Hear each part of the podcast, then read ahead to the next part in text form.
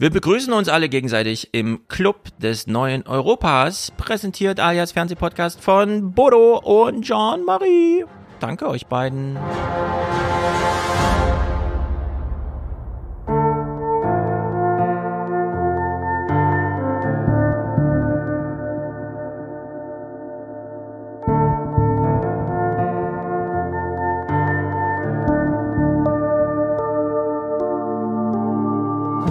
Eine Seniorin oder ein Senior zu Hause sitzen, dann haben die Probleme, die Heizung runterzudrosseln. Das ist eine Lösung für jüngere Menschen vielleicht.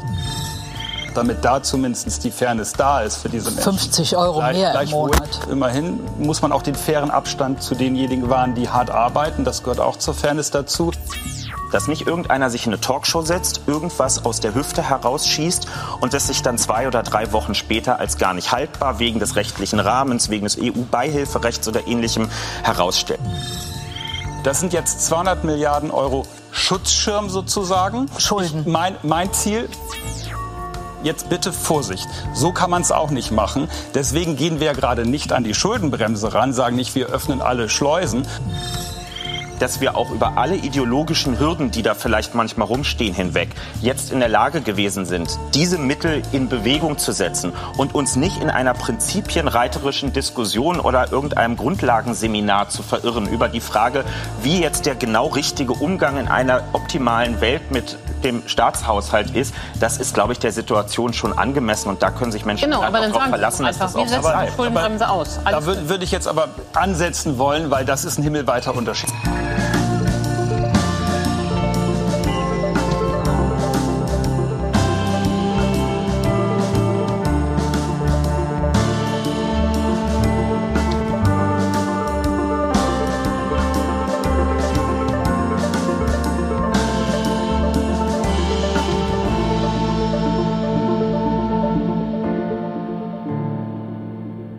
Sind wir, die verschuldeten Staatsschulden-Gegner. Äh. Ja, Ich keine weiß- Schulden. keine Schulden. Das hat damit nichts zu tun. Ja, nee, wir haben mit den Schulden nichts zu tun. Und wer, jemand belädt uns mit dem Schuldenberg, oh wei. Nee, nee, Werden nee, wir nee. richtig wütende Rentner, wenn plötzlich mit 75 ein Brief in meinem Briefkasten liegt und da steht drin, zahlen Sie die Billion zurück. Gehe ich auf die Straße, dann werde ich Wutbürger. Ich bin auch schon, ich bin auch schon ganz sauer, ja, weil ich weiß ja, dass ich das mal zurückzahlen muss. An meine Ja. Generation wird ja wieder nicht gedacht, ne? Also dann lieber nicht die Doch, 200 die Euro. FDP kümmert sich um dich, die beschützt dich davor. Dankeschön. Ja, ich bin sehr froh, dass es sie noch gibt. Also nicht mehr Ja. in Niedersachsen hoffentlich, aber Ja, die, die FDP beschützt dich dadurch, wenn du aus dem Haus gehst, auf dem Staub, der da nur noch da ist, durch die Klimakatastrophe läufst, dass du nicht auch noch über den kleinen Schuldenberg stolperst dabei und ja. dir das Knie das wäre aber auch zu viel. Das wäre noch zu viel, ja. Das, also Staub, Ja. Staub und kein Wasser und Climate Wars und so, das kann ich alles ertragen, aber bitte Genau. nicht die Schulden. So, da, da ist irgendwann auch mal Schluss, ja. Irgendwo muss man eine Grenze ziehen. Man hat herausgefunden, ähm, die Dürre 2022 und es war wahnsinnig dürr, auch wenn jetzt kurz vor Herbst die ganzen Parkwiesen nochmal aufgeblüht sind, aufgeblüht im Sinne von, sie sind grün. Es ist ja nicht wirklich Biotop, es ist ja nur grünes Zeug aus dem Boden, nennt sich Rasen. Völlig sinnlos fast. Ähm, passiert jetzt alle 20 Jahre, statt alle 400, ist also 20 mal so häufig, weil Klimawandel. Menschengemachter Klimawandel, muss man genau sagen. Gut, wir sind also äh, guter Laune. Äh, klären wir gleich noch eine andere Frage. ja. Hm? Es läuft bei uns. Es läuft Ja. super. Es, es läuft. Ja. Gleich eine ganz politische Sache, bevor wir den ersten Clip zu den wahnsinnig tollen Themen wie Wumms, Doppelwumms, Wümschen und so weiter hören. Mm. Ich habe auf dem Fahrrad hierher äh, Nachrichten gehört von gestern und vorgestern und habe gehört, es gab Nobelpreise für belarussische, russische und ukrainische Nobelpreis, Friedensnobelpreiskandidaten. Was bedeutet, zum wiederholten Male hat man jetzt irgendwelche Russen ausgezeichnet, worüber sich Putin nicht freut, weil er freut sich ja nicht grundsätzlich darüber, wenn Russen ausgezeichnet werden, weil es ist ja immer ein politisches Signal, weil jemand, der gegen Putin ist, ausgezeichnet wird. Und sollte man nicht einfach ähm, dann sagen, okay, dann gehen wir, was Signaling geht, angeht, all in, vergeben den nächsten Nobelpreis für Putin, dafür keine Atomwaffen eingesetzt und damit den Weltfrieden gesichert zu haben. Ich bin Oder wäre das dann zu viel des dafür. Guten? Also, weil ich war eh schon verwirrt, weil wir machen das ja normalerweise immer so mit dem Friedensnobelpreis. Also wir vergeben den ja auch an die Europäische Union, kurz bevor sie dann Zäune hochzieht und Migranten Ja. an Migranten Oder an Obama. Meer. Ja, oder an Bevor Obama. er Terror Tuesday äh, einführt. Genau, genau. Deshalb, ich hätte jetzt gedacht, es passt irgendwie ins Bild. Also klar, warum nicht? Hätte man machen können, ja. Vielleicht sind sie nächstes Jahr mutig. Und dann können sie es aber auch wirklich gleich rückblickend. Das letzte Jahr keine Atombombe geworfen. Sehr gut. Herzlichen Glückwunsch. Niemand hat Genau. so sehr für den Frieden gearbeitet wie Sie, Herr Putin.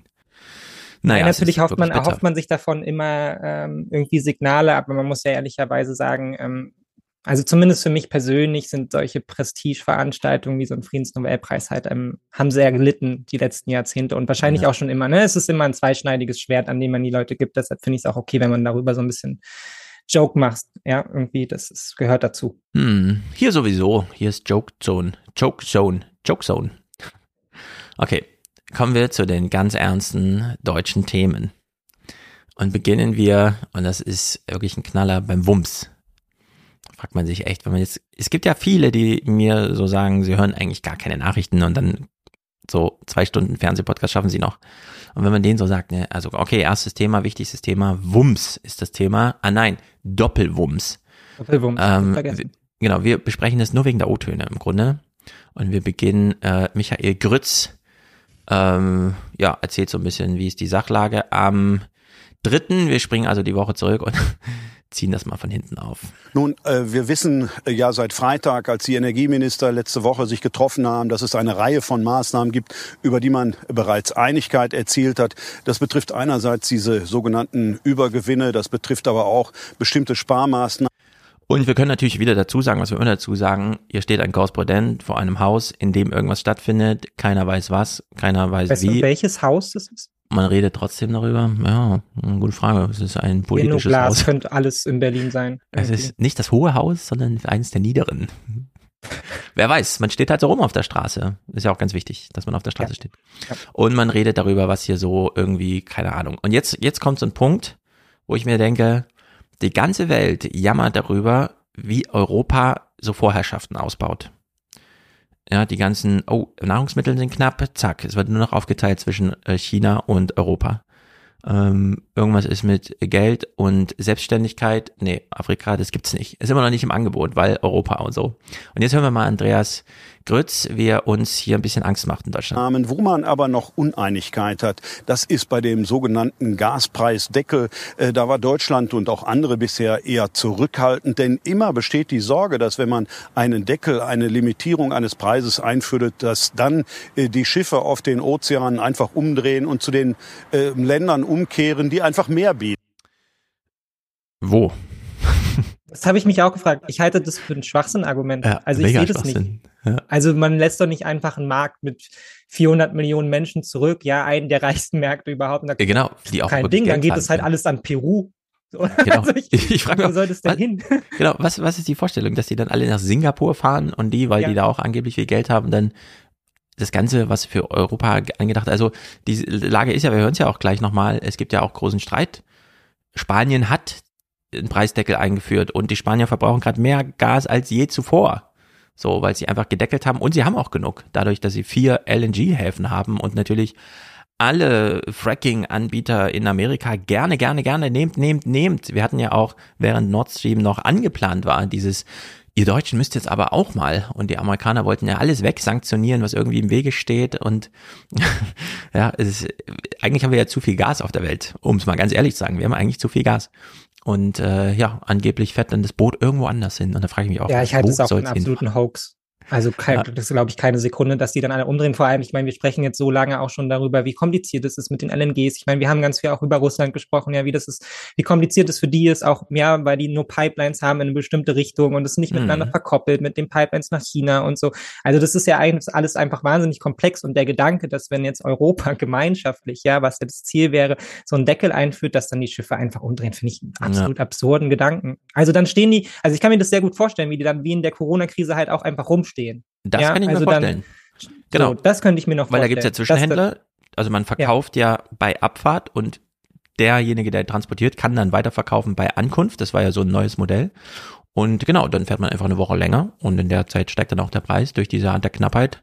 Da war nicht gern gesehen und seitdem das damals so gemacht wurde, hat man ja auch da Gegenmaßnahmen. Aber gut, kennt man ja, wie die Märkte so funktionieren.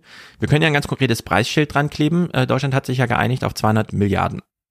Die stehen natürlich erstmal so wild im Raum irgendwie. Heißt aber für die ganze Welt Übrigens, wenn ihr Geld braucht, also die deutsche Bundesregierung hat der deutschen Bevölkerung gerade 200 Milliarden irgendwo hingeschoben und wenn ihr das clever rausfindet, wohin genau, dann könnt ihr das abgreifen. Genau, das ist ja im Grunde haben. die Ansage. Genau, also jeder, der jetzt ein Boot mit voll LNG-Gas hat oder so, muss halt nur einen Weg finden, sich zu verhökern. Und nicht nur außerhalb Europas äh, gibt es da viel Bewunderung für den äh, europäischen Reichtum, sondern auch in Europa gibt es ja große, große Bewunderung für den deutschen Reichtum, weil es sind ja 200 Milliarden nur für Deutschland. Und das ist ja gerade mal 80 von 300, 400, 500 Millionen Menschen. Ja. Und es findet also eine Eurogruppe-Treffen statt, also die europäischen Finanzminister. Da, das ist auch so eine witzige Diskussion, wir in Deutschland sagen, ey Lindner, verschulde dich doch mal, werf doch mal viel mehr Geld in den Ring. Jetzt fährt Lindner nach Europa und äh, kriegt genau das Gegenteil, den gegenteiligen Vorwurf. Bundesfinanzminister Lindner hat das bis zu 200 Milliarden Euro schwere Energieentlastungspaket für Bürger und Unternehmen angesichts internationaler Kritik verteidigt. Am Rande eines Treffens der Euro-Finanzminister in Luxemburg sagte Lindner, die Maßnahmen seien angemessen. Sie entsprechen dem, was andere Staaten in Europa eingeführt hätten. Länder wie Italien, Spanien oder Luxemburg hatten kritisiert, dass nicht alle Länder die Mittel hätten, um solche Maßnahmen zu finanzieren und daher der Binnenmarkt verzerrt werden könnte. Ja, also so langsam kommt man nicht mehr mit. Ähm 200 Milliarden. Ist es jetzt zu viel oder zu wenig? Man findet überall Leute, die das irgendwie und so weiter. Und dann stehen ja erstmal nur 200 Milliarden im Raum und sie müssen ja dann noch verteilt werden, was dann wieder bedeutet, während Christian Lindner in Europa schon verteidigen muss, dass er 200 Milliarden Schulden aufgenommen hat, die, solange in Deutschland befragt wird, gar keine Schulden sind, sondern nur mhm. eine, äh, wie er das äh, Dings hier im Intro genannt, der Dürr, äh, das ist ja nur ein Schutzschirm. Und dann sagt ja, er, er will Schulden, äh, Schutzschirm. Ja, ist was ja, ganz anderes. Genau, geht drunter drüber. Und während sich Lindner hier Ärger abholt, weil es zu viel Geld ist, fährt er zurück nach Deutschland und dann ist Bund-Länder-Runde, wo man erklären muss, was machen wir denn inhaltlich mit dem Geld? Wir haben es in den Raum gestellt, wie verteilen wir es denn? Und äh, da kommt dann Hendrik Wüst vorbeigeschneit und sagt, ich will ja eigentlich, und das ist der Subtext, was er sagt, hören wir gleich. Im Subtext hören wir aber, ich will dann auch bald mal CDU-Kanzler äh, werden, Kanzlerkandidat. Was ja bedeutet, ich werde irgendwann die Schuldenbremse verteidigen müssen, aber irgendwie kann ich das nicht, solange die Regierung 200 Milliarden in den Raum stellt und ich sagen muss, das ist aber zu wenig. Es lagen heute viele Fragen auf dem Tisch beim Treffen des Bundeskanzlers mit den Bundesländern. Wie genau funktioniert die Gaspreisbremse? Wie verteilen sich die Kosten für weitere Entlastungen? Um es auf den Punkt zu bringen, von der Klarheit, die die Bundesländer forderten, ist man weit entfernt. Immerhin, der Kanzler sprach vom Schulterschluss. Enttäuscht war NRW-Ministerpräsident Hendrik Wüst, mit dem ich gleich sprechen werde. Ja, es ist. ist ganz äh, enttäuscht. Man kriegt Aber das, das meint er auch zusammen. ganz ehrlich. Also es liegt jetzt nicht irgendwie an seiner Parteizugehörigkeit oder so, sondern der ist Nein. einfach ehrlich enttäuscht. Der hat sich einfach was anderes ja, vorgestellt. hat sich da einfach nee, ich glaube, das, das Grundproblem hier nochmal mit Blick auf Europa ist ja so ein bisschen, dass man das glaube ich bei unseren Nachbarländern, die ja ganz genau wissen, Deutschland achtet sehr gut auf sich selbst. Ja, also mhm. um sich selbst kümmert man sich im Zweifelsfall. Und ich glaube, ja. das ist ja eigentlich hier so die Sorge. Ich glaube, es geht weniger darum, dass das jetzt irgendwie an sich zu viel Geld ist, sondern dass es halt schwer nachvollziehbar ist, dass Deutschland jetzt im Zweifelsfall sich selbst halt wieder rettet. Aber wenn es dann um europäische Lösungen geht, dann wieder im Nachhinein sagt so, nee, aber das können wir jetzt nicht machen. Also wir können jetzt nicht als gemeinsam als Europa Schulden aufnehmen. Das, was wir machen, ist ja hier was ganz anderes. Ja, da müsst ihr euch irgendwie selber drum kümmern und so. Ja, ja. auch um den Gasdeckel und so. Das können wir jetzt hier machen, ja, aber nicht mit euch. So und ich glaube, das ist eigentlich das Grundproblem. Und natürlich ist man da bei den Partnern misstrauisch, weil man kennt es ja nicht anders von Deutschland. Ja, wir haben ja nachher mhm. noch, wir haben nachher noch Gauck, der uns ja dann auch erzählt 2008, wie die Bundesregierung uns als Bürger geschützt hat. Ja, oh ja, für uns genau. gesorgt hat, äh, Europa gerettet hat, ja, also aber halt eben die Deutschen zuerst. Und das kann ich völlig verstehen, dass hier Frustration aufkommt, ja. Auch ja. wenn die Idee vielleicht an sich gar nicht so schlecht ist, also und wir ja die Idee auch unterstützen, mehr Geld auszugeben und Schulden zu machen, ja. Aber klar, aus Perspektive der europäischen Länder, die sehen vor allem wieder, dass Deutschland an sich selbst denkt, sich selbst jetzt irgendwie rettet, ja. Und man selber mhm. schaut dann irgendwie blöd in die Rohre, wenn die eigene Wirtschaft es irgendwie nicht mehr bringt, so. Also. Ja. Aber wenn man so drüber redet, ne, ich will es nicht mal strapazieren, weil es eigentlich so absurd ist. Man kriegt es nicht zusammen. Christian Lindner ist im Zentrum und verschuldet Deutschland mit 200 Milliarden. Ja. Nennt das aber nicht Schulden. weil äh, es ist sozusagen Two-Face. Ja, er findet es irgendwie gut, in der Handlungsfähigkeit zu sein, so viel Geld auszugeben, aber gleichzeitig findet es nicht so gut, dass Deutschland sich verschuldet. Dann kommt Europa und sagt, das ist aber zu viel Geld. Und dann sagt er, nee, das ist gar nicht so viel Geld. Das ist ja so, wie ihr das auch macht und so. Das ist, wir fallen da gar nicht aus dem Rahmen. Wir sind alle im Gleichschritt. Und aus Deutschland kommt dann Hendrik Wüst und sagt, ich bin unzu ich bin enttäuscht. Und dann, wenn man so Politiklehrer wäre und man würde das so an der Tafel visualisieren, wie die Zusammenhänge sind, wer da mit wem spricht, also EU-Gipfel hier und dann deutsche Bund-Länder-Runde da, also die Bundesregierung erstmal an sich, dann Bund-Länder und dann Bund-EU. Und dann müsste man jetzt die Frage klären, warum ist Hendrik Wüst enttäuscht? Wäre jede Antwort möglich. Es ist zu viel Geld, weil Schuldenbremse. Die CDU will die Schuldenbremse einhalten. Und da sind 200 Milliarden zu viel, nämlich 200 Milliarden. So, das ist der Betrag, um den es zu viel ist. Gleichzeitig könnte er aber auch enttäuscht sein, weil er als angehender CDU-Kanzlerkandidat äh, natürlich viel Geld verteilen möchte, weil, wenn wir Wahlgeschenke und so.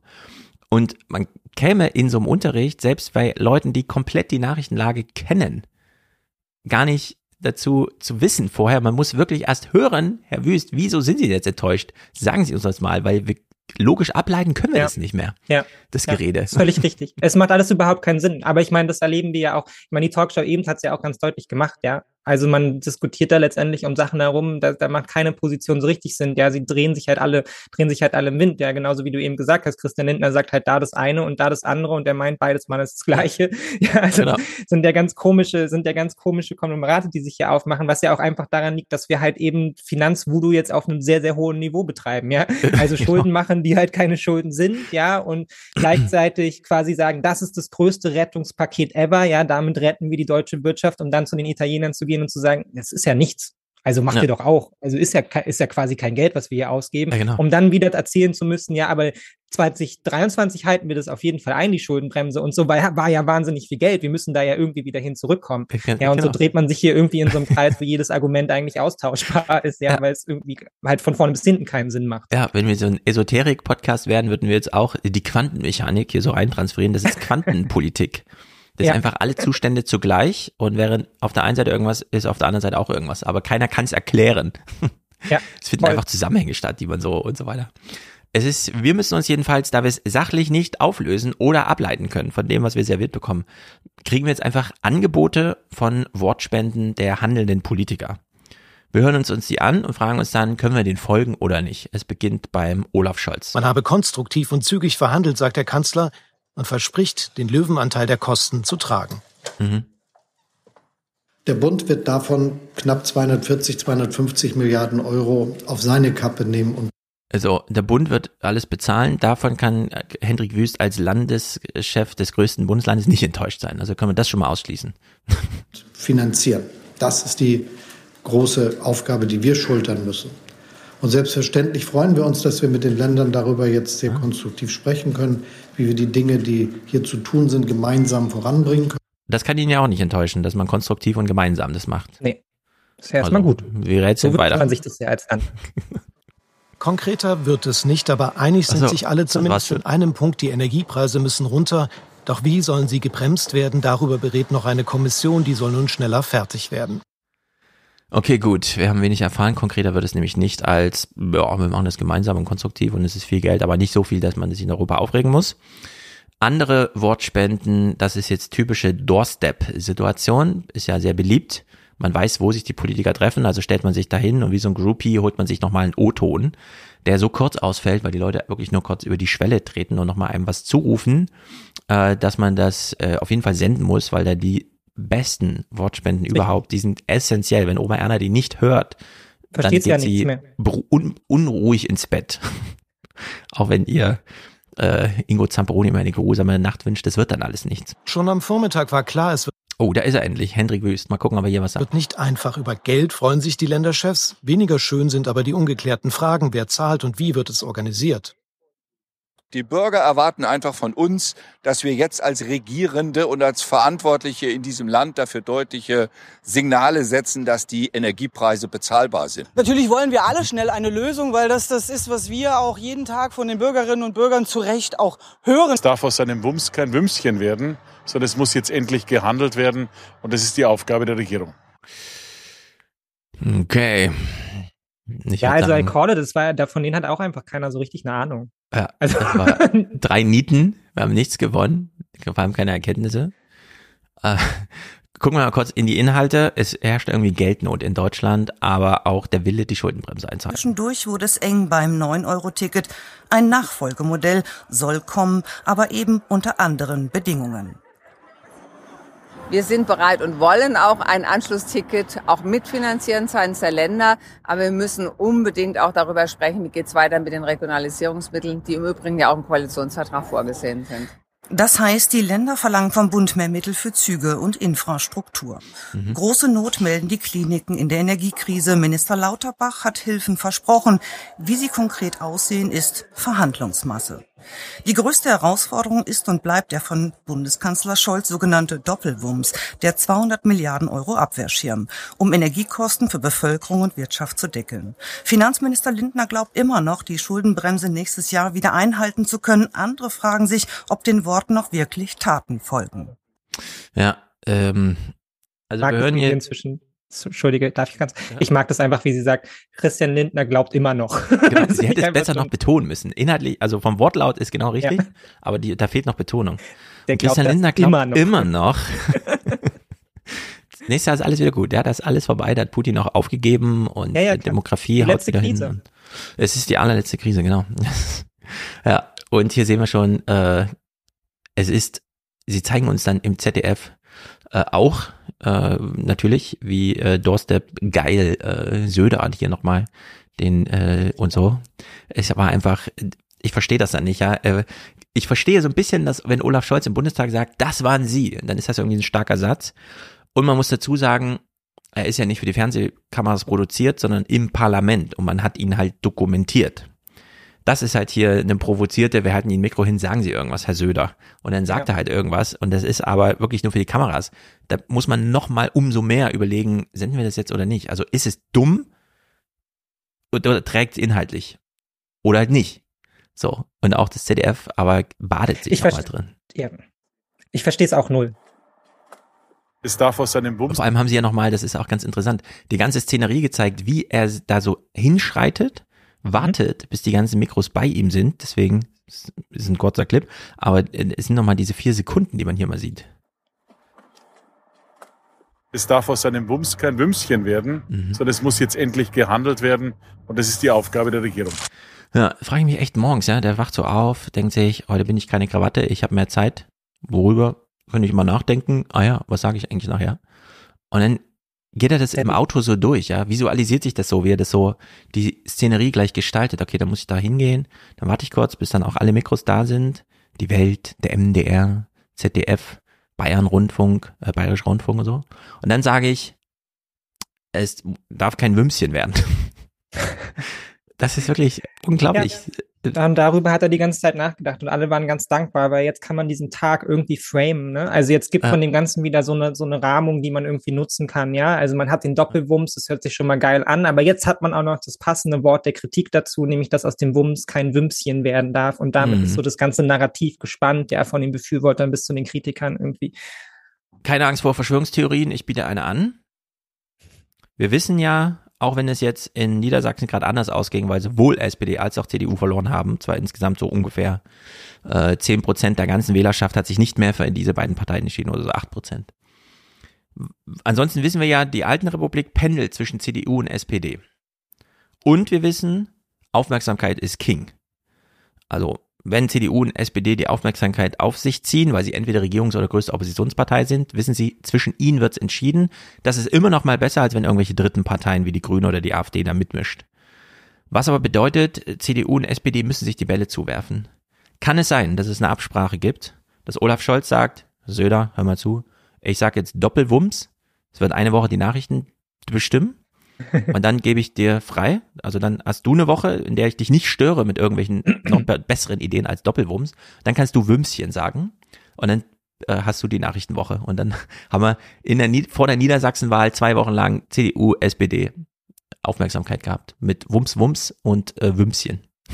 Ja, also zumindest auch wenn es so nicht besprochen wird, aber es ist schon was dran. Also man hat es ja jetzt mit Blick auf Niedersachsen auch wieder gesehen. Ähm, mein ehemaliger Professor hat heute ähm, so ein bisschen ausgewertet, dann auch die Valomat-Antworten und sie sind ja quasi auch wieder identisch. Ne? Am Ende kommt ja. es, läuft es dann heraus, wenn man den Altusmann ja auch so gehört hat, auf dieses, äh, auf so eine künstliche Reibung, die man da aufmacht, ja, wie es die CDU in letzter Zeit ja gerne macht, so. Das ist halt die SPD sind halt die bösen Linken, ja, und mhm. während die SPD sich halt hinstellt und sagt halt, die CDU, das sind halt die Konservativen, die wollen zurück irgendwie und letztendlich hat sich ja daran kaum was geändert. Ja, es ist immer noch diese Dualität zwischen den beiden, die sich da natürlich in gewisser Weise die Bälle zuwerfen. Ja, und am Ende dominiert halt immer der irgendwie, der halt vorne steht und ein bisschen stattlicher aussieht. Ja, wo man halt mehr Vertrauen hat, dem man sich halt irgendwie an den Hals wirft, ja. wenn man das Gefühl hat, das ist die Standhaftigkeit, die hier irgendwie dargestellt wird. Ja. Das ist ja auch meine große Kritik letztendlich an Merz, neben dem ganzen Nonsens, den er erzählt, ja, dass es eben nicht schafft, dieses, dieses väterlich-herzliche halt irgendwie rüberzubringen, wo die Unis sagen so, ah, oh, das ist der Typ, ja, der, da habe ich das Gefühl, der führt Deutschland zurück mm. halt irgendwie in stabile Gewässer, sondern dass er sich halt immer hinstellt und so, ja.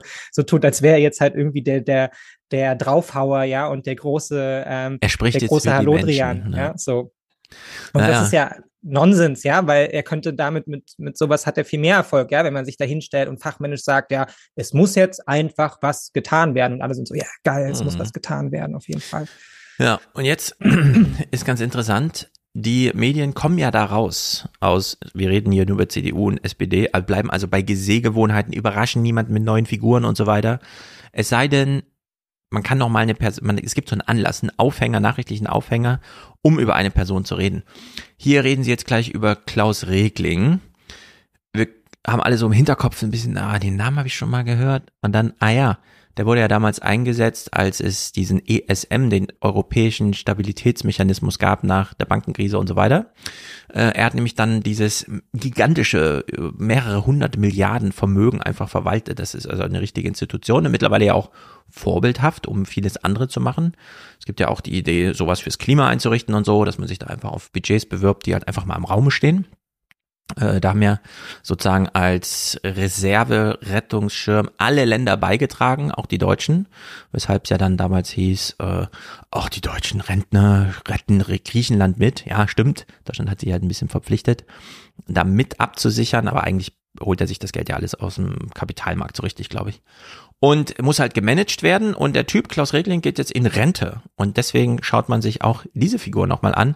Fand ich ganz interessant, dass man ihn zumindest kurz nochmal sieht, denn da hätte man durchaus mal, keine Ahnung, ein bisschen intensiver nochmal darüber reden können, wie man das so gemacht hat damals. Und vielleicht auch, ja, wo dann wirklich die Vorbildkraft oder auch dieses, da haben wir mal eine echte Institution, die auch echt was macht, wie in Deutschland ja auch die KfW.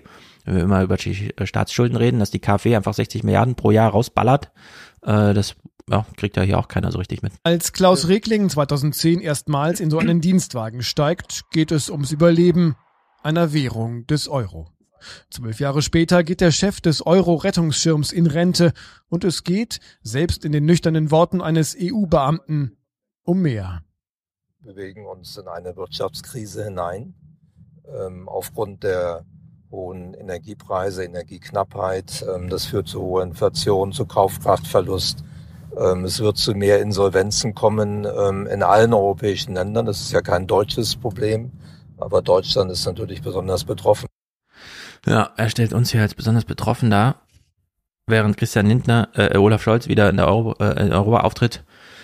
Äh, nee, wir, äh, wir sind ja am besten durchgekommen und so. Wir haben ja den niedrigsten Schuldenstand, alles nicht so schlimm. Also auch hier kann man wieder aus unterschiedlichsten Richtungen ja. alles sagen und Regling sagt halt, ja, wir sind halt besonders betroffen. Regling ist nämlich auch auf dem Weg zur Eurogruppe, wenn nämlich die europäischen Finanzminister, äh, also die Euro-Finanzminister zusammensitzen, äh, dann ist auch jemand wie er dabei. Es ist Reglings letzte Sitzung mit den Finanzministern. Es ist eine, in der Deutschland besonders betroffen ist von Kritik aus ganz Europa. Das deutsche Entlastungspaket ein Alleingang unsolidarisch, so heißt es. Der Finanzminister muss sich wortreich erklären. Alles angeblich nur ein Missverständnis. So, das ist also ein Bericht, von dem wir jetzt gerade erahnen, mh, hm, jetzt kommt gleich ein O-Ton von Christian Lindner. Wir koppeln das jetzt wieder zurück an das eben schon Gesagte. Es ist völlig unauflösbar, ähm, wie das inhaltlich zu verstehen ist, was er da jetzt sagt. Also wir sehen ihn jetzt in Europa während wir äh, gleichzeitig hören hier in Deutschland, er selber ist zwiegespalten, er will keine Schulden aufnehmen, macht es aber trotzdem und zwar in gigantischem Maße, setzt sich dann einer Kritik aus, die in Deutschland heißt, von denen, die die Schuldenbremse einhalten wollen, also Hendrik Wüst und so, wir sind aber ziemlich enttäuscht davon. In Europa, wir sind auch enttäuscht davon, weil es zu groß ist und nicht, weil es zu klein ist. Und jetzt hören wir hier einen O-Ton von Christian Lindner, wie er die europäische Kritik mal abbügeln möchte. Auch äh, seitens der Europäischen Kommission war noch nicht vollständig erkannt, dass es nicht um eine Maßnahme geht für das Jahr 2022, sondern dass sie auch den Zeitraum 2023 und 2024 umfasst. Ja, so. Jetzt bin ich wieder angepisst, ne? Weil ich mir jetzt denke, als Deutscher zu Hause so, wie war man jetzt? Das ist jetzt eins, das ist jetzt alles, was wir bekommen für die nächsten drei Jahre oder was? Das war's ja. dann jetzt oder wie? Wenn jetzt die Krise nochmal schlimmer wird, so dann ist kein Geld mehr da oder das ist jetzt wieder genau. die Erklärung. Ja, das ist, sehr ironisch irgendwie so. Also ich bin schon, also das stimmt auch, ja, dass man 200 Milliarden, das teilen wir jetzt also durch drei und dann sind es gar nicht so viel. Ja, dann ist dahin, also dann ist wieder egal. Ja, was mich aber nervt, wir haben gerade gehört, Klaus Regling hatte 2010 seinen ersten Arbeitstag. Wir haben also seit zwölf Jahren eine Europäische Union, die sich so ein ESM leistet.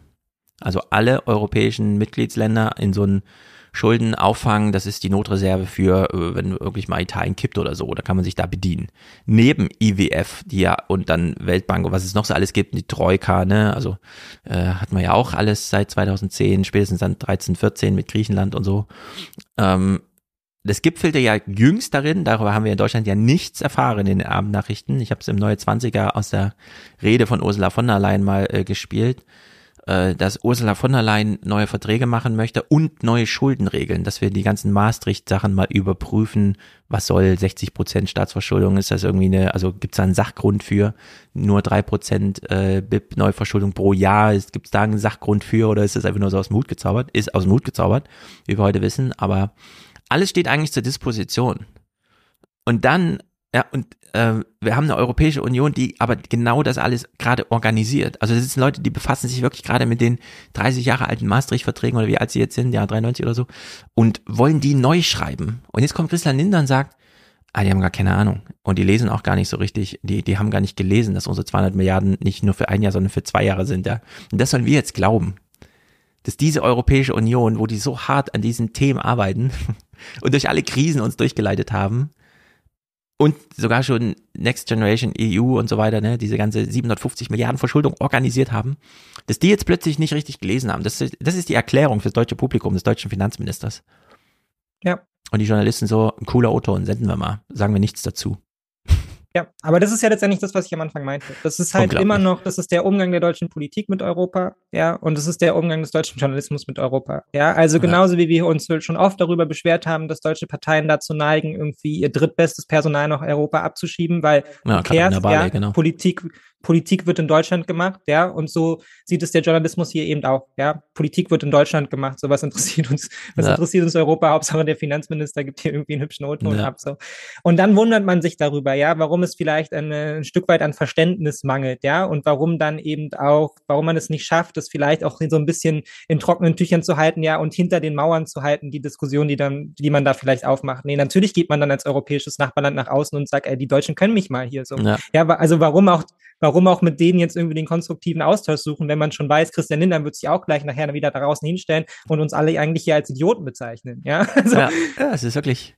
So. Und jetzt spiegeln wir das mal. Wir hören jetzt ähm, 37 Sekunden deutsche Nachrichten, die mal die Diskussion, die ich gerade aufwarf, nämlich erstens, die Europäische Union verschuldet sich schon selbst, obwohl das so in den Verträgen nicht drinsteht. Also sie gehen schon über die Verträge hinaus. Ursula von der Leyen wünscht sich neue Verträge, wünscht sich neue Schuldenregeln und sie steht auch sehr positiv gegenüber, wenn da irgendwie Italien, also jetzt natürlich gerade nicht mehr, aber mit Draghis Italien und Macron da irgendwie gemeinsame Sachen machen und so.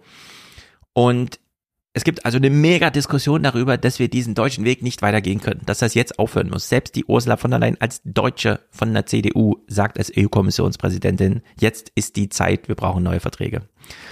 Und jetzt kommen die deutschen Armnachrichten vom Heute-Journal und bilden uns diese Diskussion mal in aller Flachheit, die sie da rausholen wollen, ab. Immerhin gehen zwei EU-Kommissare heute noch weiter, fordern gemeinsame europäische Schulden zur Finanzierung auch dieser Krise, wie schon in der Corona-Pandemie. Wenn wir diese Krise bewältigen wollen, dann brauchen wir ein höheres Maß an Solidarität. Wieder muss Lindner abwehren, er will keine neuen europäischen Schulden. Der deutsche Euro-Retter Regling sieht das später im ZDF-Interview übrigens ein wenig anders. Das kann sinnvoll sein, je nachdem, wie sich die Wirtschaftslage entwickelt. Aber im Moment ist die Diskussion darüber sehr kontrovers. Ja, es kann sinnvoll sein, aber derzeit ist es noch sehr kontrovers. Und dann, wir haben uns ja eben gefreut, dass Lindner so ein bisschen, er glaubt immer noch, dass er die Schuldenbremse nächstes Jahr einhalten wird. Und da fand ich. Ja, hier ist das Gegenteil, ja. Genau, diesen O-Ton hier, das war genau der gegenteilige Ton. Im Maß an Solidarität. Higher level of solidarity. Wieder muss Lindner abwehren, er will keinen. Wieder muss Lindner abwehren. Ah. Für, für, dich, Oma Erna. Er will ja. keine neuen, neuen Schulden. europäischen Schulden. Ja, das ist okay. Das war die Darstellung der Diskussion, ja, das, dieses, ja. ich meine, äh, Regling sagt, es wird gerade sehr kontrovers diskutiert. Ja klar, alle gegen Deutschland. Das, das ist die Kontroverse. Ja. Und Niederlande ein bisschen okay zugestanden.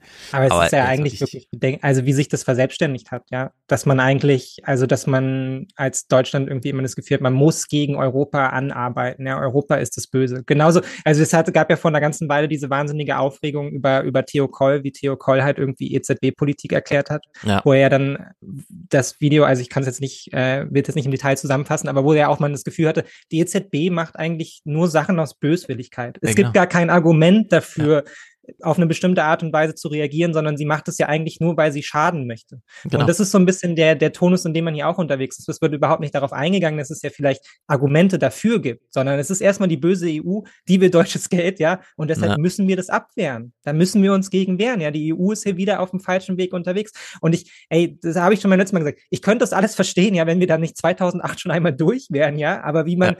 wie man so doof sein kann, ja, 14 Jahre später, wie man so doof sein kann, erschließt sich mir einfach neu. Es wurde nicht daraus gelernt. Nichts. Es sind immer noch die gleichen Leute, die darüber vorher, vorher so berichtet ja. haben. Wir haben die Folgen gesehen und jetzt machen sie es einfach nochmal.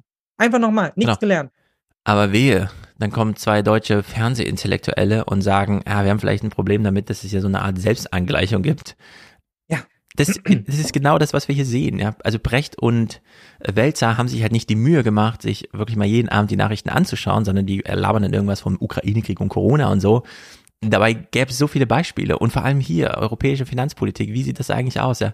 Also wenn das nicht, und da ist wirklich dieses, dieser Begriff der Selbstangleichung, oder wie auch immer man versucht, ja. selbst Gleichschaltung zu vermeiden. Ja? Aber diese, dieses, wir homogenisieren hier mal den Meinungsmarkt zum Thema europäische Finanzpolitik, das ist so ein Beispiel hier dafür. Das ist ja. völlig Banane. So, das Problem so ist nicht, dass die Ukrainer, das Problem ist nicht, dass die Ukrainer Freiheit wollen, ja, und das Problem ist auch nicht, dass bestimmte Stimmen nicht mehr abgebildet werden, sondern das ist ein, ein Modus, in dem über Europa berichtet wird, ja, und ja. über, in dem man nicht reflektiert, welche Rolle Deutschland innerhalb dieses, dieses Kreises irgendwie spielen möchte und welche, welche fatale Rolle es halt schon schon gespielt hat. So. Mhm. Und das mhm. macht man einfach nicht.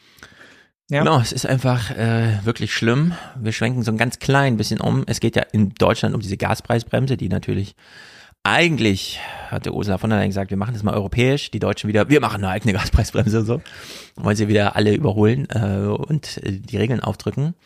Äh, Gesprächseinstieg äh, Einstieg mit Isabella Weber. Der deutsche Euro-Retter Regling sieht das ein anderes Modell ist, dass jeder Haushalt ein Grundkontingent an Gas, in unserem Beispiel 5000 Kilowattstunden, zu einem gedeckelten Preis bekommt. Pro Person, die in dem Haushalt lebt, könnten weitere vergünstigte Mengen hinzukommen, zum Beispiel 2000 Kilowattstunden.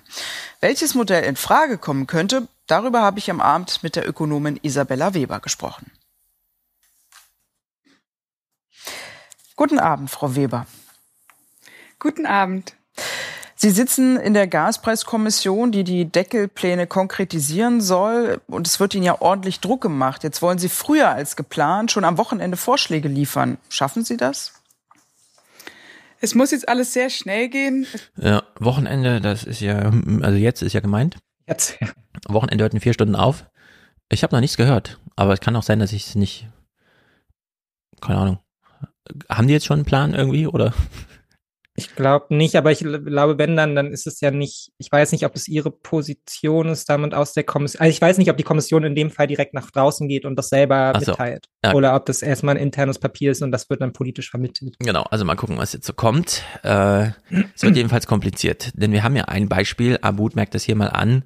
Es gibt ja einen, äh, also mehrere Länder, aber eins vor allem, das ja schon eine äh, Gaspreisbremse gezogen hat. Jetzt kann man natürlich auch sagen, es gibt ja schon Länder, die deckeln, also wie Spanien beispielsweise. Ähm, das schafft natürlich Planungssicherheit für Haushalt und Industrie, aber dort gibt es ja diesen unangenehmen Nebeneffekt, dass dadurch sich der Gasverbrauch ja erhöht hat. Also unangenehmer Nebeneffekt. Ähm, was kann Deutschland jetzt daraus lernen? Ich denke, dass die Lektion ist, dass man sich nicht allein auf Preissignale verlassen kann. Die Preissignale sind wichtig, deswegen gibt es diesen hohen ähm, Preis, der über den Grundverbrauch hinausgeht.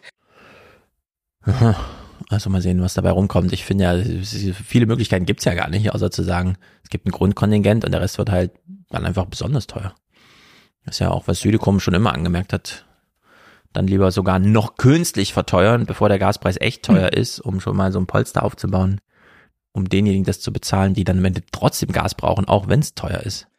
Also. Ja, und ich meine, es gibt ja, das Ding ist ja, es gibt ja auch noch andere Tools, ja. Also ich meine, die SZ, es ging ja auch gerade auf Twitter rum, ähm, hat ja auch nochmal da so ein bisschen recherchiert, wie es dann überhaupt aussieht mit dem Verbrauch. Ich glaube, es sind äh, 10 Prozent der reichsten Deutschen irgendwie für 40 Prozent des ja. Energieverbrauchs verantwortlich oder so. Es gäbe natürlich auch noch andere Möglichkeiten, ja, ähm, künstlich da einzugreifen und damit zu drosseln und dafür zu sorgen, dass jetzt nicht übermäßig viel verbraucht wird. Ja, natürlich ist es absolut bescheuert, wenn man jetzt mit der Energie irgendwie seinen Swimmingpool im Winter beheizen muss. ja, also ja. Das ist uns irgendwie allen klar, da muss es eigentlich, ähm, also zumindest aus meiner Perspektive, eigentlich eine stärkere Ordnungspolitik geben, die dann halt auch sagt, das ist okay, ja, und natürlich sollst du deine Wohnung heizen, aber sobald du anfängst, halt irgendwie noch deine vier anderen Wohnungen zu heizen, wo du halt gerne mal irgendwie hinfährst an die Ostsee oder so, ja, mhm. dann ist vielleicht der Punkt erreicht, wo man sagen muss, nee, das ist jetzt nichts, was wir unterstützen. Und da finde ich eigentlich auch so ein, so ein Grundkontingent, wo man sagt, okay, das ist, nimmt jetzt erstmal alle mit auf, die halt quasi einen regulären, normalen Verbrauch haben, den man rechtfertigen kann, ja, ja. völlig okay, ja. Und wenn du halt eben drei Willen hast, oder hast halt Pech gehabt, da musst du halt eben das Dreifache dafür zahlen.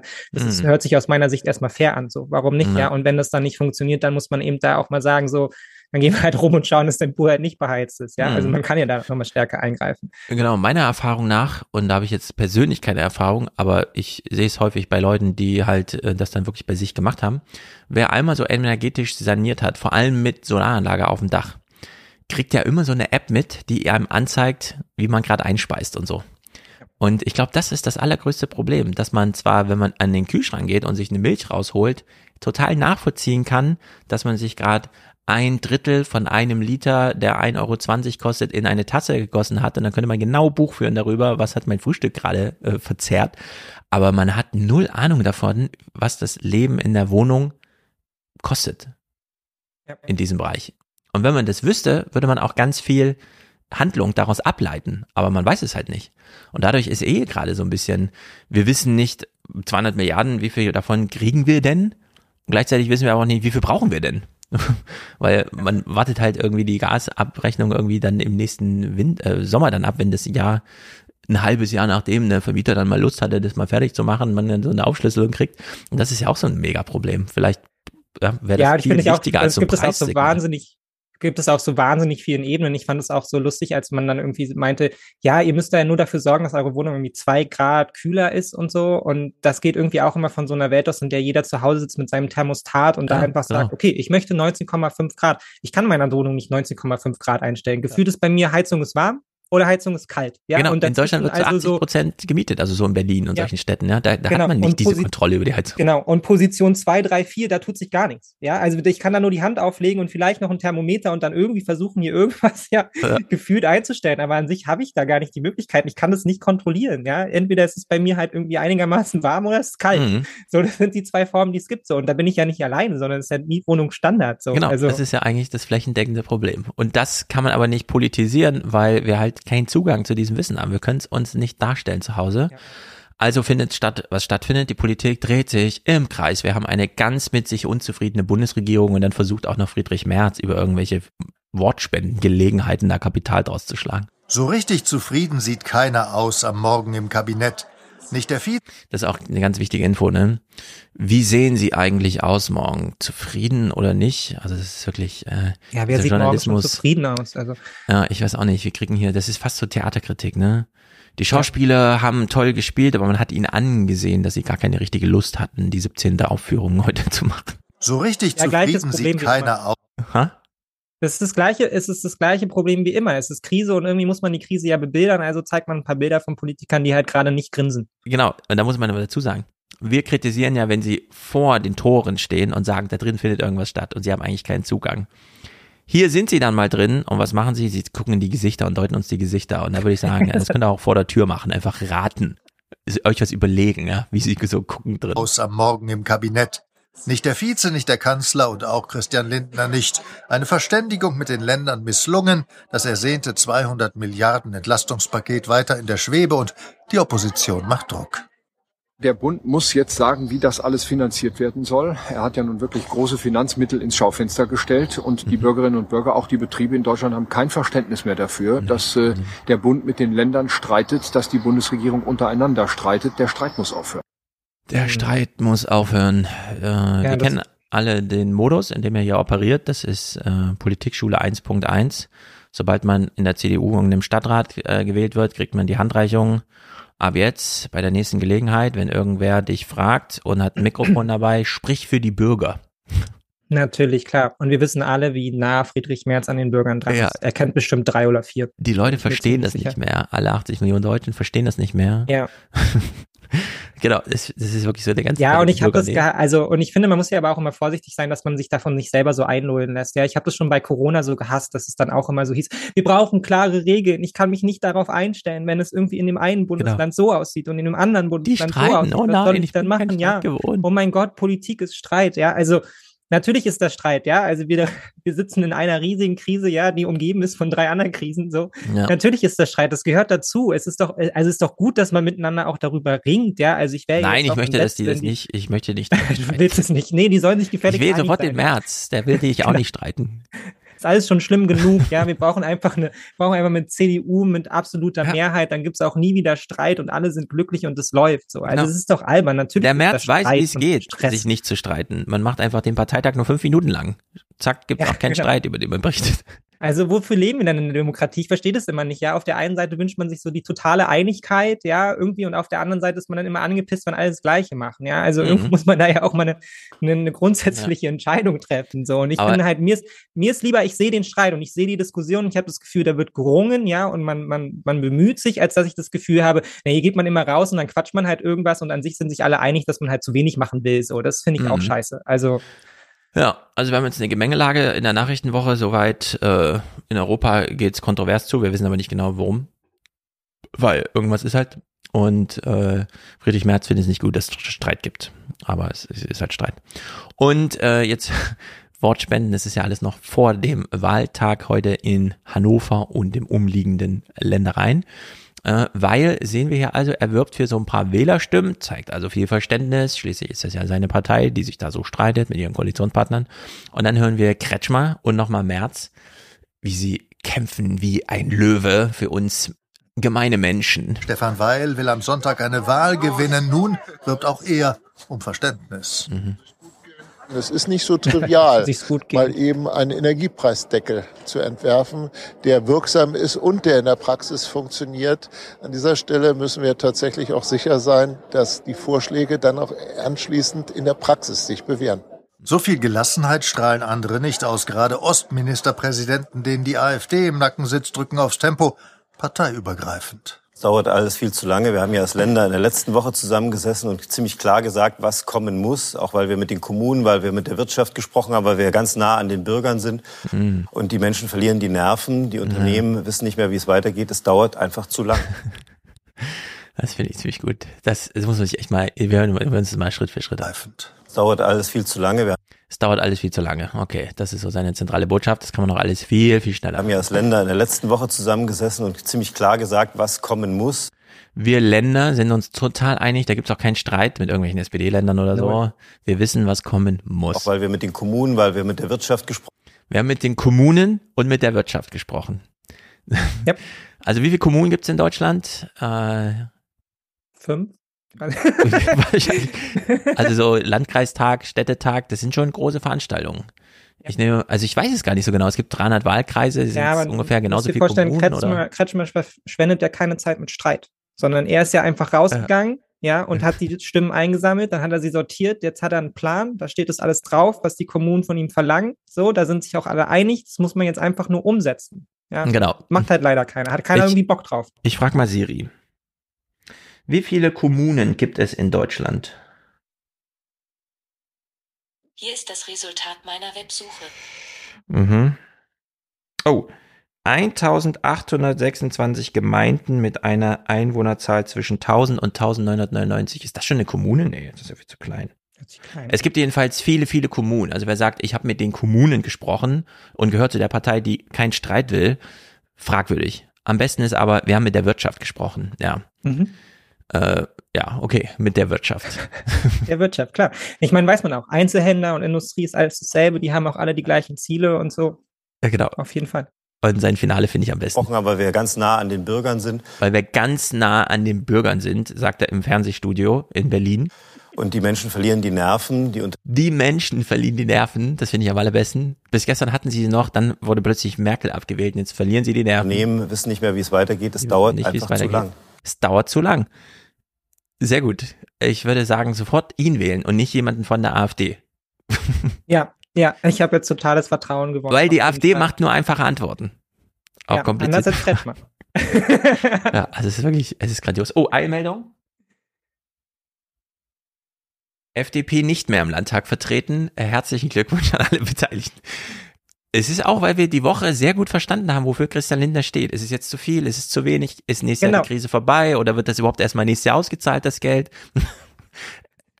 Also wirklich herzlichen Glückwunsch. Die Signale waren eindeutig. Okay. Braucht, man, braucht man nicht. Kann man nichts mit anfangen, ja. Ist auch es egal, ob sie dabei sind.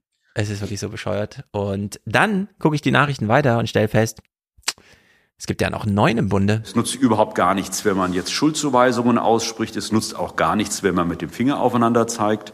Äh, ich äh, warne vor allem davor, von einem Scheitern äh, der Gespräche ja. zu sprechen.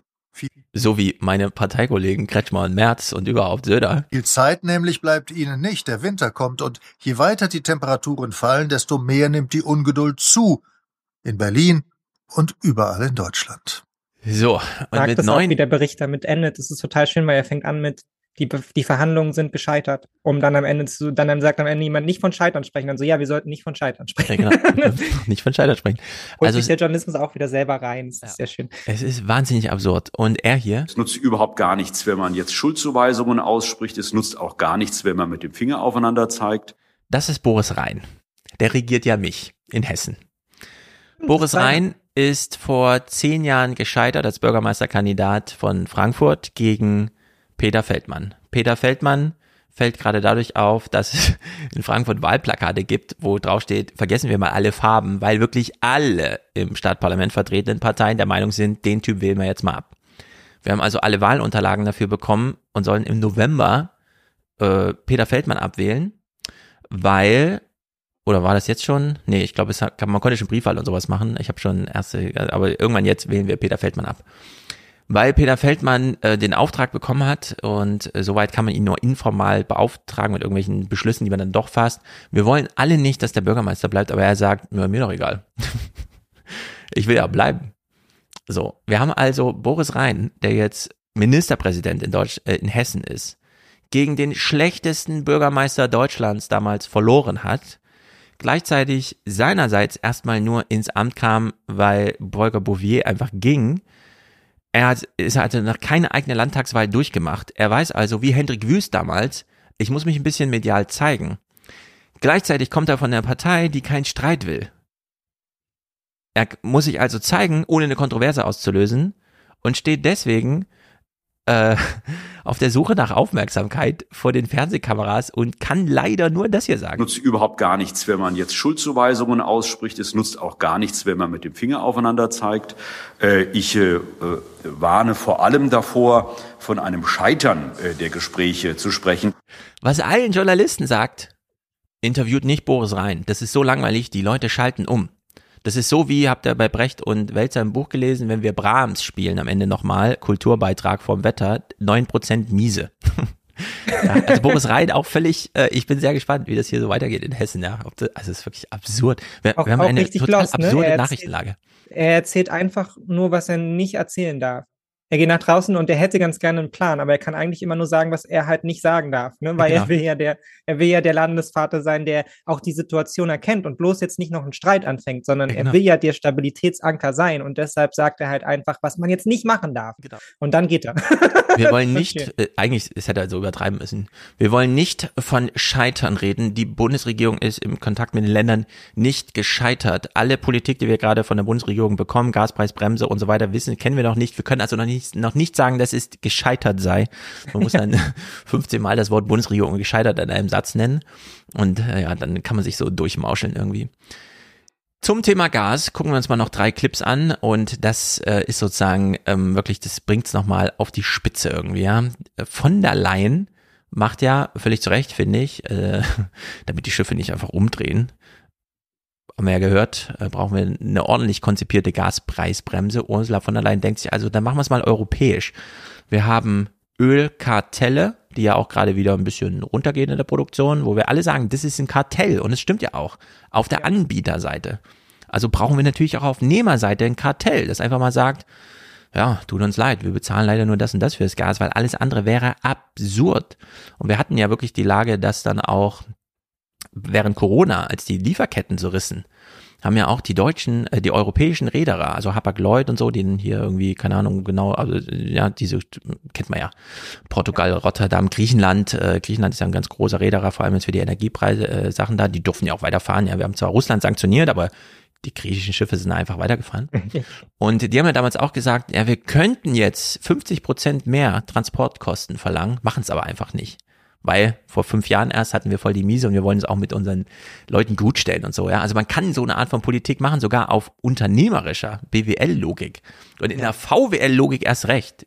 Also Europa kann hier Preise diktieren, wenn sie es wollen. Und wenn nicht Deutschland oder einzelne Länder wieder sagen, nö, das, das machen wir selber und so. Äh, also Ursula von der Leyen hat ja wieder einen mutigen Move gemacht, würde ich sagen. Guten Abend. Während die Ukraine auf den und was ich mal richtig gut finde, europäische, zumindest eine kurze Anmerkung in der Sendungseröffnung. Schlachtfeldern vorrückt, kämpfen die Europäer weiter an der Gasfront. Dabei an einem Strang zu ziehen, erweist sich aber mal wieder als schwierig. Es werden noch interessante Diskussionen beim EU-Gipfel diese Woche. EU-Kommissionspräsidentin von der Leyen kündigte heute ein Konzept für einen gemeinsamen europäischen Gaspreisdeckel an. Zugleich warten wir hier in Deutschland ja alle noch gespannt auf die Ausgestaltung der deutschen Gaspreisbremse. Wieso? Wenn doch Ursula von der Leyen einen Gaspreisdeckel macht, wieso brauchen wir eine, eine deutsche Gaspreisbremse? Können wir das nicht einfach mal zusammen machen? Nee. nee. Was ist denn weißt noch so die, Europäer keine, die, Euro, die Europäer haben keine Ahnung. Wir müssen, müssen wir erst vorgehen. Stimmt, die können das ja, einfach wird nicht. Wird am Ende eh nichts.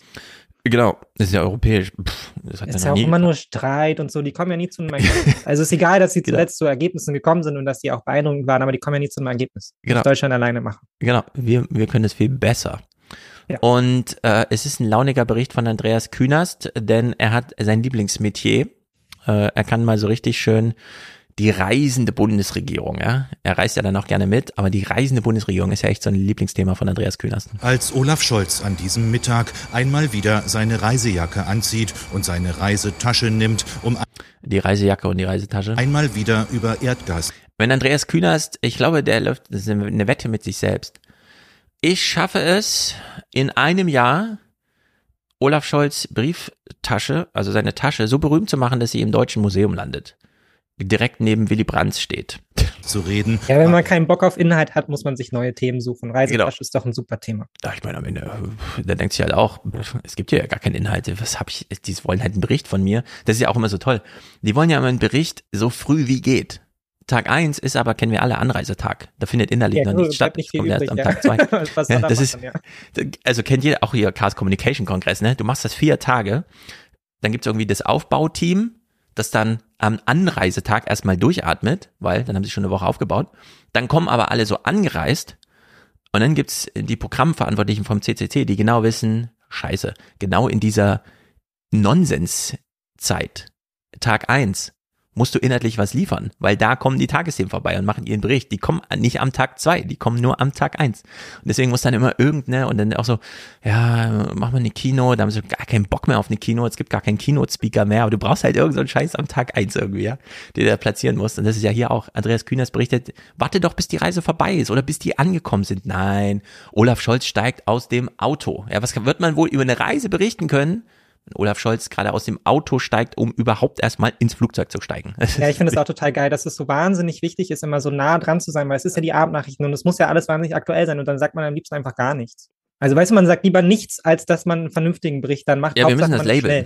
Das ist der zu früh, zu nah dran Journalismus. Kennen wir nicht wir nicht hier. Das ist der zu früh, zu nah dran Journalismus. Nimmt, um einmal wieder über Erdgas zu reden, war er bereits in Saudi-Arabien, um über Erdgas zu reden, in Katar, den Emiraten, in Norwegen und Senegal. Ja, hast du uns ja alles damals berichtet, wissen wir eigentlich. Der Wirtschaftsminister war, um über Erdgas zu reden, in den Emiraten, Katar und Norwegen. Die Außenministerin war überall und heute kommen auch noch die Minister für Arbeit, für Bildung, für Finanzen, für Verteidigung und Landwirtschaft mit. Nach Spanien. Ja, sie fliegen alle nach Spanien. Ähm, ich muss sagen, äh, Andreas Kühners kleiner Spruch zu Annalena Baerbock. Das ist wirklich eine Sensation. Also hier noch Habeck. Da war, um über Erdgas zu reden, in den Emiraten, Katar und Norwegen.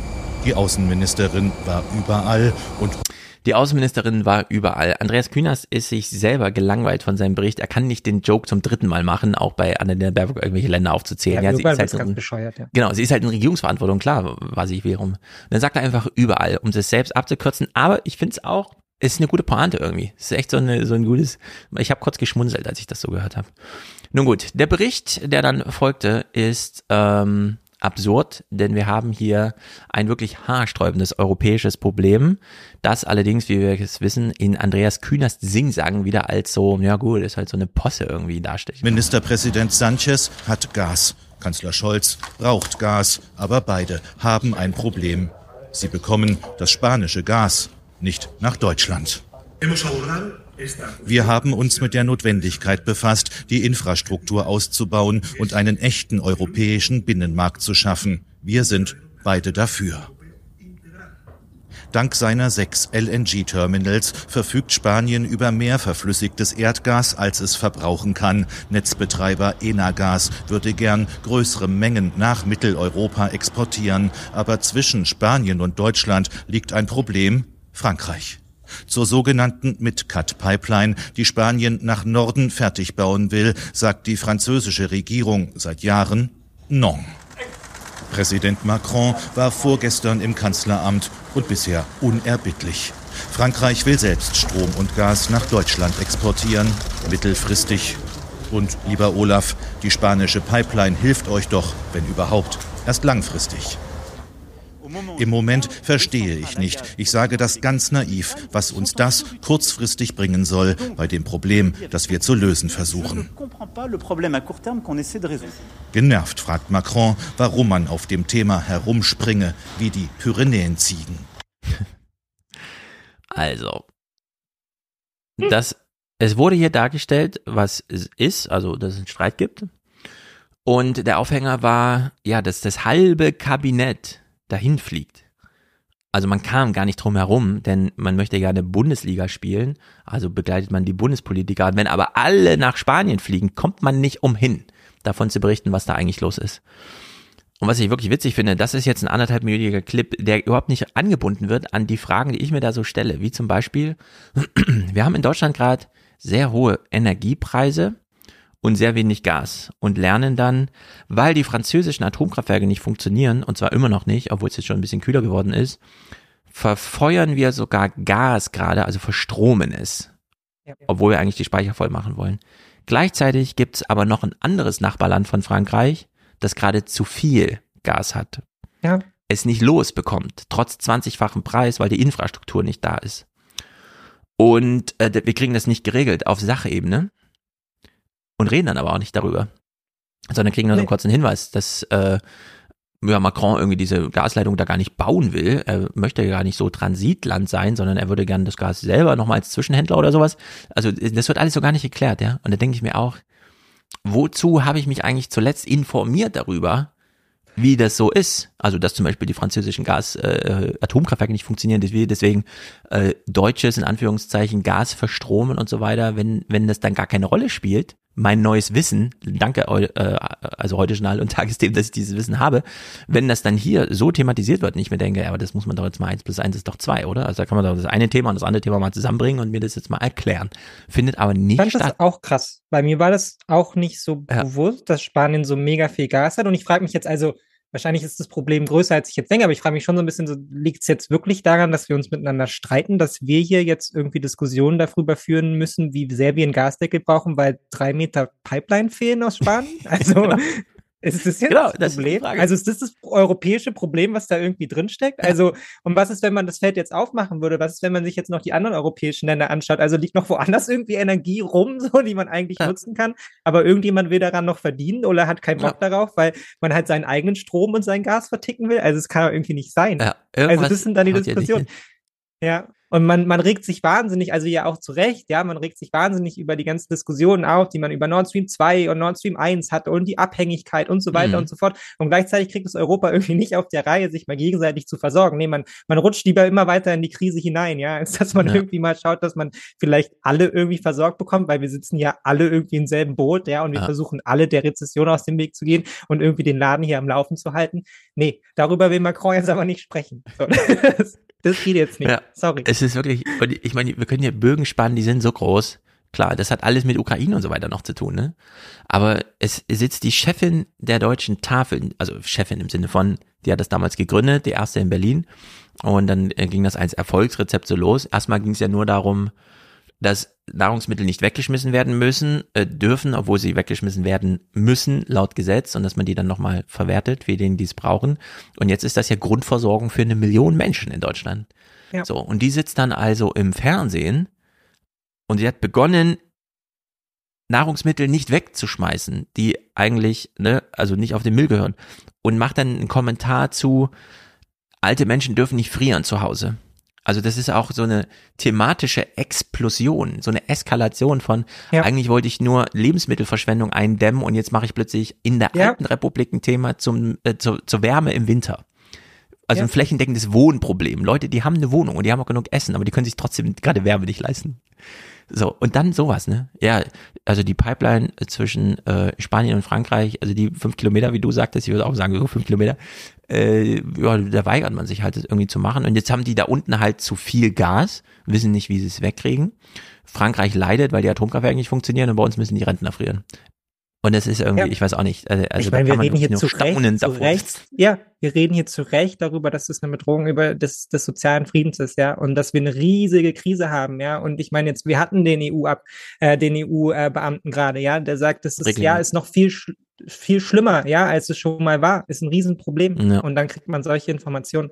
Verstehe ja. ich nicht. Also, und ich muss dazu auch sagen, ich verstehe auch nicht so richtig, warum der Journalismus und auch der ÖRR-Journalismus nicht auch ein bisschen eine Pflicht darin sieht, solche Themen zu setzen, weil sie das Problem auch sehen, ja. Also sie haben ja auch eben einen Auftrag für sozialen Frieden und so weiter zu sagen. Also sie sind ja dafür da, unsere Demokratie abzusichern. Und dann suche ich mir doch mal solche Themen. Dann gehe ich doch mal ja. raus, dann fliege ich doch mal nach Spanien, dann schaue ich mir das an, ja. Und dann setze ich diese Themen und baue damit auch Druck auf. Weil ich höre das jetzt zum ersten Mal, weißt du, ich hätte das, ich kann das nicht retwittern, ich kann nicht auf eine Demo gehen, ja, und das ja. irgendwie und mit Leuten darüber reden. Nee, ich habe einfach schlicht und ergreifend keine Ahnung davon. Und ich finde, es ist auch nicht mein Job, mir das immer irgendwie so überall rauszusuchen. Also ich bin doch nicht das Europamagazin. Ja, ja sondern da muss doch mal irgendjemand anders auch so ein bisschen die Arbeit leisten und kann nicht immer nur den hinterherfliegen, wenn es dann halt irgendwie mal Thema ist. Ich finde, ja. da muss man sich mal so ein bisschen das auch zur Aufgabe machen, darüber zu berichten, was dann die Probleme mit der Versorgung in Europa sind.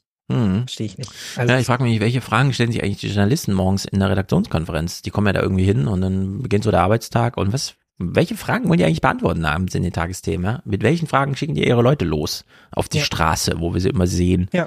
Vor die Fassaden. Ja. Also es ist wirklich drunter und drüber. Hat Kühners sich jetzt so gedacht wie wir, so, what the fuck, was da eigentlich los, ja? Oder macht er jetzt einfach den nächsten Bericht darüber, wie Olaf Scholz jetzt irgendwie nach Saudi-Arabien Seine Reisejacke an. Oder morgen, morgen wieder vergessen. Ja, genau, Olaf Scholz zieht seine Reisejacke an. Gut, die, ich habe es mal genannt, Neo-EU so nennen wir dieses kleine Kapitel. Äh, keine Ahnung, was es damit auf sich hat, aber es fand statt, nämlich Ende der Woche, also so 6. Äh, war der entscheidende Tag. Hier mal die Moderation. Als der französische Präsident Macron im Mai seine Idee eines neuen politischen Gremiums vorstellte, wurde er noch belächelt. Aber heute nahm seine Idee Gestalt an. Und zwar in Form der Europäischen Politischen Gemeinschaft, wie sie genannt wird. Denn in Prag kamen heute nicht nur die Staats- und Regierungschefs der Europäischen Union, sondern die von insgesamt 44 Ländern zusammen. Das Ziel, die EU soll mit ihren Nachbarn zusammenrücken und in Zeiten der Unsicherheit und fehlender Stabilität Kraft geben. Sich enger zu vernetzen in Europa ist auch eine Ansage an Russlands Kriegspolitik. Neben den 27 Stammländern der EU waren unter anderem auch die Balkanstaaten dabei, außerdem Ex-EU-Mitglied Großbritannien, die Türkei und ehemalige Sowjetrepubliken wie die Ukraine. Und die Schweiz.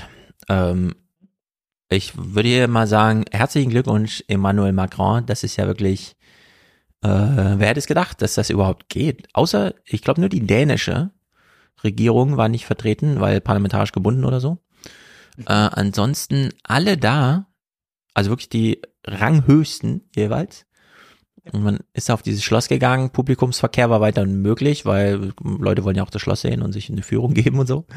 Also gar nicht so ein, wir machen, wir regeln mal Elmau ab oder so, äh, sondern man hat sich einfach getroffen und niemand kam drum herum. Ich glaube, jeder von uns weiß, wie kompliziert es ist, mal mehr als drei Leute zu einem Cocktailabend zu versammeln. Ach so, du kannst nicht, ach so und so, alles kompliziert. Und äh, nö, dann äh, klappt's ja irgendwie doch. Und hier hat man einfach mal alle versammelt. Das ist schon erstaunlich. Also da ist wohl einiges zu bereden, kann man mal ja, so. das Bedarf. ja. Genau, Signal Intelligence daraus mäßig ableiten. Naja, sie zeigen uns einen kurzen Einblick. Auch wenn es unter den Ländern, die hier heute zusammenkamen, eine Vielzahl von Konflikten und Unstimmigkeiten gibt, statt Dissens demonstrative Einigkeit von mehr als 40 Staats- und Regierungschefs. Von einer geschlossenen Front gegen Putin wird in Prag gesprochen. Mhm. Zunächst geht es darum, dass unser Europa ein Signal der Einigkeit sendet. Und dann geht es darum, egal ob EU-Mitgliedsland oder nicht, dass eine gemeinsame Strategie ausgearbeitet wird. Europas Herausforderungen sollen gemeinsam angegangen werden, so das Credo aus Prag. Es sind, falls ihr die Videoversion schaut, besonders hübsche Bilder, wie sie alle so beisammen stehen und dann kommt dann doch auch nochmal der Macron so angeschlendert und die Ursula von der Leyen. Das sind so ganz genau. spontane Sachen. Mm, Markus Preis erklärt uns hier mal, ob es jetzt ein Erfolg war. Und wir fragen uns, ja, was denn eigentlich und so. Und wir schalten zu unserem Korrespondenten Markus Preis nach Prag. Die Regierungsspitzen aus fast ganz Europa sind zusammengekommen. War es denn ein Erfolg?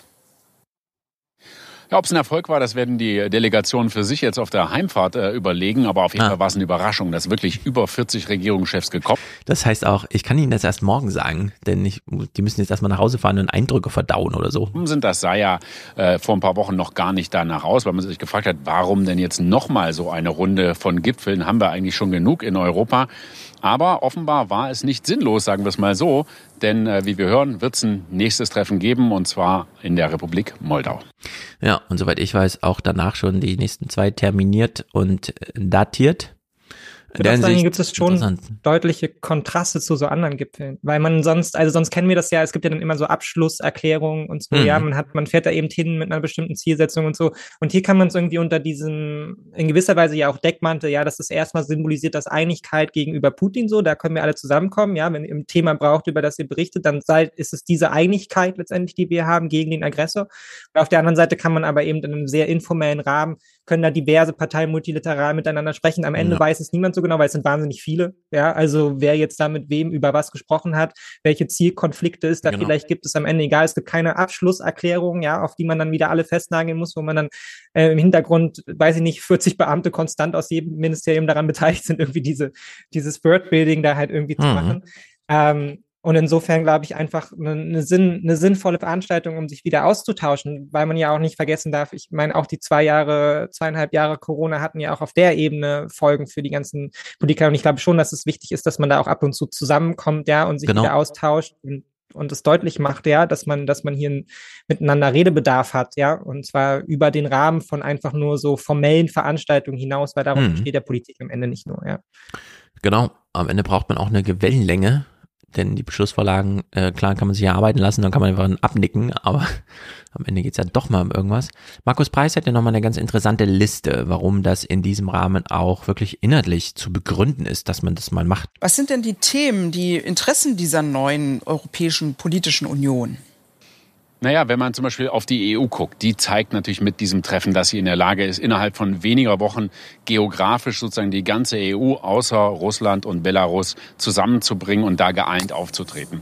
Dann gibt's andere Länder, wie zum Beispiel, da erzähle ich auch mal den Erfinder dieses Formats, nämlich Frankreichs Präsident Macron dazu, die einfach sagen, für Erweiterung, da ist die EU jetzt im Prinzip nicht reif. Wir können nicht diese Westbalkanstaaten aufnehmen, wir können auch nicht die Ukraine aufnehmen.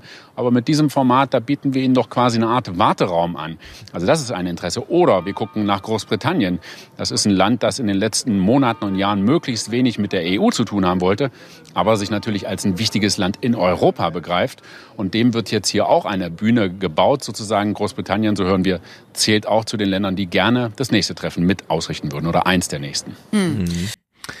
Ich meine, Liz Truss kommt da ins Amt, die Queen stirbt. Ihr Plan mit den Steuersenkungen der Superreichen scheitert die sagte sich auch, habt ihr mal irgendeinen Termin für mich? Und dann so, ja, du kannst nach Prag fahren, da treffen sich die Europäer. Mm, göttlich, ich fahr sofort los. Also, ja, klar, so. für sie ist es natürlich auch. Ich meine, jeder, jeder kann da, glaube ich, was draus ziehen. Ja, für Liz Truss ist halt auch dieses, man geht jetzt nicht eben zur EU, ja, und versucht da mit denen irgendwie zu reden und dann können die Medien zu Hause, genauso wie der politische Gegner, daraus wieder die Story machen, wie man da angekrochen mm. kommt, ja, irgendwie so als Loser und jetzt versucht schon wieder neue Verständigung zu machen, sondern man kann gleich sagen, nee, das ist ja hier ein ganz anderes Format. Das hat ja mit der EU, ja, und ja. Verständigung untereinander gar nichts zu tun. Genauso kann die EU, da hat der Markus Preis völlig recht, gegenüber den Balkanstaaten sagen, also das geht jetzt hier nicht darum, ob ihr mitmachen dürft oder so bei uns, ja, mm. sondern das ist hier ein anderes Format. Ja, genau. wir kommen hier als EU und ihr kommt hier erstmal als Balkanstaaten. Müssen wir jetzt gar nicht drüber reden, was hier irgendwie Beitritt und so weiter anbelangt und kann dann darüber natürlich geschickt dann ähm, andere Themen setzen. Genauso wie man natürlich so Zielkonflikten wie zwischen Griechenland und der Türkei irgendwie aus dem Weg gehen kann und so, die da sind, ja, gewissen Konflikten. Und das ist ja auch so ein bisschen, ist ja so ein NATO-EU-Konglomerat, was sich ja. da irgendwie zusammentut und miteinander Stimmt. redet. Ähm, also an sich ein ganz interessantes Format irgendwie so in dieser Form, auch so aus halber Sicherheitskonferenz und gleichzeitig wirtschaftlicher Austausch Austausch und so. Auch wenn da ja, am Ende allem, vielleicht nichts Konkretes bei rauskommt. Genau, wir hören jetzt nochmal die heute Journalberichterstattung dazu. Es ist halt auch wirklich dieses, die sind halt einfach in einem Raum und gucken einfach mal, wer quatscht denn jetzt mit wem hier. Also die stehen ja einfach so rum und schlendern so durch den Raum. Und äh, ich, im Heute-Journal fand ich es noch ein bisschen amüsanter. Äh, wir warten mal die Marietta Slomka äh, Moderation ab und danach kommt Andreas Kühnast als Berichterstatter. Guten Abend. Das war ein europäisches Treffen heute in Prag, wie man es in der Form noch nicht gesehen hat. 44 mhm. europäische Staaten gemeinsam auf einem Gipfel. Darunter die EU-abtrünnigen Briten oder auch Staaten, die schwere Konflikte miteinander haben, wie Aserbaidschan und Armenien oder ein schwieriges Verhältnis zur EU wie die Türkei. Ja, und Andreas Künast packt hier mal seinen Singsang aus dafür. Es hat einen Krieg in Europa gebraucht, um Europa und Nachbarn zusammenzutrommeln. Man reibt sich die Augen. Da ist Aserbaidschans Präsident Aliyev. Auf demselben roten hello, Teppich hello. wie sein Kriegsgegner Armeniens Premier Pashinyan. Da muss der türkische Präsident Erdogan an der finnischen Ministerpräsidentin Marin vorbei, deren NATO-Beitritt er blockiert. Da kommt Großbritanniens überzeugte EU-Gegnerin Liz Truss, die nun doch mitreden will auf dem Kontinent. Es gibt endlos viele Europaformate, aber keines, das so hochkarätig, so zwanglos und so riskant ist. Wir würden etwas Falsches machen, wenn wir jetzt neben all die institutionellen Strukturen noch eine weitere packen würden. Es geht darum, dass das in einer guten Regelmäßigkeit stattfindet und dem Gespräch in Europa dient. Ja, es war für mich auch so ein, ähm, es wäre falsch, wenn wir jetzt die Institutionen nochmal, wir, wir treffen uns hier nur zum Quatschen, weil ansonsten müssten wir wieder unsere ganzen Typen losschicken, damit die das ordentlich deutsch ja, ja, durchsetzen. Deswegen quatschen ja. wir hier nur.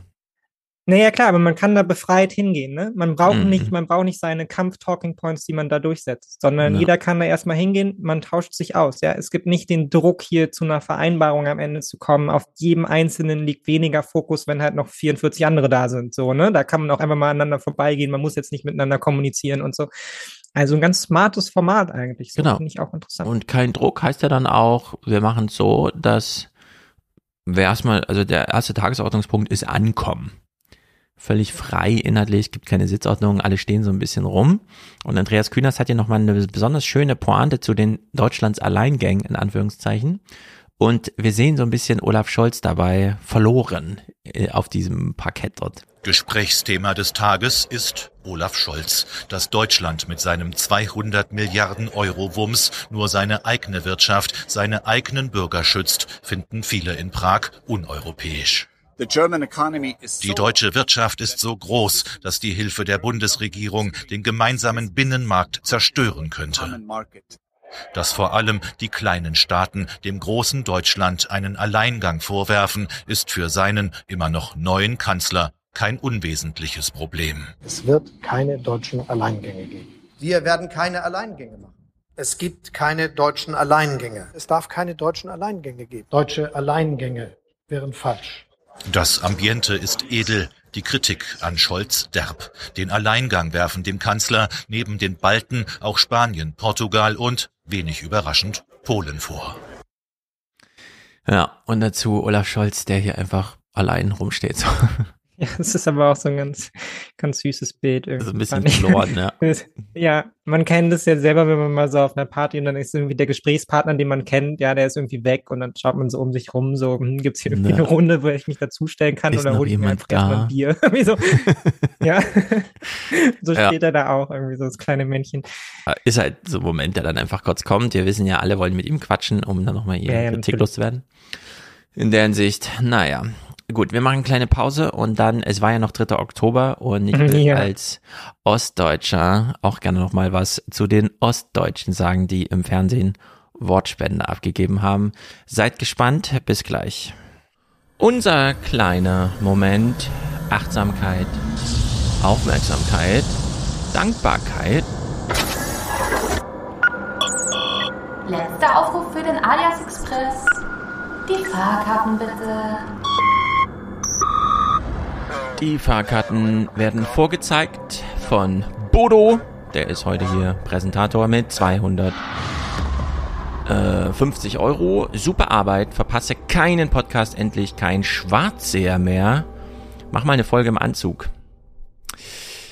Ich bin ja hier etwas zeitversetzt, werde allerdings innerhalb der nächsten Stunde meinen Anzug überwerfen, denn heute am 8., also gestern, ist ja Opa.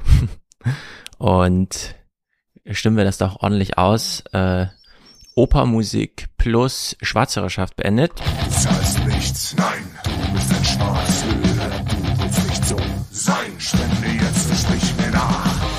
Ich will kein Schwarzhörer mehr sein, nein.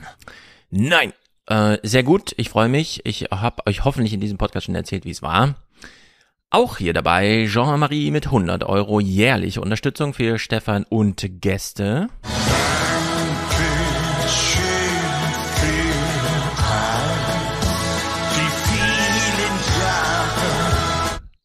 Sehr gut, zwei tolle Präsentatorenschaften und ich erinnere nochmal an vergangene Woche mit kurzen Fernsehmomenten. Wiebke, Daniel und Tobias haben da hier unterstützt.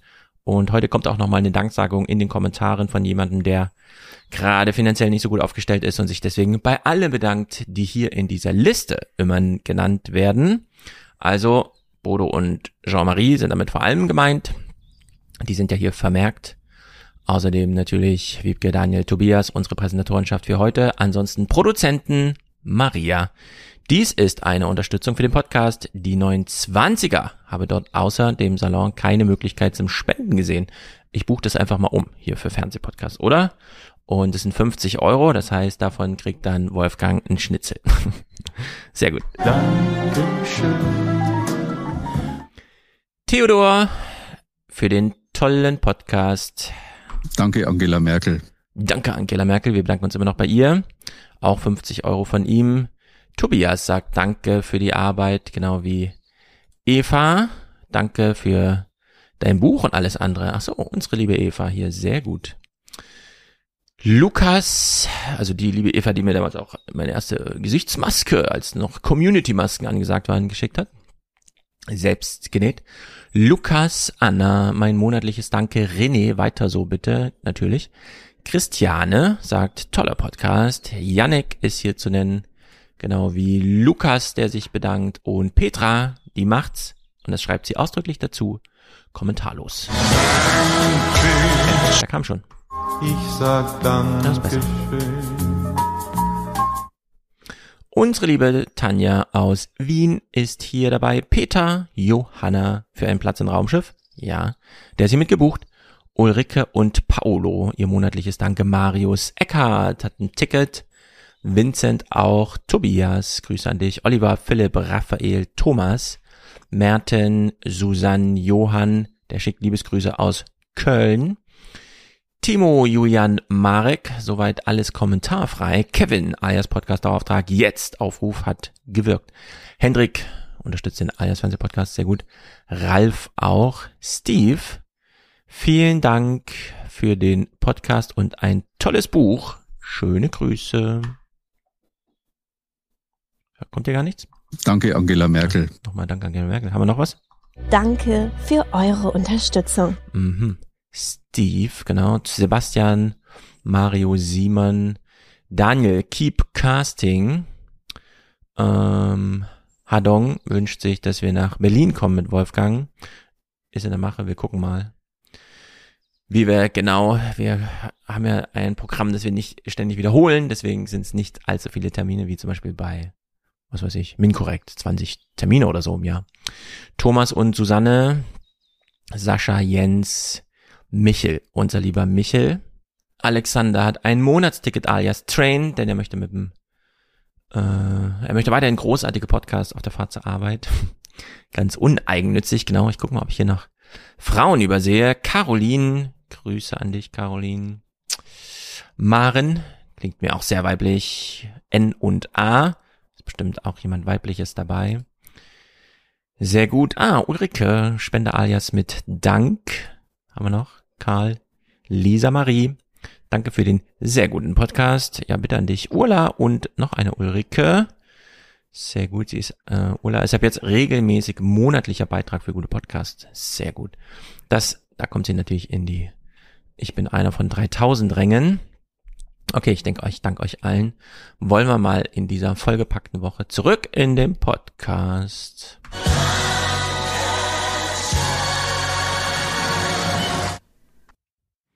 Also, der 3. Oktober ist ja so ein bisschen mein Lieblingsthema, denn es ist jedes Jahr. Und es ist auch jedes Jahr dasselbe. Wir hören einen kleinen Bericht, äh, den ich nur aufgeschnappt habe, weil ich zwischendurch Jena, Lobeda Ost ich war sehr viel in Jena Lobeda, da war meine Schwimmhalle und so weiter, Lobeda West. Aber egal, ich kenne Lobeda Ost. Diskussionsrunden statt Pferderennen auf der Leipziger Rennbahn. Es ist ein Treffen vom Netzwerk Dritte Generation Ost. Mhm. Die Teilnehmenden waren Kinder oder Jugendliche, als die Mauer fiel. Heute sind sie erfolgreich. Das finde ich auch ziemlich gut. Damals waren sie Kinder und Jugendliche, heute sind sie erfolgreich. Aber heute sind sie erfolgreich. Damals, das waren die Loser damals. Die Teilnehmenden waren Kinder oder Jugendliche, als die Mauer fiel. Heute sind sie erfolgreich. Der Austausch unter Ostdeutschen ist ihnen wichtig. Weil ich hier Leute treffe, die sehr ähnliche Dinge wie ich erlebt haben, die das auch verstehen, wenn man über bestimmte Herkunftsproblematiken oder Aufstiegschancen, Schwierigkeiten spricht. Christina Kämpfer ist 1990 geboren. Auch diese Generation ist durch die Wende geprägt, so die Erfahrungen im Netzwerk. Sie kommt aus Jena-Lobeda Ost, mhm. ein typisches DDR-Plattenbauviertel. Ostdeutsch hat sie sich als Kind noch nicht gefühlt. Also ich hatte ein Bewusstsein dafür, aber dass ich im Osten groß wurde, war gar kein Thema. Bis zum Studium in Oxford. Ja, so ist es. In Oxford stellt man fest, ach so, ich komme ja irgendwo her. Hm, okay. Äh, ich will da gar nicht sagen, äh, ich finde das toll, dass man sich da so ich denke mir aber immer in dem Moment, wo man es dann wieder thematisiert, ist es halt klar, wenn man Schicksalsgemeinschaft Ostdeutsche und so, man hätte ja auch Schicksalsgemeinschaft Arbeiterkinder oder so und dann kann man auch viel Verbrüderung unter Gesamtdeutsch äh, irgendwie laufen lassen. Nun. Ja, das ist so ein bisschen das Thema, was uns hier, glaube ich, jetzt gleich begleitet. Ja. ja. Also warum Warum reden wir so viel darüber und eigentlich so wenig über ähm, so viele andere Hürden und Diskrepanzen, die es in Deutschland gibt? So, ja, ich glaube, man kann da andere Themen noch ranziehen, die jetzt nicht nur Ost-West sind. So. Genau, es muss ja gar nicht immer Ost-West sein, nur es ist eine sehr leichte, schnelle Antwort, die man so geben kann. Ach so, ja, hm, und so. Aber ähm, der deutsche, neue ostdeutsche Beauftragte Carsten Schneider, wir kennen ihn alle als krassen Hardliner, wenn die SPD regiert, hat die Schuldenbremse eingehalten und so. Und überhaupt soll auch mal Griechenland sich am Riemen reißen. Viele Europäer, ich glaube, Carsten Schnell war damals auch schon dabei. Wir kennen ihn gut, er hat seinen ostdeutschen Singsang ja auch nicht so richtig abgelegt und war ansonsten auch schon alles Mögliche, so typischer Seeheimer halt. Jetzt ist er Ostbeauftragter der Bundesregierung und ordnet mal wie folgt ein, was Ossis ihrerseits machen könnten, um nicht länger so hinterher zu hinken. Deutschland 32 Jahre nach der Einheit. Darüber habe ich am Abend mit dem Beauftragten der Bundesregierung für Ostdeutschland, Carsten Schneider, gesprochen. Guten Abend, Herr Schneider. Guten Abend, Herr Zamperoni. Grüße Sie. Wir sehen, viele einer Generation, die die DDR oft gar nicht mehr erlebt hat, äh, spüren auch mehr als 30 Jahre nach dem Mauerfall immer noch eine Menge strukturelle Unterschiede. Wie erklären Sie sich das? Ja, zum einen, dass der aufgrund der Ausgangsgründe beziehungsweise ja, überhaupt nicht egal. Und zum anderen ist die Frage, wir sehen den Chancen, dass wir aufstiegen, die Repräsentanz ist der nicht und Sensibilisierung ist der erste Punkt, ähm, überhaupt darüber nachzudenken, ähm, auch ähm, in ähm, Wissenschaft, äh, in militärischen Bereichen, in Unternehmen. In Wissenschaft und militärischen Bereichen, ne? Ich weiß nicht genau, wie das ich weiß nicht, Wir haben zu wenig ostdeutsche Generäle oder so. Ja, ja, ist das jetzt so, weil gerade Krieg ist, weil er nochmal militärisch, das ist ganz komisch. Ähm, auch ähm, in ähm, Wissenschaft, äh, in militärischen Bereich, in Unternehmen ähm, gibt es äh, Ostdeutsche auch, die ähm, wir fördern können, die wir auch äh, an Positionen, die Führungspositionen sind, äh, repräsentiert werden. Äh, und äh, dann natürlich auch der eigene Wille, sich durchzusetzen äh, und so eine Position auch einzufordern. Ähm, da sind wir manchmal vielleicht ein bisschen zu bescheiden und ich versuche, ähm, meine Landsleute stark zu machen, dass sie genau dies auch tun, auch einfordern von Machtpositionen. Ja. Es könnte auch das Letzte, worauf die Ossis stolz sein, sein, dass, dass sie nämlich genau das nicht machen. Nicht mit dieser typisch westdeutschen Attitüde irgendwo auftreten und sagen, hey, könnt ihr mich mal nehmen? Seid ihr alle bescheuert? erkennt ihr nicht, ja. wie toll ich bin und so. Genau das nicht zu machen, aber gut, man kann natürlich auch sagen, das müsst ihr bitte auch noch übernehmen, dann zahlen wir euch auch Geld, wenn ihr hier so richtig auftrumpft, äh, so ein bisschen auf Show-off macht. Ja, es ist ein Leistungsland, man muss sich hier durchsetzen, man muss Leistung bringen. So. Genau, Leistung bringen wird in immer nach äh, oben wollen. Genau, in nach oben wollen ermessen. Ja, also das finde ich schon mal ziemlich doof. Das, das ist auch so ein typisches, ah, ich bin nicht Ostbeauftragter und zwar nur, weil ich wollte eigentlich die coolere Karriere machen. Es hat sich die Bundesregierung zusammengesetzt, für mich blieb kein Posten übrig, also bin ich jetzt Ostbeauftragter. Der letzte ist ja gefeuert worden, weil er irgendwie gesagt hat, die Ostdeutschen können das mit der Demokratie nicht so richtig. Also sucht sich Carsten Schneider hier einfach das nächste persönliche Defizit und sagt, die können einfach so gar nicht richtig, egal was sie wollen. Die wollen nämlich nicht genug. Also ja, das ist so. Ja.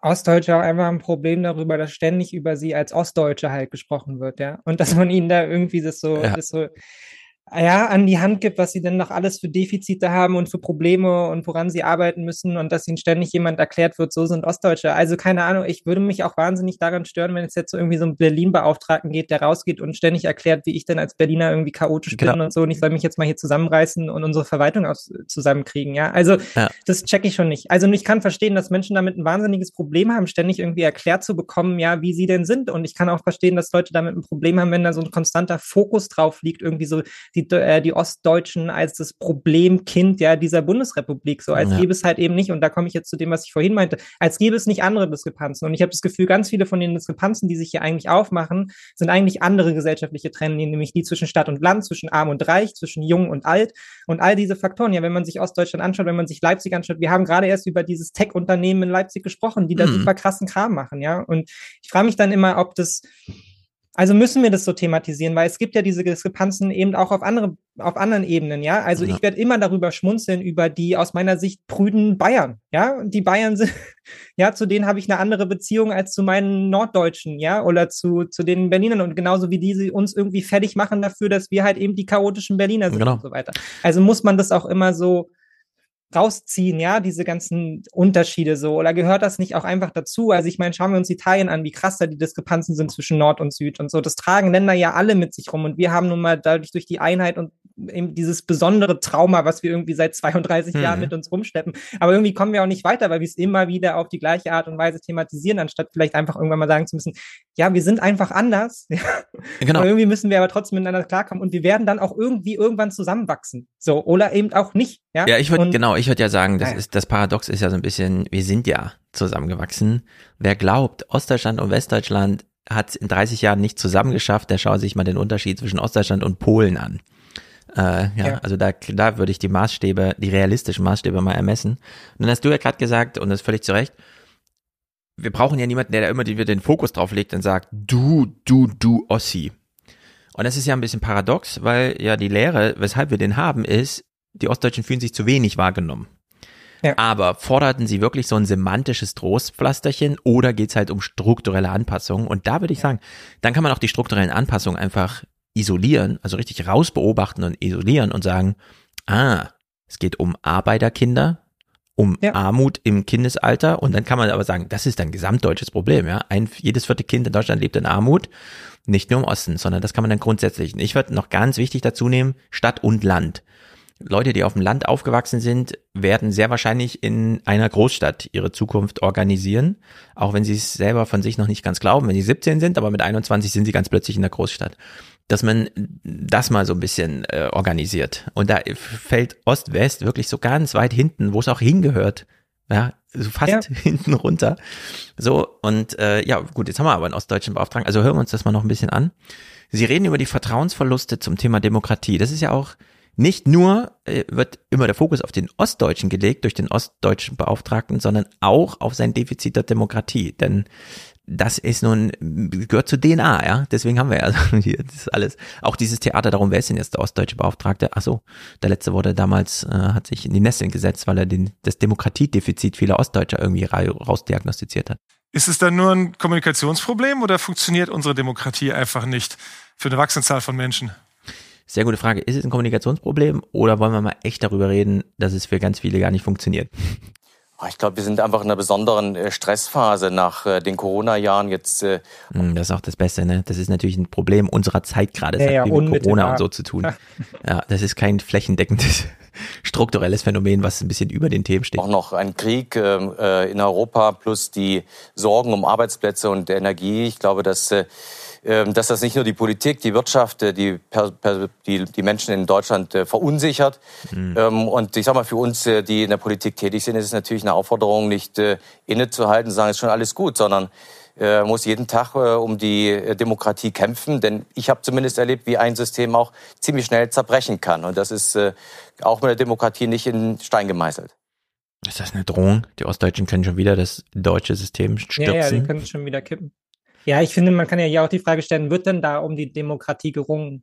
Ja. Und ich finde ehrlicherweise nicht. Also nee. ich habe nicht das Gefühl, dass in Sachsen um die Demokratie gerungen wird, ja, wo es irgendwie droht, dass die AfD stärkste Kraft wird oder so. Nee, da macht man halt seinen Stiefel weiter. Und ich meine, das hat die CDU ja auch mit zu verantworten, dass es dann bis hierhin gekommen ist, ja, weil es immer die gleiche Politik war, die es halt eben nicht eingepreist hat, die letztendlich immer wieder das, das Gleiche erzählt hat, blühende Landschaften überall versprochen mhm. hat. Und dann mussten die Leute feststellen, ja, bei mir zu Hause blüht es aber irgendwie nicht, mhm. ja. Und gleichzeitig finde ich aber, bricht man das alles über so einen Kamm und jeder, der in Ostdeutschland unterwegs ist, weiß, dass das so in der Form nicht stimmt, ja. Also wenn ich, wenn ich in den Norden von Berlin fahre, dort in den, in den Speckgürtel, wo immer mehr Leute hinziehen, ja, wo Kinder ohne Ende sind, ja, wo die Kitas voll sind, wo es läuft, wo die Leute mhm. nach Berlin fahren, um hier zu arbeiten und Spaß zu haben und dann wieder zurück aufs Land, ist es eine ganz andere Situation, als wenn ich in Gütersloh bin, ja, im Süden von Brandenburg, ja, anderthalb Stunden weiter weg von der Stadt und da dann wirklich feststelle, Alter, das ist hier, die Menschen leben hier fast wie, also das ist jetzt hart strapaziert, ich will jetzt niemandem Gütersloh zu, zu nahe treten, ja, aber da sind kaputte Häuser, da ist alles hin, ja, da lebt so gut wie keiner mehr, da ist nichts mit blühender mhm. Landschaft, aber das ist beides Brandenburg und es hilft aber hast jetzt nicht, Gütersloh gesagt? Nee. Äh, nee, Jüterburg. Sorry, Jüterburg. Jüterburg. Ja, Jüterburg, Jüterburg, so. ja. ja. Genau. Also, und das hat, das hat von vorne bis hinten nichts miteinander zu tun, aber das sind strukturelle Probleme, die kann man auch lösen, indem man zum Beispiel dafür sorgt, dass da vielleicht mal eine schnelle Bahn hinfährt. Ja, da braucht man halt mal Das kann schon viel helfen, eine schnelle Bahn, ja, genau. Da braucht man einfach mal einen konkretes Konzept, wie man solche, wie man solche Regionen, wenn man sie dann erhalten möchte, wieder fruchtbar machen, wie man dafür sorgt, dass da Menschen hinziehen, ja, damit die Menschen, die dort schon sind, auch das Gefühl haben, da tut sich irgendwas in der Region. Und ja. das schafft man, finde ich, nicht, indem man halt sagt so, ja, das hier ist halt Ostdeutschland, hier ist halt Scheiße, so. Nee, das Toni sagt nicht, ja. Jüterbock, so heißt es. Jüterbock? Okay, Jüterbock, entschuldige, ja. verwirrend. Jüterbock. Aber du hast recht, es ist das Reisen, oder das Pendeln, je nachdem. Carsten Schneider findet das auch. Stichwort das Land zusammenhalten. Umfragen zeigen auch, dass Westdeutsche mehr Gemeinsamkeiten sehen als Unterschiede zwischen West und Ost. Im Osten dagegen sieht man wesentlich mehr Unterschiede. Woran liegt das? Sind das immer noch so Dinge wie zum Beispiel die unterschiedlichen Lohnverhältnisse? Ich glaube, man muss sich wirklich auch erst mal interessieren für das jenseits der Elbe. Ähm, gibt äh, leider immer noch, ich glaube, 25 Prozent der Bevölkerung im Westen, die nicht im Osten waren, noch nie.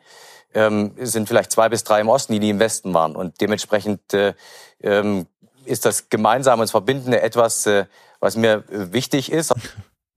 Das verstehe ich nicht. Oh, lass doch die Leute jetzt, soll Oma Erna jetzt echt nochmal nach Erfurt fahren oder was? Ja, damit sie das sich da mal angucken kann und ja, genau. dann weiß, wie die Ostdeutschen so ticken.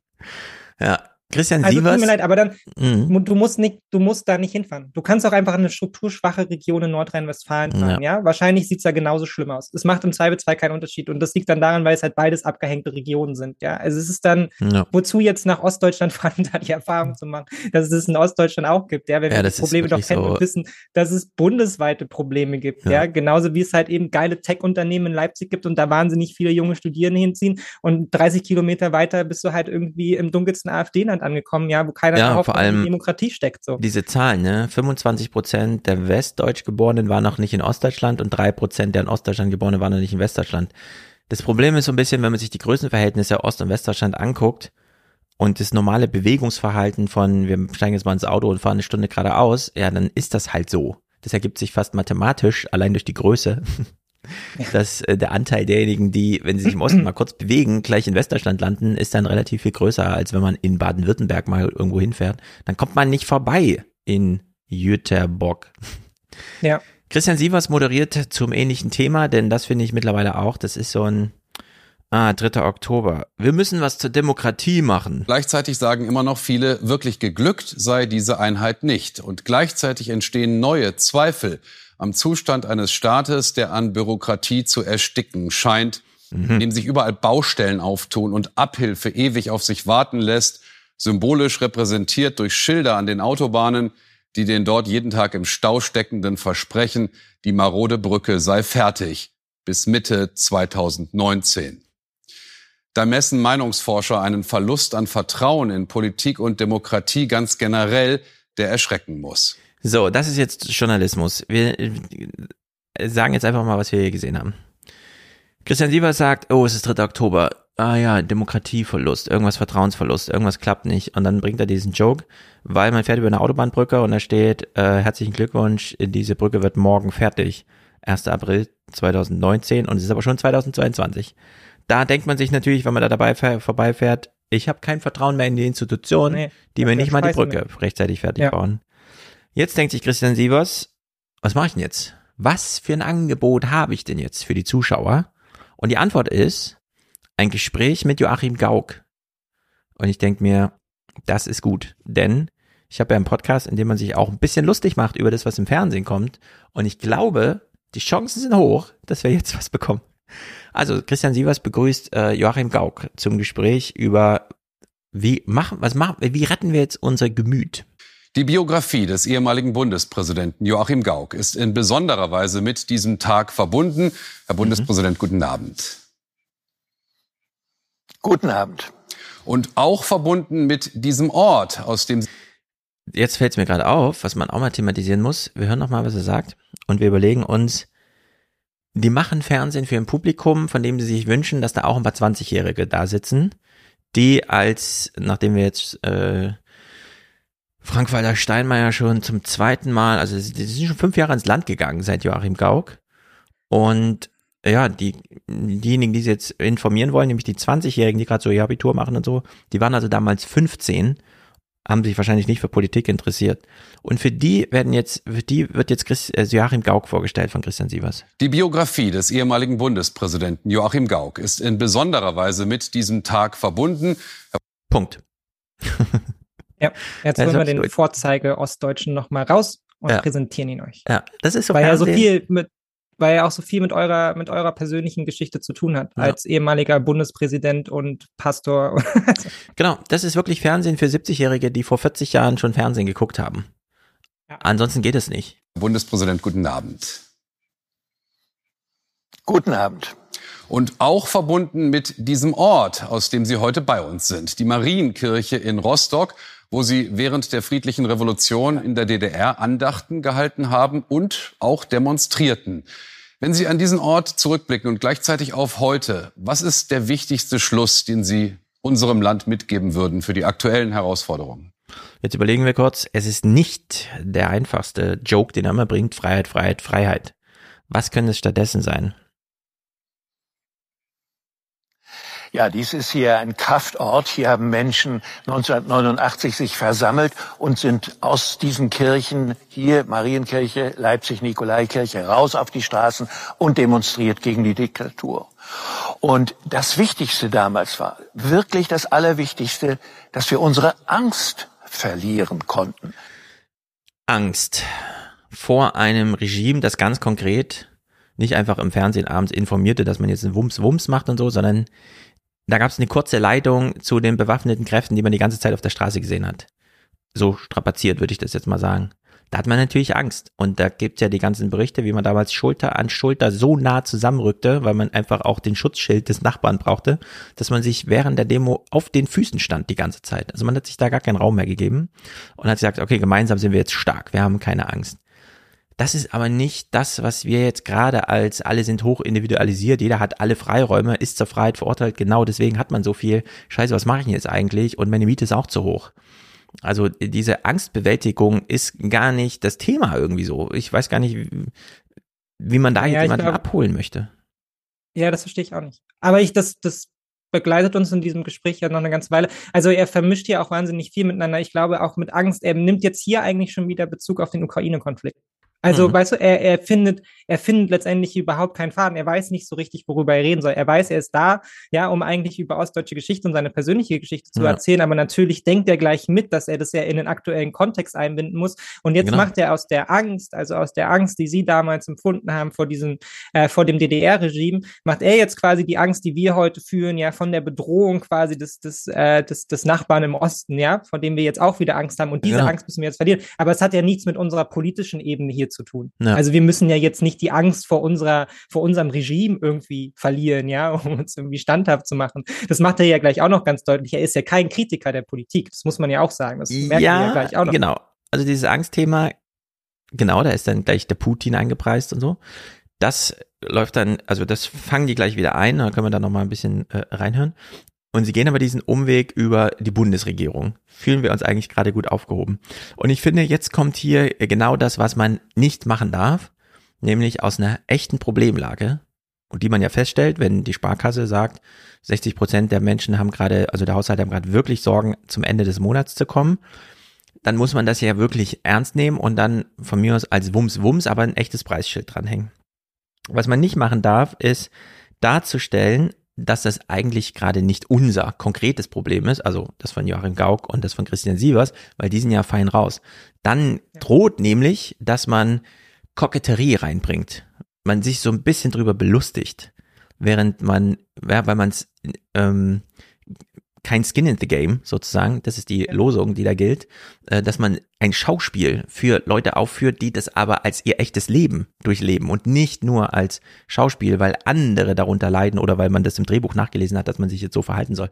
Und deswegen finde ich, äh, das, was wir jetzt hier hören, wirklich hochgradig problematisch, heißt aber auch, meine Argumentation setzt jetzt an so einer Gemütszustandssachlage an. Also nicht an der konkreten inhaltlichen Sachlage, sondern hier wird jetzt äh, sozusagen nicht die, der, der richtige Ton getroffen. Man ist jetzt nicht in Wellenlänge mit dem Publikum. Und dazu brauchen wir etwas, was wir schon einmal erlebt haben in Deutschland. Und zwar, als die große Finanzkrise kam. Da hatten wir eine Regierung, die voller Entschlossenheit den Bürgern signalisiert hat, fürchtet euch nicht um euer Erspartes.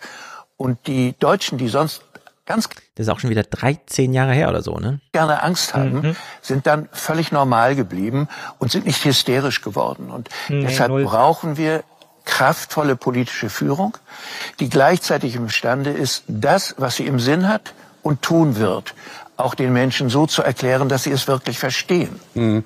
Haben wir denn diese Führung gerade? Oder anders gefragt, kann man nach dem großen Wort der Zeitenwende weitermachen mit Wumms und Doppelwumms? da lacht der Gauk schon über die Frage, ja, haben wir das denn gerade? Sollten wir uns nicht aufregen mit der Bundesregierung, die uns nicht sagt, was sie als nächstes tun wird? Und klar, ich weiß, wo Sie mich hinlocken wollen, Herr Sievers, aber ich will es mal so ausdrücken. Wir das ist dieses, ich weiß, wo Sie mich hinlocken wollen, aber ich werde es nicht explizieren, obwohl es genau darum geht, mal ehrlich zu sagen, was die Regierung machen soll und was auch für mich bedeutet, ich sollte jetzt mal ein ehrliches Wort über die Regierung verlieren. Vielleicht treffe ich damit ja einen Ton von Menschen, die auch einfach ein ehrliches Wort über die Regierung sagen, nämlich bei Veranstaltungen im Internet oder am Stammtisch. Die fangen ja auch nicht an so, ich rede mal um den heißen Brei herum. Nee, das ist ja das Problem, dass sie nicht mehr um den heißen Brei herumreden, weil sie einfach Tacheles reden.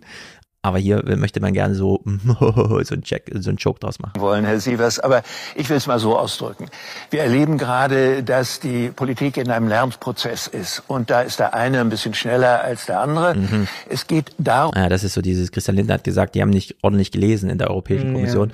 Ja, ja die einen, es müssen alle lernen, den einen gelingt es besser und den anderen schlechter. Dass die Politik in einem Lernprozess ist. Und da ist der eine ein bisschen schneller als der andere. Es geht darum, mit einer erhellenden Vereinfachung. Erhellende Vereinfachung, nicht diese AfD-Vereinfachung. Ah. Auch komplexe Sachverhalte. Komplexe, nicht komplizierte, sondern komplexe. Finde ich auf der anderen Seite richtig, weil komplex heißt ja, wäre auch anders möglich. Also Kontingenz ist gegeben. Die Geschichte wird erst noch geschrieben, sie ist nicht, und nur geschrieben ist sie komplett, ja, also das Gegenteil von komplex ist ja komplett. Was er meint aber eigentlich ist kompliziert, also nicht einfach, schwer zu verstehen hat er aber vorhin schon negiert, nämlich erhellend einfach und sagt dann aber die komplizierten Sachen, vielleicht sind sie nicht erhellend einfach darzustellen. Unter die Menschen zu bringen, dass die begreifen, die da oben, die wir gewählt haben, die das ist einfach zu wiederholen. Ne? Hast du diesen da oben. Es tut mir leid, aber es regt mich, dieses ganze Gespräch regt mich so wahnsinnig ja, auf. Dieser, dieser von oben, dieser ja. von oben herabton, in dem mir, also ich hasse das als Bürger so angesprochen zu werden, egal ob ich jetzt Ostdeutsch, Westdeutsch oder nichts davon bin. Ja, dieser Ton, man muss den Menschen das jetzt vermitteln, ja, dass die da oben nicht so, ja, nee, das, das finde ich das Beste, also, dass er diesen Wortlaut, die da oben einfach reproduziert in dem Moment. Ja, ja, aber also er, er reproduziert es, aber er ist, es ist halt wirklich die Verdummbeutelung aller, die da irgendwie zuhören. Also ja, genau, leid, was aber wirklich bedeutet, dadurch, dass er einfach von die da oben spricht, meint er ja, ich bin auch gerade hier oben und ich war da oben und es sind wirklich die da unten. Ja. Es ist aber wirklich die Frage, reden wir gerade über die da unten oder reden wir für die da unten? Und überhaupt die da unten schon, äh, also dieses, diesen Wortlaut, dieses Bild so zu übernehmen, ist schon problematisch und dann ist noch so einzuweben. Ja. ja? Also es, es, ist ganz problematisch. Wir hören es, wir hören es das trotzdem an. Hellenden Vereinfachung, auch komplexe Sachverhalte unter die Menschen zu bringen, dass die begreifen, die da oben, die wir gewählt haben, die sorgen sich um uns. Ja, die sind nicht da oben, die sind in Berlin oder in Wiesbaden, aber die sind nicht da oben. Die machen sich bewusst, in welchen Schwierigkeiten wir sind. Und wenn dies gelingt, dass wir in einer solchen Weise mit den Menschen sprechen, dann ist dieses kostbare Gut des Vertrauens eben auch nicht dahin, sondern das kann wieder wachsen. Hm, ja, Vertrauen. das Vertrauen in die da oben muss einfach wieder wachsen.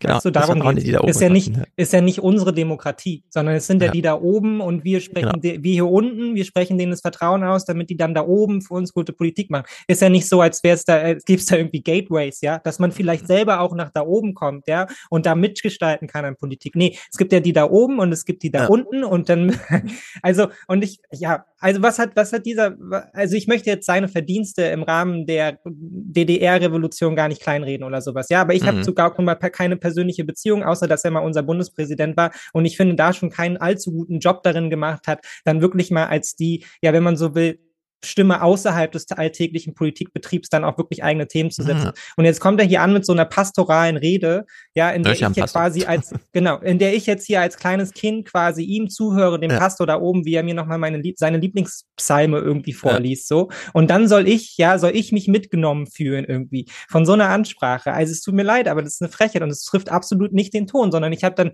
genau das Gefühl, dass dort so über Ostdeutsche gesprochen wird, ja, wie ich das nicht mhm. möchte, dass über mich oder irgendjemand anders gesprochen wird, ja. Nämlich genau. als der Dumme höre, da unten, für den man jetzt eine ja. einfache Erklärung finden muss. Ich höre raus, du bist jetzt bereit für die eigentlichen Highlights dieses Gesprächs, ja. denn das war jetzt nur Warm-up. So. Es wird noch besser. Die da oben in Berlin haben jetzt soweit, ja, die kleinen Witze über die Bundesregierung, die ja nicht das macht, was sie eigentlich tun sollte, er weiß es ja besser, sind gemacht. Jetzt geht's mal in den hart, ins, in, in die harten Themen. Der Ostdeutsche, was ist da los?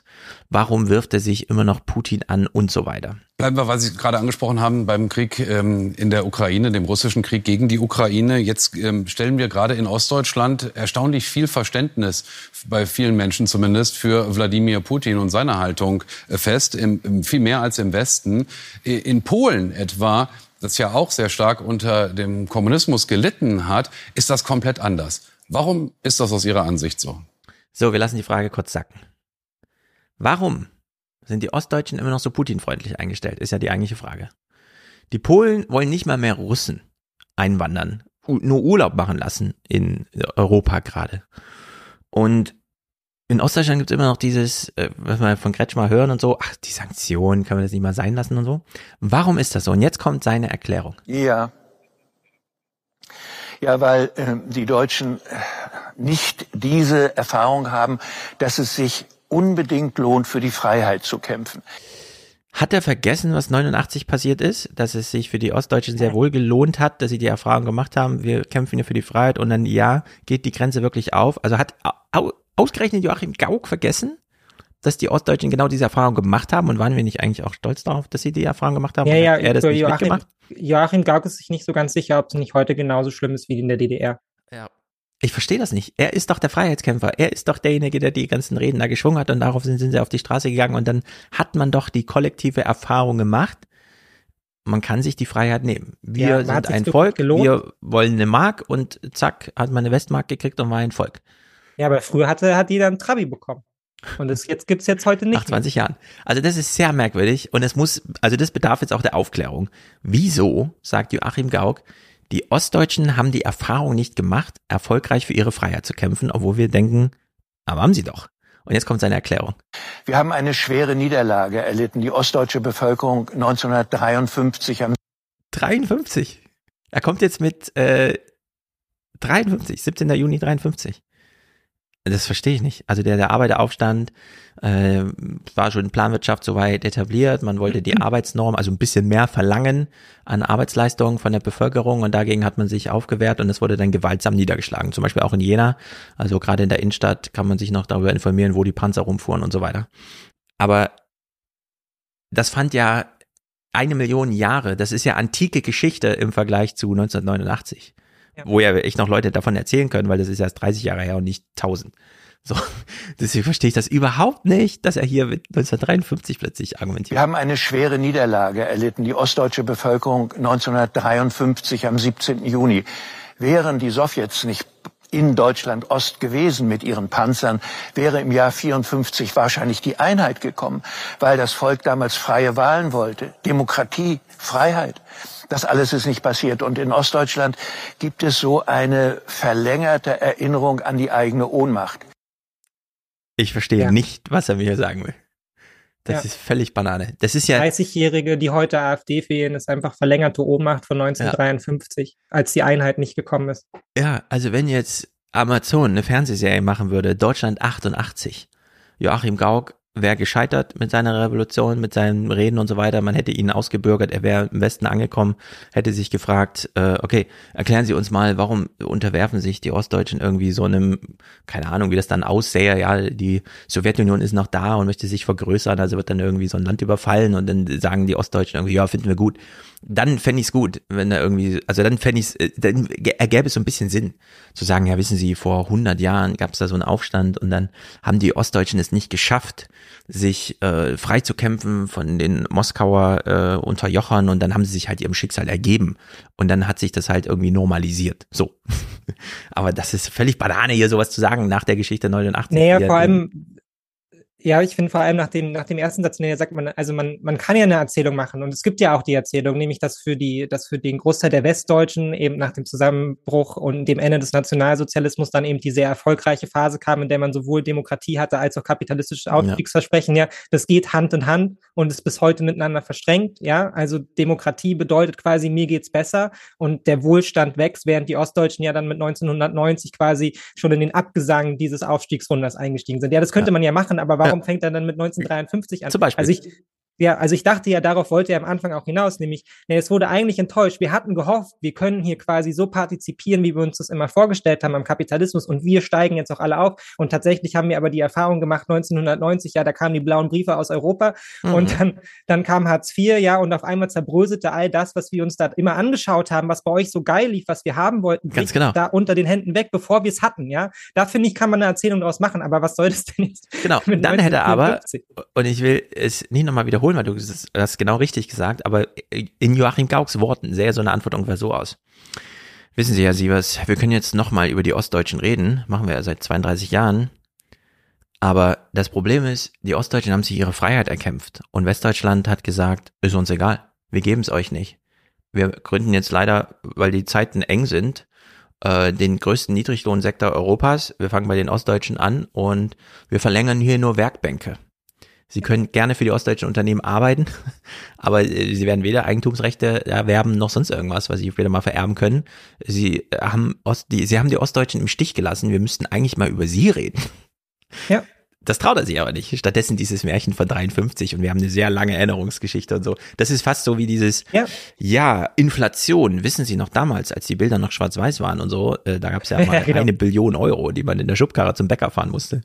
So als ne, wäre es nicht irgendwie die Miete, die man jeden Monat abdrückt, die einen das, äh, den Angstschweiß da auftreibt. Nee, das ist die Erinnerung an damals. Also völlig Banane. Und jetzt äh, seine kleine Pointe. Das fühlt sich aber nicht gut an und darum wird das umgedeutet. Das ist so ein bisschen eine psychologische Frage. Man also jetzt kommt sein Stockholm-Syndrom, äh, mhm, ausgehend genau, von 1953. Das fühlt sich aber nicht gut an und darum wird das umgedeutet. Das ist so ein bisschen eine psychologische Frage. Man fürchtet sich vor dem, so. der einen selber lange Jahre in Ohnmacht gehalten hat. Putin. Und man schaut ihn lieber etwas freundlicher an, damit er uns nichts Böses tut. So. Das ist ein merkwürdiges Phänomen und äh, ja. ich kann da äh, das finde ich am besten. Er bietet eine Erklärung an und entschuldigt selber dafür, dass er seine eigene Erklärung nicht glaubwürdig findet. An, damit er uns nichts Böses tut. Das ist ein merkwürdiges Phänomen und äh, ich kann damit auch nicht gut klarkommen. Vor allen Dingen. Ich habe Ihnen jetzt was erklärt. Aber das sind ganz merkwürdige Sachen. Ich konnte mit selber nicht klarkommen, aber vielleicht verstehen Sie ja, was ich meine. Ja. Irgendwie so, ne?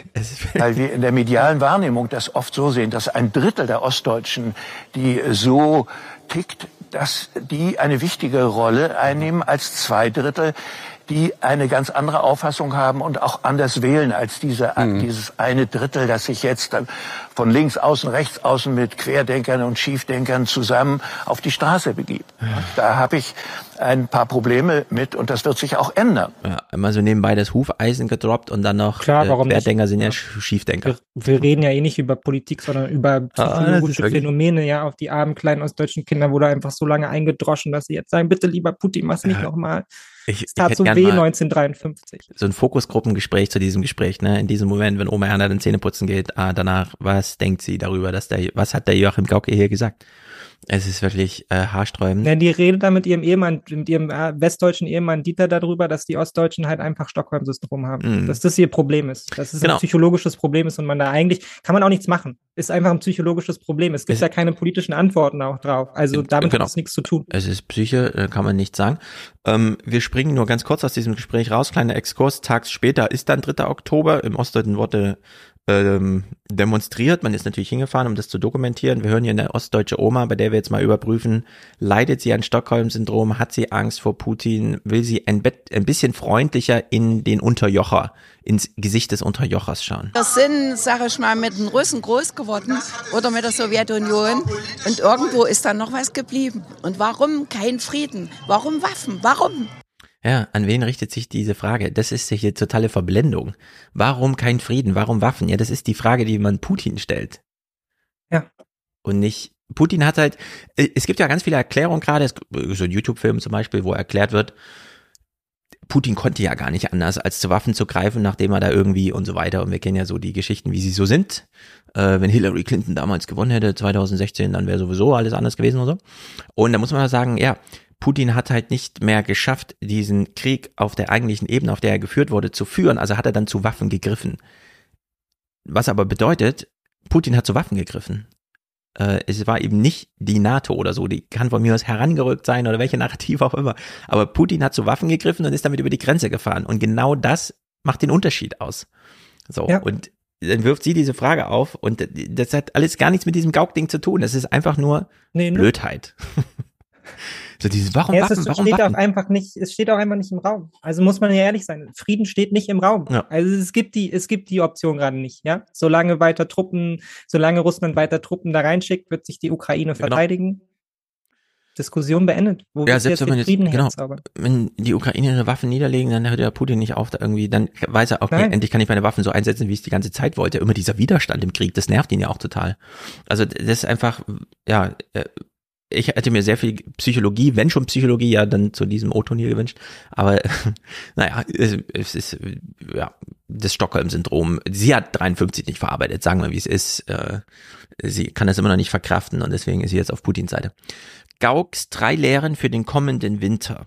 Sie sind ein Ermutiger, sagen Sie von sich selbst, Herr Gauck. Sie sind damals von den Demonstrierenden 1989 äh, in der Marienkirche, in der Sie jetzt stehen. Warte mal, wir müssen diese Szene nochmal gucken. Sie sind ein Ermutiger, äh, dann ist er so ein bisschen beschämt darüber und guckt so runter. Ermutiger, sagen Sie von sich selbst, Herr Gauck. Sie sind damals von den Demonstrierenden 1989 äh, in der Marienkirche, in der Sie jetzt stehen, in Rostock, auch dazugeholt worden, weil man einen begnadeten Redner suchte. Sie haben auch als Bundespräsident immer auch durch Ihr Charisma gewirkt. Ihr Tipp, um einen dunklen Herbst und Winter zu meistern, was würden Sie sagen? Oh Warte mal, was für ein Herbst? Ihr Tipp, um einen dunklen Herbst und Winter zu meistern. Einen dunklen? Also äh, ist schon die Verordnung da, dass wir das Licht ausmachen sollen? Sie was hat schon Angst vor Blackout. Was würden Sie sagen? Erstens, Erstens, die Situation anschauen, wie sie wirklich ist. Ah. Wir an wen ist das gerichtet? An die Journalisten oder an die Leute? Also ja, niemand weiß es. Also das, hier, hier vermischt er jetzt alles miteinander. Jetzt macht es nichts mehr Sinn. Also es gibt hier keine politische, ja. keine Individualebene, ist alles, also fühlt euch ja mal angesprochen. Keine Ahnung. Die Situation anschauen, wie sie wirklich ist. Ja, wirklich. Wir leben in Deutschland immer noch in einem sehr Do your own research ist ja dieses, die Situation anschauen, wie sie wirklich ist. Situation ja. anschauen, wie sie wirklich ist. Wir leben in Deutschland immer noch in einem sehr gediegenen Wohlstand. Richtig. Die allermeisten. Haben wir zwar so verteilt, dass die reichere Hälfte 99,5 Prozent hat und die andere Hälfte nichts oder Schulden. Ja, aber es ist egal, Leute in Afrika haben nichts zu essen. Kommt ich glaube, das meint er mit gediegen. So summa summarum, einmal links und einmal rechts vorbeigeschossen, der Hase ist tot. Statistisch. Genau. Ihr habt doch eine Wohnung, hat auch nicht so schlimm. Genau. Die Post kommt doch an, oder? Wo die Rechnung drin ist. Sehr gediegenen Wohlstand. Die allermeisten Menschen. Und für die. Die allermeisten Menschen. Also 40 von 80 Millionen. Muss reichen. Reicht doch 40 Prozent, sagt die Sparkassen, schaffen es doch. Die nicht im Wohlstand leben, sorgt dieser Staat. Wir hm. sind nicht China und. Die Tafeln, äh, dass sie gar keine staatliche Einrichtung sind, gut. Wir sind nicht irgendwo in Afrika, ja. sondern wir. Das ist am besten. Hör mal zu, wir sind hier nicht irgendwo in Afrika. Das hat der ehemalige also, Gau äh, Bundespräsident gesagt, ja. Die, die Antwort auf die politischen Herausforderungen für diesen dunklen Winter, wie Christian Sievers sagte, ja. ist, hör mal zu, wir sind hier nicht in Afrika. Im Wohlstand leben sorgt dieser Staat. Wir sind nicht China und wir sind nicht irgendwo in Afrika, hm. sondern wir haben einen Sozialstaat. Also. Zweitens. Wenn wir dies wahrnehmen, dann wird der tiefe Frust sich wandeln in einen gewissen ja. Unmut. Klar. Und wenn wir Freunde treffen, wenn wir uns mit Menschen treffen und uns über die Situation unterhalten. Das finde ich übrigens gut. Menschen treffen finde ich auch. Das ist am besten, wenn man sagt, verlass mal alle die Kirche. Joachim Gauck will ein Interview führen. Haut mal ab. Ja. Wir brauchen hier keine Menschen, die irgendwie. So. Dann haben wir schon mal den ersten Schritt getan, unseren Unmut zu bekämpfen. Mhm. Und im Übrigen, sollten wir ins Tun geraten. Mm. Es gibt ein Element, wir erinnern uns. Heizung ausmachen, Licht ausmachen. An Krisen, die wir gemeistert haben. Und da gibt es viele. Unter anderem haben wir die Diktatur besiegt. Haben wir oder nicht? Was waren jetzt 53? Also haben wir die Diktatur jetzt besiegt oder nicht? Das ist so ein bisschen. Ja, so halb. so. Gibt es viele. Unter anderem haben wir die Diktatur besiegt ja, ja. und der Westen hat einen super Rechtsstaat und eine super Demokratie super. aufgebaut. Super. Das ist das eine, woran wir uns erinnern, was wir können. Und das andere ist, dass wir ins Tun geraten. Das ist wirklich, das muss man nochmal hören. Unter anderem haben wir die Diktatur besiegt und der Westen hat einen super Rechtsstaat und eine super Demokratie aufgebaut. Der Westen hat das aufgebaut und hat dann ein bisschen abgegeben. Ja. Das ist ja wirklich genau. Das ist das eine, woran wir uns erinnern, was wir können.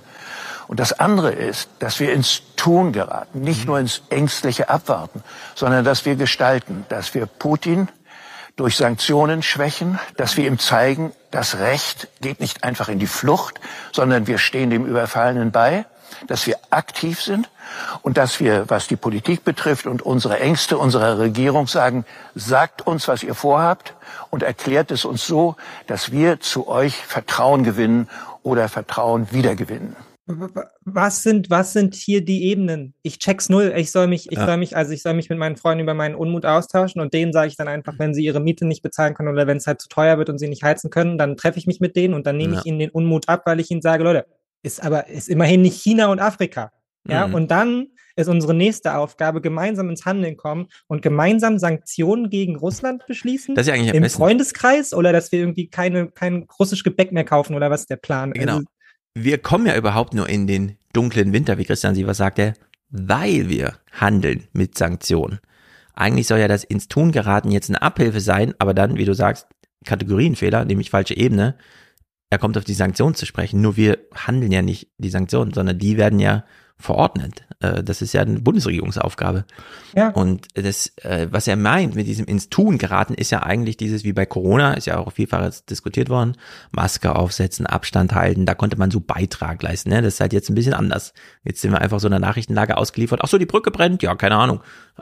Ja. Ich kann da nichts tun, ja. Die Brücke brennt halt. So. Ja, aber Stefan, auch wenn die Brücke brennt, ist es immer noch wichtig, dass du dir dann in deine Informationen holst, ja. Also Richtig. du musst wissen, was ist. Ja, was ja momentan in der aktuellen Lage auch wahnsinnig einfach ist. Ja, irgendwo explodieren Pipelines, Brücken. Ja, niemand weiß, was Sache ist. Deutsche Bahn fährt nicht. War es ein Anschlag? Ja, von ja, genau. wem? Nobody knows. Ja. Verschwörungstheorien überall. Ja, aber da musst du dir einfach die wichtigen Informationen, du musst einfach sehen, was ist. Und was ist, und das hat er ja auch am Anfang schon mal gesagt, ist, dass ähm, man kümmert sich, genauso wie man sich großartig 2008 gekümmert hat. Und da sind die Deutschen auch nicht in Panik verfallen. Sie haben ja nicht ungefähr zwölf Jahre lang auf den Süd Süd Südeuropäern rumgekloppt, ja, ja, und sich in rassistischen Stereotypen gebadet. Nein, Nein, nein, nein, nein, nein. Sie wir sind, sind ja gar nicht in Panik geblieben. verfallen, als wir die nein, Kindersterblichkeit null. in Griechenland verdreifacht haben. Ja, da waren wir ganz cool, weil wir wussten, der deutsche Staat kümmert sich um uns und das ist ja. das Wichtigste und wir sind hier nicht in Afrika. Nice. Ja, wir sind hier nicht in Afrika. Das ist die Botschaft von Joachim Gauck. Wir sind hier nicht in Afrika. Kommt mal klar, Leute. es ist unglaublich. Jetzt hören wir Ostdeutsche auf der Straße äh, und Ostdeutsche im Sinne von man hat, man zeigt uns jetzt Ostdeutsche, wie ansonsten Tiger bei Tigerenten und Co. oder wie das heißt. Und man fährt also mal hin ins Gehege, ins Biotop, ja, hält die Kamera drauf und bringt O-Töne mit. Hier in Gera gingen am Abend nach Polizeiangaben mehr als 10.000. Und wir haben jetzt im Hinterkopf, wir hören jetzt gleich die Wortwende. Wir sagen denen dann, aber wir sind doch nicht in Afrika, oder? Können wir uns wenigstens darauf einigen? auf die Straße. In Ostdeutschland sind aktuell nur rund 40 Prozent mit der Demokratie zufrieden. Im Westen sind es rund 60 Prozent. Das hatte zuletzt der Deutschland-Monitor gezeigt. Mit der Gesamtpolitik bin ich unzufrieden. Die ganze Wirtschaftspolitik, also die und wie gesagt, diese Kriegsgeschichte, die Gesundheitspolitik, also das passt alles nicht. Das passt alles einfach nicht. Passt alles nicht. Hast du ein Beispiel? Nee, ist einfach alles scheiße. Ja, das passt alles nicht. Vor allem mir fällt dann ja auch, auch die Gesundheitspolitik, das passt alles nicht.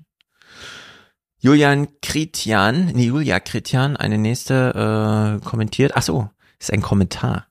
Also, es wird kommentiert. Wir haben ja eben schon gehört, äh, Joachim Gauck, wir sind ja nicht in Afrika. Äh, hier nächster toller Beitrag. Ich wünsche mir, dass dabei alle eine Erkenntnis eint. Mhm. Wir stehen gemeinsam vor neuen Umbrüchen und großen Krisen. Diesen Zusammenhalt unserer Gesellschaft müssen wir alle zusammen sichern. Ost, West, Stadt, Land, Jung, Alt. Wir haben es in der Hand, ob wir Deutschland Spaltern überlassen oder die Zukunft gemeinsam gestalten. Hm, nee. Die, ja. Das ist politische Aufgabe. Sorry, aber es ist nicht mein Job, Bahnleitungen nach Ostdeutschland zu legen. Ja. So, ich ja. gebe meine Wahlstimme ab, fertig. ja.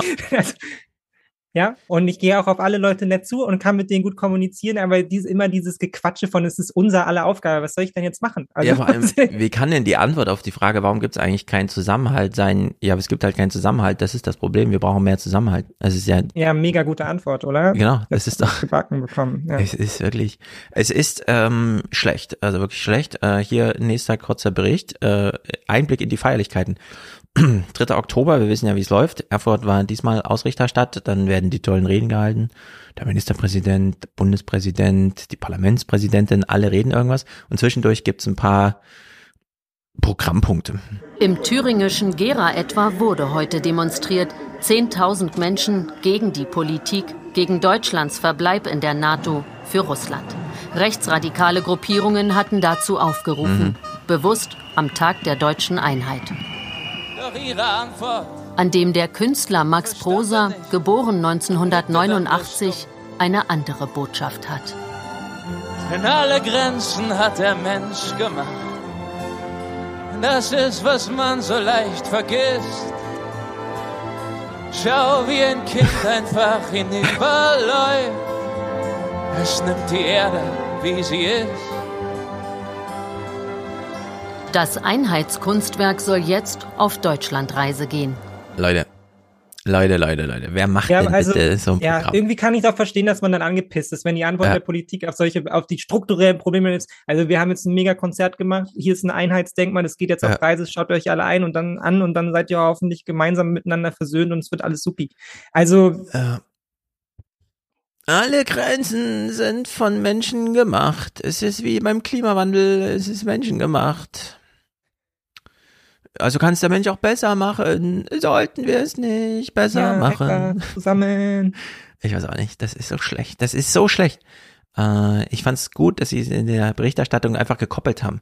Da demonstrieren die Leute, und zwar sehr viele offen erkennbare, weil sie sich auch so zeigen, Neonazis. Und um da drauf zu reagieren, holt man sich so einen Singer-Songwriter, der nochmal mit Orchester, weil es wäre langweilig nur mit der Gitarre und so, das ist ja überall, es ist ja 3. Oktober, der Bundespräsident ist da, muss natürlich noch ein Orchester mitspielen, ein paar Streicher, die dann nochmal ja, ja. Ich, es ist aber ich meine, da ist sie, da ist sie die Abgehobenheit, von der Gauck spricht, ja, die da oben, ja. die ihren Festakt zelebrieren und es ist alles Gemeinschaft und wir haben es geschafft und so und dann hast du halt auf der anderen Seite marschieren die, die genau sagen so, nee, genau ist es eben nicht. Wir wollen mit euch nichts zu tun haben. Ihr ja. könnt euch, könnt uns mal jeder oben so. Ja, es ist wirklich schlimm und wir springen für den letzten Clip zum Thema zwei Tage voraus. Fünfter, zehnter, also zwei Tage nach 3. Oktober. Es wird natürlich weiter demonstriert, weil die Ostdeutschen fühlen sich weiter nicht verstanden. Sie zeigen das auch wie folgt. Nur wenige wollen uns sagen, warum sie hier sind. Wir wollen nur erreichen, dass man endlich auch mal hier uns anerkennt, gleichwertig so, wie es im Westen ist. Denn die äh, Renten sind unterschiedlich, die Gehälter sind unterschiedlich und ich muss Ihnen ganz ehrlich sagen, ich bin eigentlich stinke dass es immer noch nach 30 Jahren immer noch so ist. Es kann eigentlich nicht sein. Noch ist Cottbus Braunkohleregion. Dem Strukturwandel sehen einige hier kritisch entgegen weiß ja jedes Kind, dass im Prinzip nicht immer die Sonne scheint oder der Wind weht, dass man dann aus alternativen Energiequellen die, äh, den Strom beziehen kann. Das merkt man jetzt schon. Die machen schon Angst, dass wir jetzt keine Heizlüfter benutzen oder sowas. Jo.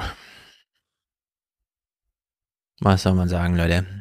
Ja, man weiß, ich kenne die, kenne die Plakate auch aus Brandenburg, ja, an jedem zweiten Haus hängt bloß keine Windkraft hier, ja, in Regionen, wo man sich denkt, so, das könnte ja. hier ein Schlüssel, eine Schlüsselregion sein, ja, für neue, erneuerbare Energien. So Leute, es könnte bergauf gehen, wenn ja. es nur ertragen würde, dass da drüben auf dem Hügel ein scheiß Windrad steht. Aber ihr wollt es nicht. Nee, ihr wollt Kohle ja. machen, um euch dann in 20 Jahren darüber zu beschweren, dass ihr nicht mitgenommen wurdet auf den Strukturwandelweg. Genau. Ja, und dass man euch wieder genau. Almosen zuschanzen musste. Genau, wir lassen mal diesen O-Ton des Mannes am Ende einfach dahingestellt gestellt, das ist so dämlich, da weiß man genau, der Typ müsste einfach nur mal ein Gespräch verwickelt werden. Und es gilt aber insbesondere diese ältere Dame, die wir hier eben gehört haben, ich will sie nochmal spielen.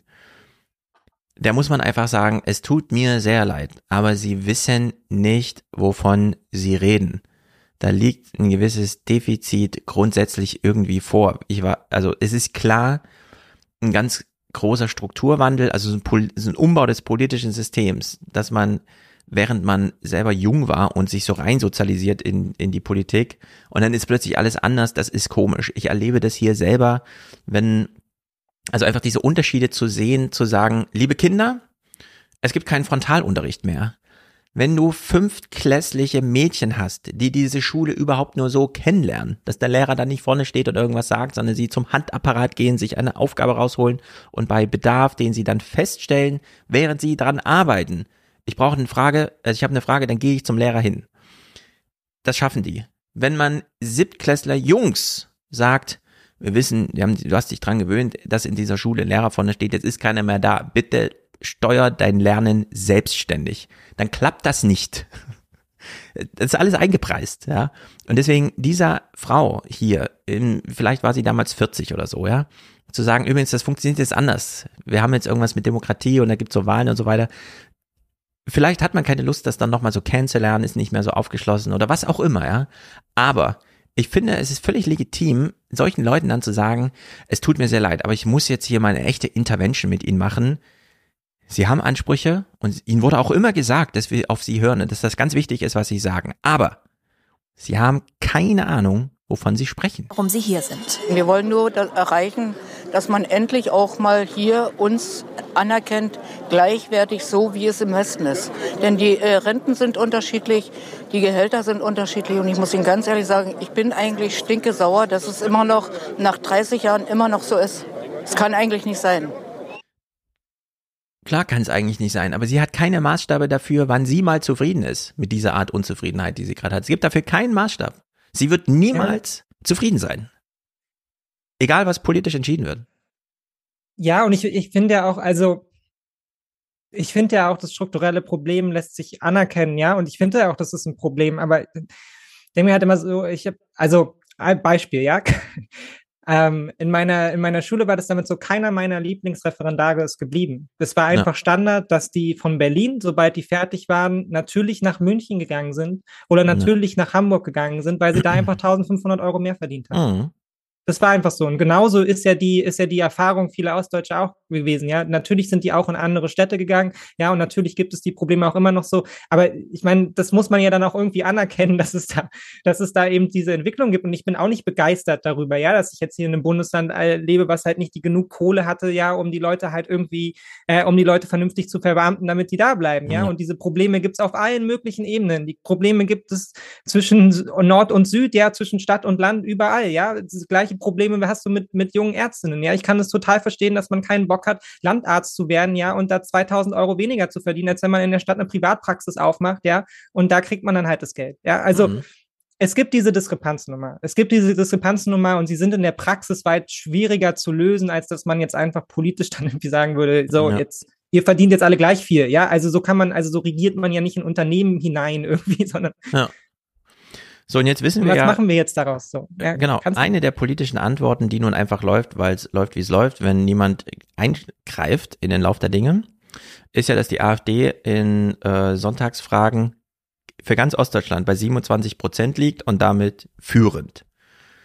Also die Ostdeutschen wählen sich in einem Mehrheitswahlsystem, das sie nun mal haben, mehrheitlich für die AfD. Die kann sich dann einen Koalitionspartner aussuchen, aber stellt das mal eine Regierung. Ja, würde man so eine äh, ostdeutsche Regierung, die sich natürlich niederschlägt in allen Landtagswahlen dann irgendwann so, mit mehr oder weniger in diesem Kräfteverhältnis.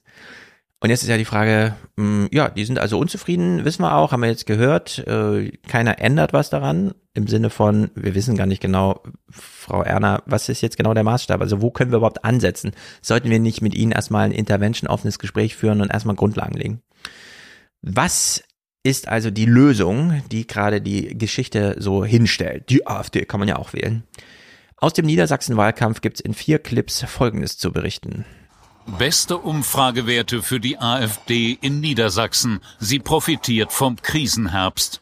Siegerlaune hat der stellvertretende Landesvorsitzende Ansgar Schledde sowieso, seit sich sein Lager im internen Machtkampf durchgesetzt hat auch gegen den Richter Christopher Emden, der selbst einmal stellvertretender AfD-Vorsitzender in Niedersachsen war und austrat mit diesen harten Worten. Die Partei entwickelt sich zu einem Sammelbecken für Versager, Gangster. Für Menschen, die Übrigens, man will ja hier auch den AfD-Richter, den man kurz braucht, um einen Punkt gegen die AfD zu machen, als ist nicht ganz so ein schlimmer AfDler. Deswegen, äh, wir ergänzen gleich mal, was hier nur vorgelesen wird. Also es werden ja zwei Worte genannt, nämlich Versager und Gangster. Wir, ich sage jetzt auch mal dazu, der ganze Satz lautet, die Partei entwickelt sich zu einem Sammelbecken für Versager, Gangster und Minderbemittelte. Ja, also um den Richter hier so ein bisschen, ah, der ist gar nicht so schlimm, streicht man einfach dieses Minderbemittelte, wie er seine Parteifreunde nennt, raus. Der ist kein Deut besser. Willst mit dem nicht über Migration oder irgendwas reden? Genau. Da hast also du genau die gleichen Scheißparolen wie von jemandem. Genau, auch. wir haben es hier nicht mit dem Anwalt der guten Sache zu tun oder so. Ja. Einem Sammelbecken für Versager, Gangster.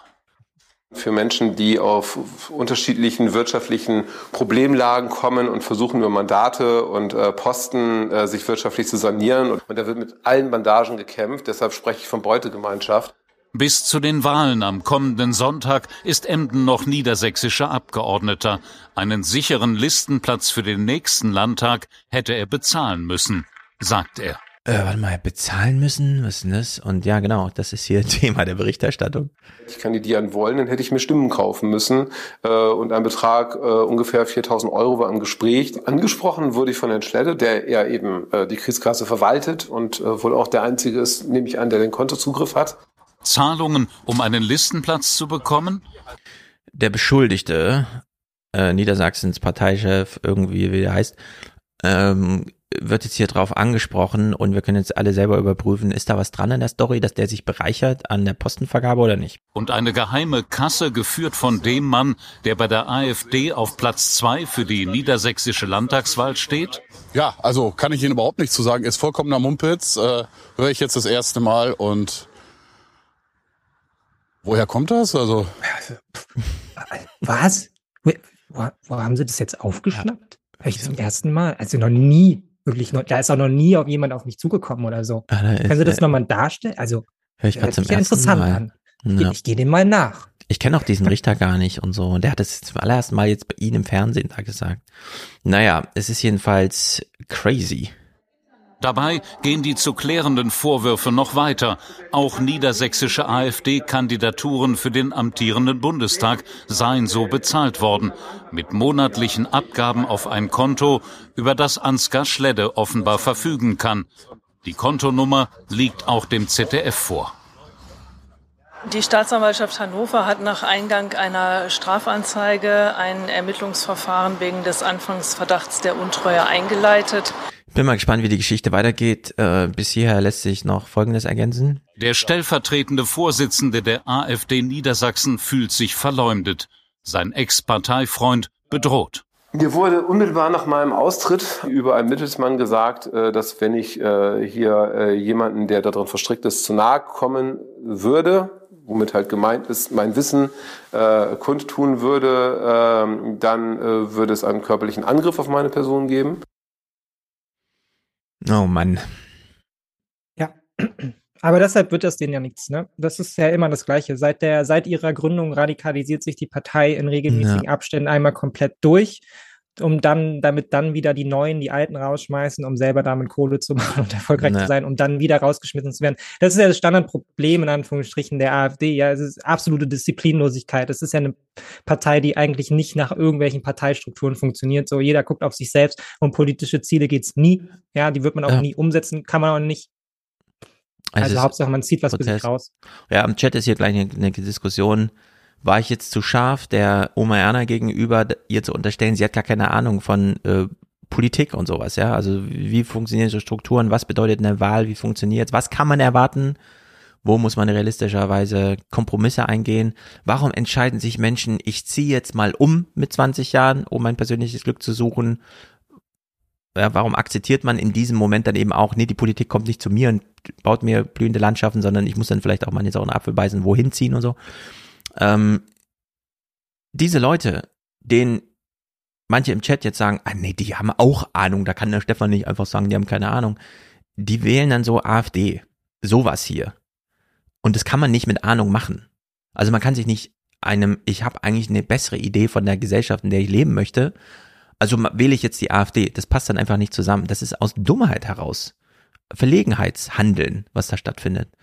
Äh, da kann ich Joachim Gauck noch so sehr ein, wir sollten jetzt ins Handeln kommen. Also wer glaubt, er kommt ins Handeln, wenn er der AfD eine Stimme gibt, und es machen nur mal 27 Prozent, die kriegen genau sowas hier, ja. Also die kriegen, da kann man dann von mir aus irgendeine Argumentation machen, ja, die wollen ja nur den Molotow-Cocktail wählen, der dann ins politische System fliegt. Das ist halt auch dumm zu ja, also wissen, ich, dass es dumm ist, das zu machen. Ich glaube, wir müssen hier auch nochmal feststellen, dass wir hier natürlich nicht jetzt aus so einer elitären Perspektive darüber sprechen, sondern wir wissen ja auch, wer die AfD wählt, ja. Und es ist mhm. jetzt nicht so, als wäre die AfD jetzt die Unterschichtspartei, ja, wo sich jetzt alle Abgehängten, die keine Chance haben, anders politisch irgendwie Fuß zu fassen, sich jetzt irgendwie alle ranschmeißen würden, sondern bei denen ist es ja im Regelfall viel mehr so, ja. dass eben letztlich jegliches politisches Vertrauen schon verloren ist und da niemand mehr wählen geht, ja, sondern hier reden ja auch viele Menschen und ähm, ich kenne sehr viele, sehr viele ostdeutsche Menschen, die damit absolut überhaupt nichts zu tun haben wollen, ja, und darauf weist ja Gauck auch richtigerweise hin, ja, hier sind zwei Dritte, die wollen damit nichts zu tun haben und die sind standhaft dagegen und die haben auch ein anderes politisches Profil, aber es gibt eben auch einfach die, die, ähm, sagen wir mal, einen sehr, sehr starken Abwehrkomplex haben, alles, was sie irgendwie in ihrer Form bedrohen könnte, halt wegzudrängen und wegzuschieben, ja. Und ich glaube, man kommt nicht umhin, dann eben auch Menschen attestieren zu müssen, dass sie halt eben rechtsextreme Ansichten haben und äh, ähm, nicht hm. wirklich daran interessiert sind, politische Lösungen und ne, zum gesellschaftlichen Entwicklung beizutragen, sondern es ihnen eigentlich darum geht, dass bestimmte Dinge halt sich in ihrer Gesellschaft nicht verändern sollen. Ja, und das hat dann auch nichts mehr mit einer Art von Konservatismus zu tun, sondern hier geht es ja eigentlich um eine, um eine Abwehrhaltung gegenüber einer Demokratie und einer Sehnsucht, ja, nach einem, äh, genau. einem Staat, den es so nie gab. Und wir können ja mal dran koppeln, was äh, Zukunftserwartungen und Ängste so bedeutet in Deutschland hier mal ein bisschen demoskopisch nachgefragt im Politbarometer. Wir wollten auch von den Menschen wissen, mit einer offenen Frage, welche Gefahren aus ihrer Sicht im Moment für unser demokratisches System hier in Deutschland lauern. Und ich zeige Ihnen mal die fünf Themen, die äh, an dieser Stelle am meisten genannt worden sind. Die Preisentwicklung, Inflation nennen fünf Prozent der Befragten. Die Und sie wird jetzt gleich, wenn sie das äh, wichtigste Thema nennt, nochmal fünfmal dazu sagen, das war eine offene Fragestellung. Also sie werden mal ausdrücklich nicht Antworten vorgegeben geben und es ist super relevant. Radikalisierung der Gesellschaft allgemein 6 Prozent, die in Anführungszeichen abgehobene Politik 11 Prozent, soziale Ungleichheit und Armut auch von 11 Prozent genannt, aber mit 20 Prozent der Nennungen Rechtsextremismus und Rechtspopulismus als größtes, äh, größte Gefahr für unsere Demokratie aktuell. Das ist tatsächlich ein beachtlicher Wert. Jeder Fünfte hat das in einer offenen Frage angegeben. So, und da will ich noch mal ergänzen, was wir damals schon nach der ersten Bundestagswahl mit der AfD Einzug diskutiert haben, beispielsweise im Aufwachen-Podcast. Und es gilt heute insbesondere, Menschen, die die AfD wählen, wissen, was sie wählen. Und die wissen dann auch, ach, vor denen haben viele Angst. Ich will, dass sie viele Angst haben. Zack, wählen sie AfD. Also das sind so sehr bewusste und ich finde ja aus irgendwie doch Dummheit geboren, weil das wissen wir vom gerade politischen Rechtsextremismus, da bleibt ja niemand von verschont. Das geht ja nur los mit Migranten. Dann kommen ganz schnell irgendwie die Tagelöhner dran und irgendwann sind es alle. Äh, also das kommt irgendwann auf einen zu dann, ja. Wenn man die ermächtigt, dann wird man irgendwann Opfer und sei es nur ein Kriegsopfer, weil irgendwer meint, er muss jetzt mal so ein äh, Krieg anzetteln. Also in der Hinsicht, das ist schon pure Dummheit einfach. Da fehlt es an politischer Aufgabenstellung äh, und äh, Antworten. Und da würde ich sagen, zu diesem O-Ton von der Dame vorhin, da fehlt die Grundlage äh, des Erklärens, ja. Also, dass man ihr einfach sagt, nee, wir reden jetzt mal nicht darüber, was die Politik, sondern wir reden jetzt erstmal über ihr Erwartungs- und Wissensdefizit beim Thema, was ist Politik? Und was kann Politik und was kann sie nicht? Und da muss man dann irgendwie ansetzen. Das ist halt auch super schwer und dann nützt dann der Gauk gar nichts. Nee. Nee, das naja. ist ja auch eine schwierige Diskussion so. Und ich kenne die, ich kenne die Diskussion aus dem, aus dem eigenen Umfeld, ja, die man da führen muss mit Nachbarn auf Dorffesten, so, die einfach aufgeladen sind, die zum Teil ja wirklich ähm, politische Probleme haben, ja, und ökonomische Probleme haben, die ernst zu nehmen sind und darauf aber immer die Antwort, eine sehr, sehr hasserfüllte und menschenfeindliche Antwort mhm. finden, ja. Und man kann mit den Menschen in eine Diskussion treten, aber es ist halt einfach ein unfassbarer Aufwand, da irgendwas in die richtige Richtung zu bewegen, ja. Und es kann natürlich jetzt auch nicht jeder, jeder das leisten, dass man jetzt irgendwie vier Stunden dann bei 16 Bier mit den Leuten darüber diskutiert, bis dann halt irgendwie so eine Grunderkenntnis ankommt, ja, ja sondern da muss man dann auch ehrlich sein und sagen, manche Diskussionen kann man halt genau. nicht, nicht führen und da kann dann auch die Politik nicht so eine wahnsinnig einfache Antwort drauf finden, aber ja, irgendwann muss man, äh, muss man so ein Land ja auch mal in eine bestimmte Richtung bewegen, mhm. ja. Und wenn man natürlich wie in Sachsen immer auf letztendlich eine politische Blockade irgendwie entweder, weil man halt wahnsinnig viel gerne CDU wählt, obwohl man weiß, was die 30 Jahre lang mit diesem Bundesland irgendwie gemacht haben und Sachsen geht's ja sogar wirtschaftlich noch vergleichsweise gut. Und als Alternative hat man dann die AfD, ja, dann manövriert man sich halt eben auch in eine Position hinein, wo man dann halt eben zwangsläufig wieder in einem Strukturwandelproblem ja. ankommt. So. Genau, und solche politischen Diskussionen sind kompliziert, ja. kommt aber nicht drum rum, denn die Alternative dazu ist keine Politik. Und wir wissen zum Beispiel, Krieg ist nicht Politik mit anderen Mitteln, sondern das ist erstmal keine Politik, sondern was anderes, was eigenes, nämlich Gewalt. Während Politik also die Androhung von Macht ist, im Sinne von, wir haben die Staatsgewalt, aber wir nutzen sie halt nicht. Wir sagen dir einfach, geh mal lieber nicht bei Rot über die Straße und dann machst du es einfach nicht, weil du keinen Bock hast darauf. Also die Drohung wirkt, dann ist es Politik. wenn wirklich jemand dasteht und dir die Beine zerschlägt, wenn du bei Rot über die Straße gehst, dann reden wir nicht mehr von Politik, sondern das ist dann im Kleinen dieser Alltagsterror, der sich da, ja, kennen wir ja, die ganzen Regime und so weiter, Iran vor allem. Und im Großen ist es halt einfach Krieg, ja. Äh, das Recht des Stärkeren, aber das muss dann halt auch wirklich, also die Gewalt muss dann wirklich ausgeübt werden. Wird sie ja gerade in der Ukraine. Und das heißt aber auch, die Ressourcen sind dann irgendwann, ja, also drohen kann man unendlich. Gewalt einsetzen, hm, da kommt man irgendwann in die Grenzen seiner Möglichkeiten. Und das sehen wir hier so ein bisschen in der Ukraine, weshalb das wahnsinnig interessant ist, sich das jetzt auch mal anzuschauen. Und ich will damit nicht sagen, ich bin fasziniert von dem Fernsehereignis Krieg, sondern es ist ein schlimmer Krieg. Aber wir äh, gucken jetzt immer ausschnittshaft das jetzt an, weil das scheint ja wirklich gerade ein Wendepunkt zu sein. Wir beginnen nochmal bei Freitag äh, vor einer Woche, als diese Annexionsshow von Putin da stattfand. Zehn Hände, eine gemeinsame Losung und die ist simpel. Rassia rufen sie Russland. Präsident Putin ein ganz glückliches Gesicht von Putin. Ja, man weiß nicht so genau, ne? So viel funktioniert in dem Gesicht nicht mehr. Ja, es ist wirklich. Uh. Und seine vier Statthalter aus den besetzten Gebieten der Ukraine, die er heute zum Teil Russlands erklärt hat, feiern den Anschluss. Eine völkerrechtswidrige Annexion.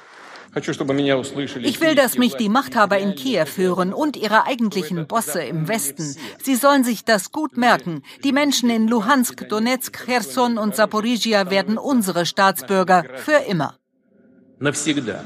Ja, Ina Ruck erklärt uns das mal, das ist ganz interessant, wenn es stimmt, wer weiß, keine Ahnung, es ist ja alles nur so ein Rätselraten. Wie hängt jetzt eigentlich alles mit so ein bisschen mit dem anderen zusammen? Wie sehr hat er die russische Bevölkerung hinter sich? Naja, nach den jüngsten Umfragen, gestern ist erst wieder eine veröffentlicht worden, stehen immer noch etwa 70 Prozent der Russen äh, dahinter, also hinterm Krieg und sagen, die Aktionen der russischen Armee in der Ukraine sind richtig. Äh, allerdings sehen wir ja, was Umfragen wert sind, offenbar in unfreien Gesellschaften. Wir sehen, wie viele Russen das Land verlassen äh, und wir sehen auch, dass Präsident Putin durch die Mobilmachung, die er verkündet, verkündet hat, plötzlich selbst an, ähm, äh, an Beliebtheitswerten eingebüßt hat. Das ist zwar nur um sechs, sieben Punkte runtergegangen, aber dennoch ist es bemerkenswert, dass das so schnell ging. Putin braucht jetzt sicherlich einen Sieg, irgendeine positive Nachricht aus der Ukraine und die Annexion, die illegale Annexion ist da sicherlich ganz hilfreich im Moment. So, weil die Mobilisierung stattfand und das äh, Gemüt so ein bisschen gequält hat mit, äh, ich soll jetzt auch in den Krieg, seid ihr bescheuert, dann sind das mal ein Prozent der Männer ausgereist und die anderen Prozent verstecken sich oder werden eingezogen weil deswegen die Stimmung schlecht ist in Russland, hat er jetzt diese Annexion, damit es mal wieder dieses großes Volk, großes Land und so weiter.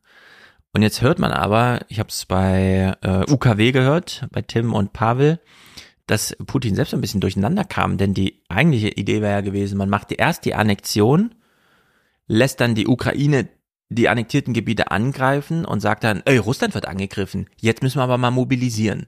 Ja. Und dann schafft man auch die Leute motiviert bei der Stange zu halten, weil es dann plötzlich Russland zu verteidigen gibt. Und jetzt scheint es da so einen ja, Fehler im Ablauf gegeben zu haben, aufgrund militärischer Schwäche, die dazu führte, dass Putin jetzt so gar nicht gerade, also wirklich nur von heute auf morgen irgendwie versucht, das noch irgendwie in so ein Narrativ einzu... Also es ist wirklich kompliziert, ja. Und äh, der Korrespondent muss jetzt mal erklären, ja, wie ist denn das jetzt, wenn die Ukrainer jetzt sagen, das ist uns auch egal, was er da gemacht hat. Zelensky hat gesagt, ich habe die Rede nicht mal gesehen im Fernsehen. Lassen Sie mich, ich kann Ihnen morgen was dazu sagen, wenn ich sie nachgelesen habe. Ja, also so, auch die arroganteste Form, darauf zu reagieren. Und äh, der Korrespondent erklärt dann auch mal hier so ein bisschen, ja, es ist halt, hm, hören wir aus der Region Donetsk, dass die russische Offensive weitergeht. Die Stadt Liman soll eingekesselt sein. Wenn es der ukrainischen Armee gelingen sollte, diese Stadt zu befreien, dann wäre das ein großer militärischer Erfolg und ein Schlag ins Gesicht in direkter Form für Wladimir Putin, denn die Region Donetsk hat er ja immer wieder als klares Ziel bezeichnet, ein Ziel, das er ja immer wieder verändert und angepasst hat. Also wir beobachten ganz klar eine Eskalation und die Ukraine bleibt bei ihrer Position, das eigene Staatsgebiet in den international anerkannten Grenzen wiederherzustellen. Ja, und dann heißt das ja, da ist ja echt mal ein Plan von Putin mal richtig nicht aufgegangen. Er verliert Gebiete und seine Bevölkerung gleichzeitig. Das war genau andersrum gedacht. Also das ist wirklich ein Drama, denn jetzt weiß man nicht genau, was ist jetzt mit dem U-Boot? 180 Meter lang, irgendwelche komischen Torpedos ja. vorne drin, die äh, verseuchte, also verstrahlte Flutwellen aufgrund von äh, menschengemachten Tsunamis über ganz England ausschütten könnten und so. Also es ist, man kriegt wirklich ein bisschen Angst. Und Ingo stellt uns hier mal einen Schriftsteller vor, der ein Buch, sagen wir mal, zum Thema geschrieben hat. Vassili, vielen Dank für die Berichte aus Kiew. Der Moskauer Schriftsteller Dmitri Glukowski hat seit Jahren vor dem Weg seines Landes in den Totalitarismus gewarnt, weil er auf Instagram ein Foto gepostet hatte, das den Beschuss russischer Panzer zeigt und unter dem Nein zum Krieg stand, wurde Glukowski Anfang Juni von Russland zur Fahndung ausgeschrieben. Er lebt im Exil. Seine fiktive Bestseller-Trilogie Metro 2033, 2035 spielt nach einem Atomkrieg in der Moskauer U-Bahn und wurde zu einem Bestseller. Hätte man ja fast gedacht, es gibt noch einen Nobelpreis dafür, ne? Jetzt so, 2020 Friedens äh, Literaturnobelpreis. Ja, für dieses russische Buch über die leben alle nur noch in der U-Bahn, weil es einen Atomschlag in Russland gab. Also, hm. Und dann auch. Ja, es ist schon absurd, in welcher Realität man lebt. Ne? Genau. Also wie man, ja. klar, sonst hätte man gesagt, es ist halt Science Fiction. Jetzt wenn man sich so, hm, ja. mal schauen, wie nah wir da noch ankommen. Und das Fernsehen denkt sich, komm, wir wollen ihn bebildern, wie machen wir es? Komm, wir schicken ihn in den Bunker. Und er zieht sich eine Lederjacke an. Also es passt. Ich glaube, die Lederjacke ist seiner, oder? Das ist so eine Schriftsteller-Lederjacke. Das kann auch sein. Aus. Man sieht entweder aus wie Gras oder trägt gleich so eine typ, Lederjacke. der halt Endzeit-Thriller schreibt, finde ich. Find ich cool. Das kann sein. Also, der junge Mann heißt Dimitri Glukowski, kann wohl ganz gut Deutsch und wird hier mal gefragt, was ist eigentlich los in Russland? Was hat Putin noch im Angebot? Glauben Sie, dass die Russen, die Gesellschaft in Russland in diese Ungewissheit folgt, dem Präsidenten? Also ich glaube, dass äh, die Aussicht für die Russen sind so genau kurz wie für Wladimir Putin. Stattdessen will er uns denken, dass er eine, einen großen Plan für unsere Zukunft hat. Das ist aber keine Zukunft. Das ist nur eine unendliche Vergangenheit. Ja.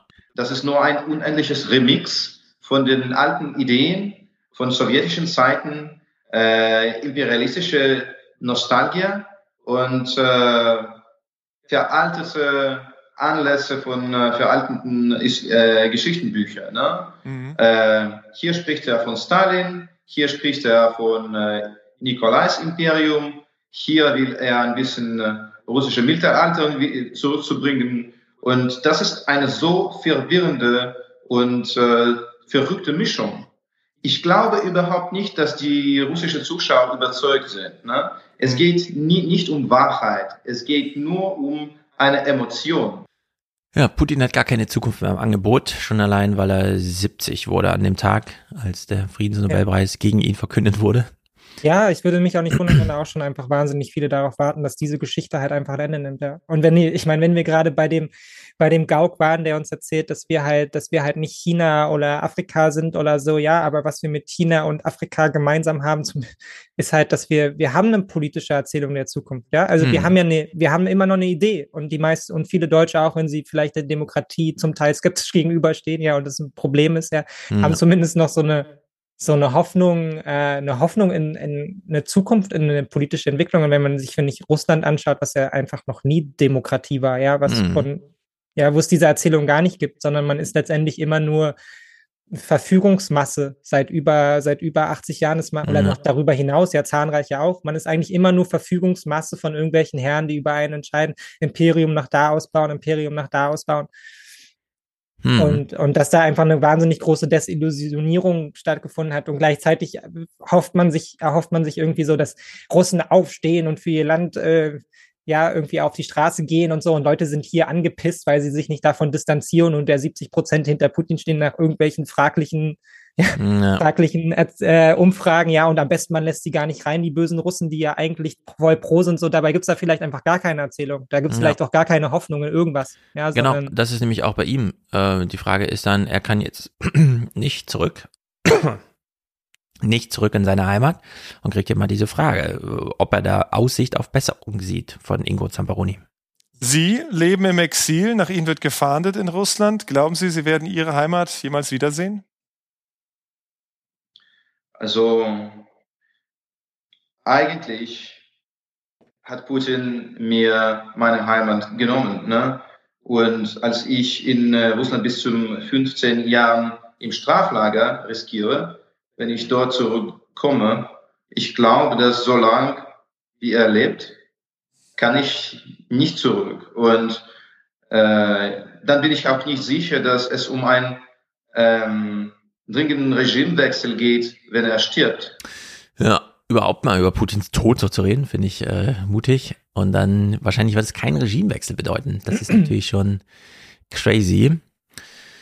Was hier auch noch entscheidend ist in Deutschland, finde ich, ist ähm, dieses ganze Atomwaffen, Atomwaffen, Atomwaffen. Macht Putin, glaube ich, schon. Ich will es nicht kleinreden im Sinne von, macht er eh nicht und so. Das kann alles sein. Sondern er macht das ganz gezielt fürs deutsche Publikum, das so ein bisschen diese Aufgeregtheit da mitbringt, die man ja auch in anderen Ländern so nicht sieht. Und das wird natürlich immer noch mal intensiviert dadurch, dass das eben im deutschen Fernsehen dann auch so reproduziert wird. Beispielsweise hier in diesem Tagesthemen-Kommentar von Ferders Farudastan. Keine Frage, Wladimir Putin hat mit der Annexion von vier ukrainischen Gebieten erneut Völkerrecht gebrochen. Keine Frage aber auch, dem russischen Aggressor in den Arm zu fallen, ist seit heute noch gefährlicher geworden. Denn nun wird Putin alle Versuche, die annektierten Landesteile zurückzuerobern, als Angriff auf Russland werten. Und in dieser verqueren Logik alle, die die Ukraine unterstützen, als Kriegsgegner betrachten. Genau. Und wie schlägt man dann zurück? Naja, mit Atomwaffen. Ähm, das glaube ich aber nicht. Also wir haben das doch eben festgestellt. Also ich glaube nicht, dass das so sehr so ein Signal nach außen. Also klar, es ist natürlich wieder eine Eskalationsstufe, mit der man mhm. jetzt symbolisieren kann. So ab jetzt ist das hier quasi Russland, was hier angreift. Aber es ist ja, es ist ja klar, dass der Krieg dadurch jetzt nicht zu Ende geht, sondern die Ukraine wird das ja weiter angreifen. Das weiß er ja auch. Ja, also mhm. also er weiß ja auch, dass es im, im Westen jetzt nicht heißen wird, ja, vielleicht sind da noch ein paar Deutsche skeptisch, aber es wird im mhm. Westen jetzt auch nicht heißen, naja gut, dann dann hören wir jetzt auf mit der Unterstützung, dann ziehen wir uns jetzt zurück, weil es ja jetzt Russland. Ja, also man hätte es diese kleine Etage tiefer spielen können, aber wir hören jetzt mal den Singsang im Heute-Journal, die nämlich auch mit diesen Russia, Russia-Rufen beginnen und das dann strapazieren zu dieser Frage eben, ja, jetzt wenn das russisches Gebiet ist und die äh, Atomdoktrin ist, wenn das angegriffen wird, dann äh, gibt es einen Atomerstschlag und so weiter. Da wird das so ein bisschen äh, strapaziert. Und jetzt das Heute-Journal.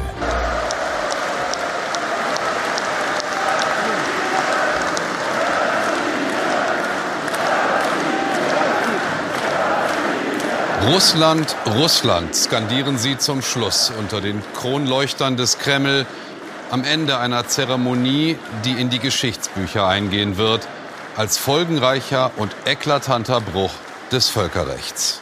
Soweit so gut. Als Ausschnitt aus der Rede zeigen sie uns. Vier Stunden vorher schafft Putin Fakten. Er setzt seine Unterschrift unter die Anschlussurkunde der teilweise von Russland besetzten Gebiete Donetsk, Luhansk, Saporischia und Cherson. Sie sollen jetzt Teil von Russland werden. In der Lesart des Kreml heißt das vor allem, dass Angriffe auf diese Gebiete als Angriffe auf Russland gewertet werden. Wir werden unser Land mit all unseren Kräften und Mitteln verteidigen. Wir werden alles tun, um das Leben unserer Leute zu retten. Das ist die großartige, befreiende Rolle unserer Nation. Im prachtvollen Georgssaal gibt sich Wladimir Putin vor der versammelten politischen Elite Moskaus als Macher, der Russland zu alter Stärke zurückführt. Also alle Kräfte und Mittel. Russisches Gebiet ist damit etabliert. Das Angriffsszenario damit, und wir sehen ja heute schon Tage später, der Krieg geht einfach normal weiter, es interessiert niemanden. Ja, ja, klar, man passt das Szenario halt an, ne? Man, man genau. aber der an Stress. allen Stellhebeln versucht man halt irgendwie die Grundsituation zu verändern, aber es wird halt so lange gekämpft, wie gekämpft wird. Genau, so. also die Journalisten wollten hier von allen wissen, und sie haben ja dann auf alle Zugriff, Stoltenberg, Baerbock, was ist denn jetzt die neue Logik? Frage des ZDF. Soll die Ukraine angreifen, was Putin nach seiner Doktrin auch atomar verteidigen dürfte? Darum unterstützen wir sie, damit sie sich verteidigen und weiter ihre Gebiete zurückerobern.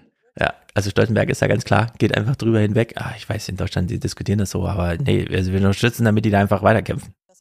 Und die deutsche Außenministerin sagt, wir haben die Äußerungen von dem russischen Präsidenten vom ersten Tag dieses Krieges ernst genommen, aber wir haben uns davon zugleich nicht einschüchtern lassen. Nuklearer Erpressung gibt die NATO nicht nach, aber auch nicht diesem Wunsch der Ukraine. Wir vertrauen, wir helfen, wir schützen einander. Das ist eine Allianz de facto. Heute stellt die Ukraine auch formal ihren Aufnahmeantrag. Und da würde ich sagen, das ist nicht schlecht von ihm, denn er kann zwar hier sagen, ja, wir wollen jetzt auch mal juristisch lernen, was wir ja eh schon sind, nämlich ihr unterstützt uns ja gerade, ihr wird ja quasi Bündnisfall Nummer 5 ange, also äh, Paragraph 5 angewendet, äh, Artikel heißt ja Artikel 5. Und damit hebt, also senkt er ja wirklich dieses ganze russische Theater auf. Ja, die senden so ein Signal, so ein formales ja. Signal. Sie sagen, das ist jetzt Rechtsakt, das ist jetzt so. Und damit erkläre ich mich jetzt einfach mal zum, wir sind ja eigentlich auch schon zum NATO-Mitglied. Und es stimmt auf beiden Seiten so, ne? Die sagen jetzt einfach, das ist jetzt unser Gebiet. Ja, ja, okay, steht's halt in den russischen Büchern, auch wenn nicht in keinem anderen, so wie auf ukrainischem Ding jetzt, ja, wir sind ja faktisch NATO-Mitglied.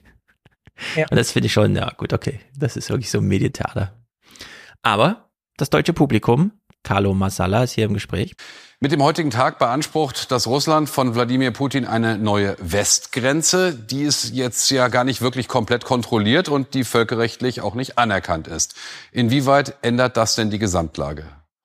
Objektiv ändert das die Gesamtlage überhaupt nicht, weil, wie Sie ja gerade gesagt haben, es ist sozusagen eine ja. illegale Annexion von ukrainischem Gebiet in die russische Föderation. Okay. Aber aus der russischen Logik heraus wird das nun in den Teilen, die Russland kontrolliert, aber auch in den Teilen, die die Ukraine kontrolliert, weil sie zu Russland jetzt aus russischer Perspektive gehören, ein Angriff auf das Territorium der russischen Föderation. Und Putin hat das ja heute äh, auch schon gesagt, dass er diesen Angriff auf das Territorium der russischen Föderation mit allen Mitteln verteidigen wird. Also es ist aus russischer Perspektive jetzt keine militärische Spezialoperation in der Ukraine mehr, sondern ein Angriff auf russisches Territorium. Mhm. Weshalb Masala hier folgende Frage bekommt. Ich glaube, wir werden äh, oder dann gleich mal die Antwort liefert. Keine große Veränderung sehen in der Art und Weise, wie Putin weiter vorgehen wird. Äh, ich fand es interessant, dass der Kreml-Sprecher Peskov äh, vorher bei einer Pressekonferenz nochmal darauf hingewiesen hat, äh, dass sozusagen es unverantwortlich sei. Ich paraphrasiere das jetzt mal, wenn man jetzt von einer atomaren Eskalation sprechen würde und dass die russische Militärdoktrin eindeutig sei, äh, Nuklearwaffen würden nur dann eingesetzt werden, wenn es um die Existenz Existenz des russischen Staates äh, gehen würde. Das ist alles jetzt so ein bisschen nach dieser Rede am 22.09., wo Putin nochmal sehr deutlich mit Nuklearwaffen gedroht hat, klingt das jetzt ein bisschen verhaltener, ohne dass man allerdings irgendeine Option vom Tisch genommen hat. Ja, also während ich vorhin sagte, Krieg heißt, man droht nicht mehr, sondern wendet echte Gewalt an, heißt die Androhung der Atomwaffen, das funktioniert immer noch. Man kann immer noch, alle bedrohen sich mit Atomwaffen und keiner schießt. Also soweit haben wir es jetzt geschafft ja, ja, hin. Deswegen auch der Nobelpreisvorschlag dafür, keine Atomwaffen zu werfen. Aber es ist halt genau das, ne? Es funktioniert halt so lange, wie es dann halt im Cyber 2 nicht mehr funktioniert. Äh, genau. Das ist ja genau das gleiche wie mit der, es ist halt genau das gleiche wie mit der Bedrohung der Existenz. Also was bedeutet mhm. die Bedrohung der Existenz des russischen Staates, ja? Also auch wenn die ja. Ukraine ihr komplettes Territorium zurückerobert und noch, weiß ich nicht, und noch ein Viertel von Russland vielleicht mit, ja, das ist ja, ist dann die Existenz bedroht oder fängt die Existenzbedrohung nicht ab dem Punkt an, wo sich irgendwelche Oligarchen in Russland gegen ihren Chef stellen und vielleicht doch mal intensiver über das Putschen nachdenken und so. Also letztendlich verharren wir da immer in dem gleichen Rätselraten und deshalb ähm, sind wir ja auch froh um Politik, die das halt irgendwie mitdenkt, mhm. ja, und sich da so verhält, dass sie halt eben antestet, schaut, was geht, was geht nicht, ja, und sich stückchenweise nach vorne bewegt und natürlich ist er immer, immer in einem Austausch mit dem, mit dem Gegenüber, ja, man droht mhm. sich gegenseitig an und guckt, was geht und was geht halt irgendwie nicht in ja. der Hoffnung, dass man dem, dem Super-GAU durch zu schnelles Agieren halt irgendwie, äh, irgendwie entgehen kann. So. Genau, und alle wissen, das wird vor Fernsehkameras aufgeführt, das Schauspiel, weshalb Gauck vorhin in diesem Gespräch eine kluge Sache gesagt hat. Und noch eins, die Angst, die hier bei uns vielfach auch vor den Drohungen Putins an den Tag gelegt wird, die sehen wir in den Nachbarländern nicht so wie bei uns in Deutschland. Und es ist unglaublich wichtig, dass wir uns klar machen, Putin preist diese Angst der Deutschen ein in seine Planung. Stimmt. Jetzt ist ja so, wir haben ja auch mal kurz dargestellt, es geht um Gebiete so groß wie Bayern und Baden-Württemberg an Russland annektiert. Also so hm, fällt, ich glaube, so in den 1%-Bereich irgendwie der äh, ja. Größenänderung. Gut, ist das größte Land der Welt. Trotzdem gilt natürlich Olaf Scholz Logik. Nun fand's aber statt und jetzt kommt, und das ist wirklich mega, Christian Sievers erklärt uns jetzt mal, wie krass die Welt darauf reagiert hat. Den gesamten Nachmittag über jagt heute eine Eilmeldung die nächste. Ein Land nach dem anderen verurteilt Wladimir Putin und das russische Vorgehen von der Schweiz bis nach Schweden. Von der Schweiz bis Schweden. Wow, alle um sind den dabei. ganzen Globus geht Das ist so, als hätte er gesagt, von Vietnam bis Südkorea verurteilen die Länder Ja, ich meine, müssen wir, also hat sich ja auch nichts dran geändert, ja. Also vielen, vielen Ländern ist das weiterhin völlig egal. Ja, von also der Schweiz bis Schweden, das sind drei Länder dazwischen oder so, von 200. Das ist, das ist ein Konflikt, den machen wir hier untereinander aus mit Russland, ja. Aber da gibt's einfach ganz viele, die sich so, Alter, lass es einfach vorbei sein, ist mir Ja. egal, wer gewinnt. Ich schick Ja. mir meinen Weizen und lasst mich egal. Genau, Also ich habe eigene Probleme hier irgendwie. Genau. Bei uns sind 50 Grad in Indien so, ich kann mich jetzt nicht damit beschäftigen, ja. Also, auch Pakistan steht unter Wasser, Indien verbrennt, aber wir machen hier erstmal so ein äh, Theater. genau, äh, Sendungseröffnung tags drauf. Es ist wirklich äh, nicht gut für Putin, sagen wir es mal so. Guten Abend Ihnen allen. Es ist gerade mal einen Tag her, seit Wladimir Putin vier ukrainische Gebiete gegen das Völkerrecht seinem eigenen Land einverleibt hatte. Da muss die russische Armee eine strategisch wichtige Stadt aufgeben, die sie ja eigentlich seit gestern als Teil Russlands betrachten wollte. Blau-gelbe Flaggen über Liman. Und so geht es die ganze Zeit. Nachdem Präsident Putin die Annexion am Freitag verkündet hatte, stimmte heute das Parlament in Moskau für Gesetze zur Übernahme von Cherson, Donetsk, Luhansk und Saporischia in russische Staatsgebiete. Zugleich versuchen ukrainische Truppen im Osten ihres Landes weitere von Russen besetzte Gebiete zurückzuerobern. In der südlichen Region Cherson brachten ukrainische Einheiten zwei Ortschaften wieder unter ihre Kontrolle. Ja, tags drauf. Heute hat das russische Oberhaus der Annexion von vier besetzten Gebieten in der Ukraine zugestimmt. Putins Unterschrift würde den Anschluss dann endgültig in Kraft setzen. Doch zum Jubeln gibt's für Putin trotzdem wenig Anlass. Seine Truppen weichen genau dort zurück, wo er gerade versucht, Land einzunehmen. Die Ukrainer stoßen rund um die rückeroberte Stadt Liman in der Region Donetsk immer wieder auf tote russische Soldaten. Im Süden, in der Schwarzmeerregion Cherson, haben die Russen offenbar schwere Gebietsverluste erlitten. Und rund um Kharkiv im Nordosten musste Putins Armee Stellungen verlassen und ukrainische Soldaten eroberten auch dort Land zurück. Ja, und dann nochmal ein Heute-Journal-Clip von Fast Slata. stündlich werden neue Ortschaften gemeldet, aus denen die russischen Besatzer vertrieben wurden. Inzwischen scheint es sogar möglich, dass die Ukraine die wichtige Hafenstadt Cherson zurückerobert. Das wäre für Putin ein weiterer Schlag, den er zu Hause eigentlich kaum erklären kann. So, und die Slomka m, fügt hier noch so eine Moderation an. Also wir haben jetzt viele Clips gehört, wo es immer heißt, ja, die Russen, die verlieren, verlieren, verlieren. Steckt ja dann auch eine Fehlplanung dahinter. Das kann ja nicht der Plan gewesen sein. In, also in dem Fall, ja, eins plus eins ist zwei, fällt das auf. Äh, ja, dann auch, es ist halt politischer Unmut, der sich da auch regt und so weiter. Äh, Majda Slomka ergänzt mal ihre Moderation. Dass Putin wohl tatsächlich dachte, sein riesiges Nachbarland, einen der größten Flächenstaaten Europas, im Handstreich erobern zu können, ist schon jetzt eine Fehleinschätzung historischen Ausmaßes. Die Frage ist, ob er noch weiteren Fehleinschätzungen unterliegen wird. Etwa zu glauben, dass ihn der Einsatz von Atomwaffen einem Sieg näher bringen könnte. Kommt ihr nämlich auch wieder drauf. Und das finde ich ist eine ganz wichtige Sache. Ähm, dieser Krieg war ein Fehler. Das würde auch Putin jetzt ehrlicherweise sich selbst so eingestehen. Das ist irgendwie nicht nach Plan gegangen. Das war scheiße. Jetzt muss er sein ganzes Lebenswerk irgendwie retten und es ist blöd für ihn. Und unter dieser Maßgabe weiß man immer nicht genau, lernt er denn aus Fehlern oder schließt ein Fehler an den nächsten an? Also das, wir haben ja gesehen, er kann Ja, Fehler machen. Hm? Also wir Ja, haben es gesehen, er so kann Fehler machen, so, ne? Und jetzt, Ja, es gibt so viel, wo man ungewiss ist. Also wie viel, wie viel weiß er über seine eigenen Fehleinschätzungen und so. Ich meine, darüber reden wir ja auch seit Beginn dieses Konfliktes. Ja, also wie sind da, wie sind da eigentlich die Kommunikationsleitungen? Ja, also offensichtlich hat ja irgendjemand an irgendeiner Stelle gesagt, ey, wir haben hier 80.000 Truppen, die sind pot- top ausgebildet, die Technik läuft, überhaupt kein Problem, die Mhm. Strategie steht, ist ein mega Plan und so, gib uns drei Tage. Ja, und man ist ja, und die russische Armee ist ja auch weitestgehend davon ausgegangen, dass sie da tatsächlich wie Befreier empfangen wird. Ja, also sie ist ja eben nicht mit der mit dem brachialen Gewalt in vielen Fällen reinmarschiert, sondern ja erst dann mit der russischen Flagge in der Hand und hat irgendwie gehofft, dass die Bevölkerung sich schon auf ihre Seite schlägt, um dann festzustellen, ah, warte mal, hier ist aber ein Patriotismus gewachsen, von dem wissen wir gar nichts, ja, selbst in den Gebieten, von denen wir sagen würden, hier leben ja die Leute, die eigentlich pro-russisch eingestellt Mhm. sind. Ja. Also das, man hat es auf so vielen Ebenen, dass man nicht weiß, wie Kommunikationsströme laufen und dass man nicht weiß, wie abgekapselt oder integriert äh, Putin ist und wie Mhm. voll er da ist oder eben auch nicht. Ja, also damit hadern wir ja auch von Anfang an und damit haben wir ja auch in der politischen Debatte darum immer wieder Probleme, ja, dass man schwankt zwischen der absoluten Rationalität dieses, diese, dieses Typen, ja, oder eben dem totalen Wahnsinn und man passt es Ja. mal so und mal so an, ja, und Genau.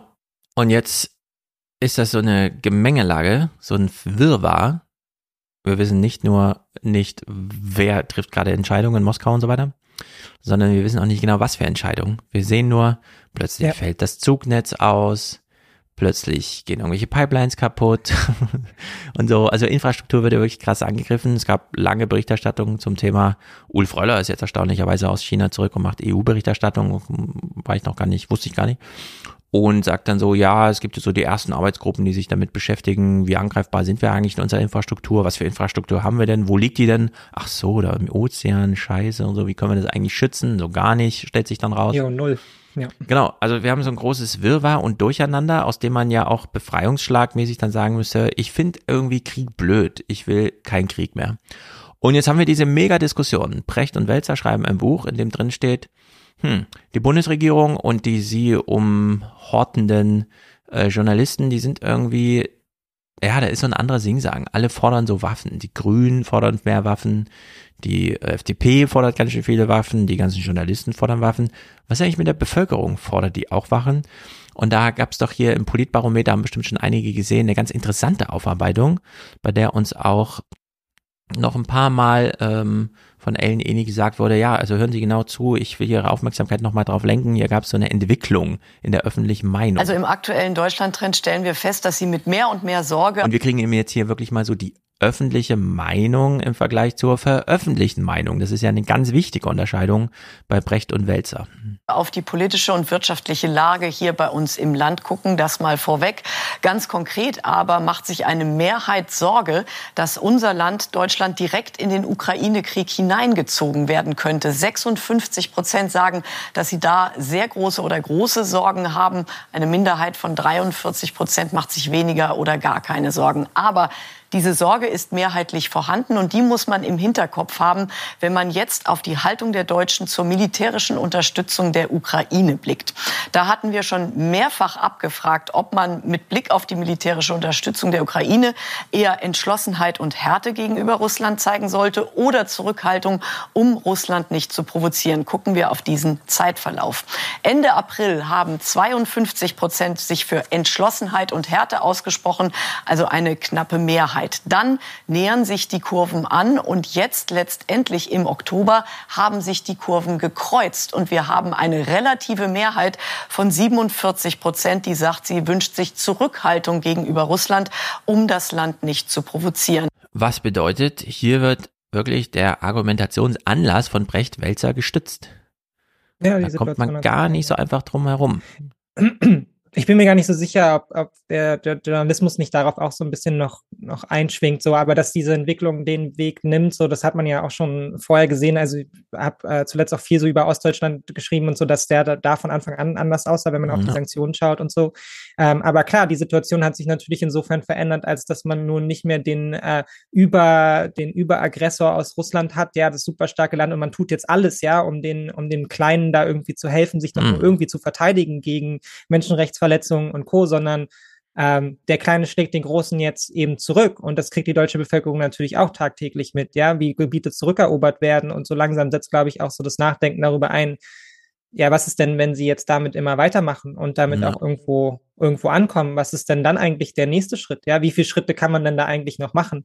Und gleichzeitig hat man eben, sieht man eben, dass die Unterstützung, die man eben jetzt geleistet hat, ja auch an einem Punkt ist, wo man sagen kann, okay, damit scheint die ukrainische Armee ja tatsächlich de facto Erfolge erzielen mhm. zu können. Ja, also, also wir haben quasi so ein, so einen kritischen Punkt, ähm, so einen kritischen Punkt erreicht, wo jetzt, wo es jetzt vielleicht auch schwer wird für die Befürworter von, wir brauchen immer mehr, ja, sonst wird es hier nichts, weil man ja sehen kann, ah, es funktioniert. Mhm. Ja? Also wir, es werden ja Gebiete zurückerobert und man hat halt noch die Situation, dass wir natürlich dem de facto also wahnsinnig viel näher gekommen sind. Also wir sind ja mitten im Wirtschaftskrieg. Das ist auch nochmal eine andere Situation als zu Beginn des Krieges, wo man irgendwie applaudiert hat, dass es jetzt Sanktionen gibt und sich dann dachte, naja gut, dann verkauft jetzt BMW halt ein paar weniger Autos und so. Hm. Das kriegen wir schon alles aufgefangen, sondern wir gehen jetzt halt eben auf diesen, auf den Winter zu, so. Wir sind konfrontiert konstant mit dieser Krisenhaftigkeit der Situation. Ähm, und wir ja. sind auch damit konfrontiert, dass natürlich eben eine Pipeline, die in der Ostsee und Nordsee ist, gar nicht so weit weg ist, ja. Und eine deutsche Bahn in, eben auch nicht, ja? ja? Und wir wissen um unsere Infrastruktur und jeder hat schon mal die Erzählung davon gehört, wie gefährlich Cyberattacken etc. werden können, ja. Und Mhm. Klar macht man sich da Sorgen, ja, weil man weiß, dass man es nicht schützen kann. Und wenn man Deutschland ein bisschen kennt, dann weiß man auch, dass unsere Strukturen immer nur so halb gut sind, wenn es darum geht, irgendwas zu schützen, ja.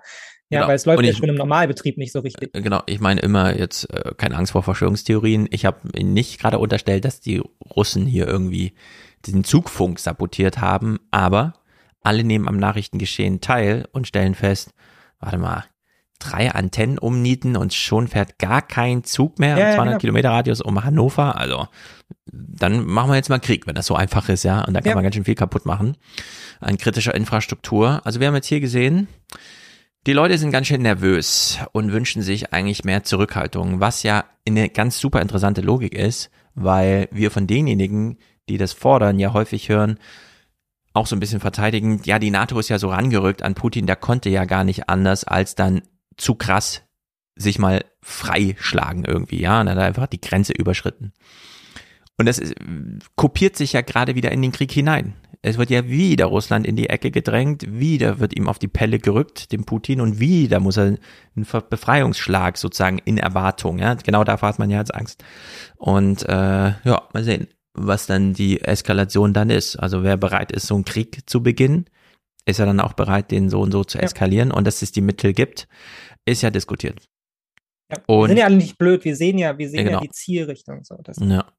Und jetzt ist ganz interessant, dass die Strack-Zimmermann als Ausschussvorsitzende für Sachen Verteidigung mal wieder in der Ukraine unterwegs ist, sich zuschalten lässt und dann die Frage bekommt, ja, sind sie jetzt wieder nur hingefahren, um weil die veröffentlichte Meinung, um Scholz unter Druck zu setzen, da mehr Waffen zu liefern. Sie weiß dann im Hinterkopf schon, äh, die machen hier auch Berichterstattung zum Thema, die öffentliche Meinung ist jetzt eigentlich ein bisschen anders. Also die Leute sind eigentlich nicht so auf meiner Seite, sondern fordern eigentlich Zurückhaltung und entsprechend, ja, zwischen den Stühlen muss sie dann auch ihre Antwort geben. Aber Sie möchten mit dieser Reise schon auch, auch Druck auf Olaf Scholz ausüben, denn die Konstellation ist ja so, dass FDP und Grüne bereit wären, zumindest für den Schützenpanzer und die SPD bzw. der Bundeskanzler das nicht will, weil er eine Eskalation befürchtet. Das scheint zumindest die Einschätzung zu sein. So genau wissen wir es ja nicht. Nein, wir wissen es in der Tat nicht. Also ich reise jetzt nicht hierhin, um ausschließlich Druck auf den Bundeskanzler zu machen. Das wäre dann doch etwas. Ich reise nicht hierhin, um ausschließlich Druck auf den Bundeskanzler zu machen. Das ist wirklich Nee, jetzt, wo ich hier angekommen bin und die Zahlen kenne, weiß ich, ich muss mir noch was anderes aus den Fingern leihen. Wir wissen es in der Tat nicht. Also ich reise jetzt nicht hierhin, um ausschließlich Druck auf den Bundeskanzler zu machen. Das wäre dann doch etwas zu simpel. Aber es ist natürlich ähm, allein die Tatsache, dass ich gereist bin, wirkt unter Umständen schon. Aber es geht mir darum, wenn man diese Diskussion führt, dass man sie seriös führt, dass man sie nicht aus dem warmen Deutschland herausführt, sondern eben sich die Eindrücke auch hier holt. Und äh, deswegen bleibt der Wunsch und auch der Wunsch der Freien Demokraten, dass eben Panzer auch hierher geliefert werden. Mhm, mh, mh. Es bleibt der Wunsch. So, ja. Ich fand es ganz interessant, dass sie ja da auch, als sie im äh, ukrainischen Parlament war, so Standing Ovations bekommen hat und so. Also sie scheint ja auch ja. so ein bisschen für die Ukrainerin so eine, so eine Hoffnungs-, so eine deutsche Hoffnungsfigur zu sein, ja. was natürlich, wenn man mal mit Verlaub des Krieges für sie auch noch eine etwas komische Situation werden könnte, ja. Also man hat sich, also sie ist ja so die deutsche Vorreiterin, wenn es darum geht, quasi die Interessen der, der UkrainerInnen hochzuhalten ähm, wird er offensichtlich dafür auch so ein Stück weit abgefeiert, ja, und da mit dem Auftrag versehen, jetzt geh mal nach Deutschland und sorg dafür, dass wir die, dass wir die Panzer bekommen, irgendwie so, das ist dein Auftrag, Strack Zimmermann, um dann hier eventuell auf eine politische Landschaft zu treffen, ja, und auf eine mhm. Bevölkerung, die an dem Punkt ist, wo sie sagen, ja, also so richtig haben wir darauf jetzt aber keinen Bock mehr und droht sich dann ja. natürlich jetzt, also die ganze Begeisterung, ja, ich bin ja kein großer Fan von Strack Zimmermann, weil ich ja denke, das ist halt auch einfach eine sehr genauso wie wir es bei Toni Hofreiter und so gesehen haben, ich bleibe weiter bei der Geschichte von, das sind die Enttäuschten, die jetzt versucht haben, da ihr persönliches, ja, ihre persönliche Lebensgeschichte halt irgendwie aufzufrischen. Ja. Ähm, und da bin ich sehr gespannt, ob all diese Figuren das dann politisch überleben werden, auch, ja, so diesen weiteren Konflikt. Das stimmt. Mal schauen. Damit haben wir das alles hier mal behandelt. Wir schließen mit einem Thema und zwei Clips und zwei ganz witzigen Pointen, wie ich fand. Thema lautet Corona. Äh, einige sind jetzt gerade infiziert. Die Welle beginnt ja, habe ich gehört, von Karl dem Großen. Äh, er wird auch wieder seine große Rolle spielen. Und es gab einen Nobelpreis in Medizin an Svante Pääbo, mit Doppel-R geschrieben, sehr gut. Er kann Deutsch, ist es ein Deutscher? Ich weiß es nicht genau, dem Namen nach nicht, aber wie auch immer. Es gab einen Nobelpreis für einen tollen Forscher. Wir wissen, die Forschung ist international. Zum Glück verstehen wir die Sprache des Ausgezeichneten, der uns mal darüber informiert, Wer ist denn hier besonders anfällig für Corona? Oh, komm. Ja. Wenn etwas nicht funktioniert, was macht man dann? Versucht man es immer wieder? Ist es dann verschwendete Mühe oder versucht man einen anderen Weg? Das war nur so ein kleiner Einstieg im Sinne von, ich habe einen Nobelpreis, weil ich oft gescheitert bin in meiner Forschung, aber am Ende hat sich doch ausgezahlt. Ich war hartnäckig. Verschwendete Mühe war es nicht. So viel ist spätestens seit heute Mittag klar, als das Nobelkomitee den Molekularbiologen und Paläogenetiker mit dem Nobelpreis für Medizin auszeichnete. Dabei widmete er sich nicht den Fragen der Heilkunde. Er untersuchte die uralten Knochen der schon vor 30.000 Jahren ausgestorbenen Neandertaler mhm. und erkannte, dass sie unser Leben bis heute beeinflussen. Denn in unserem Erbgut sind etwa zwei Prozent der Neandertaler-Gene erhalten, die eine ganz unerwartete Brisanz bekommen haben. In der Pandemie jetzt zum Beispiel die größte genetische Risikofaktor, um schwer zu erkranken und sogar sterben, wenn man infiziert wird vom Virus, kommt vom Neandertaler zu modernen Menschen. So wir und andere untersuchen jetzt intensiv diese Neandertal-Variante und moderne Variante und versuchen zu verstehen, was der funktionelle Unterschied ist. Weil das könnte dann zu einer besseren Behandlung führen. Also, das Neandertaler-Gen macht einen so ein bisschen anfällig. Man ist einfach noch ein bisschen an Neandertaler. er hat dann wohl noch angefügt, dass es auch Vorteile haben kann, Neandertaler-Gene in sich zu tragen. Aber äh, ganz interessant, wie Corona hier dann doch nochmal äh, so einen kleinen Modernisierungsschub, was, du bist übergewichtig und alt, raussortieren, ja, also um es mal ganz fies zu sagen. Und in diesem Bericht äh, würde dann nochmal, seine eigentliche Forschungsfrage ist, wie kommt's überhaupt äh, und so weiter. Der frühe Mensch, das ist ja eh ein großes Forschungsinteresse, gerade Historiker und Soziologen haben ja gar keinen Zugang zu irgendwas, weil außer Höhenmalerei, wenn überhaupt, ist jetzt ja nichts überliefert und die Mediziner können jetzt so ein bisschen, zumindest in den Genen was lesen. Und wir hören uns mal diesen Sing-Sang hier eine Minute lang an. Es werden zwei Nachrichten miteinander verkoppelt, die ganz schön viel miteinander zu tun hatten. Ich hätte ja gesagt, da kann man auch einen Bericht draus machen, aber man hat hier einfach den Joke auf der Straße liegen lassen. Wie aber mögen die Begegnungen der frühen Menschen wohl abgelaufen sein? Kriegerisch oder eher freundlich? Svante Päbo liest aus den alten Knochenfunden, wie es gewesen sein könnte. Wir stolpern, wenn man so will, über diese nahe Verwandtschaften zwischen den Gruppen. Und ich denke, die Interpretation davon muss sein, dass wenn man sich getroffen hat in der Vergangenheit, hat man wenig Vorurteile gegeneinander. Man hat sich oft miteinander gemischt. Wenn man sich getroffen hat, hat man es toll gefunden. Warum Neandertaler und Denisovaner verschwanden, während der moderne Mensch die gesamte Welt eroberte, wissen wir nicht. Es ist eine der Fragen, die Svante Pääbo gern noch beantworten möchte.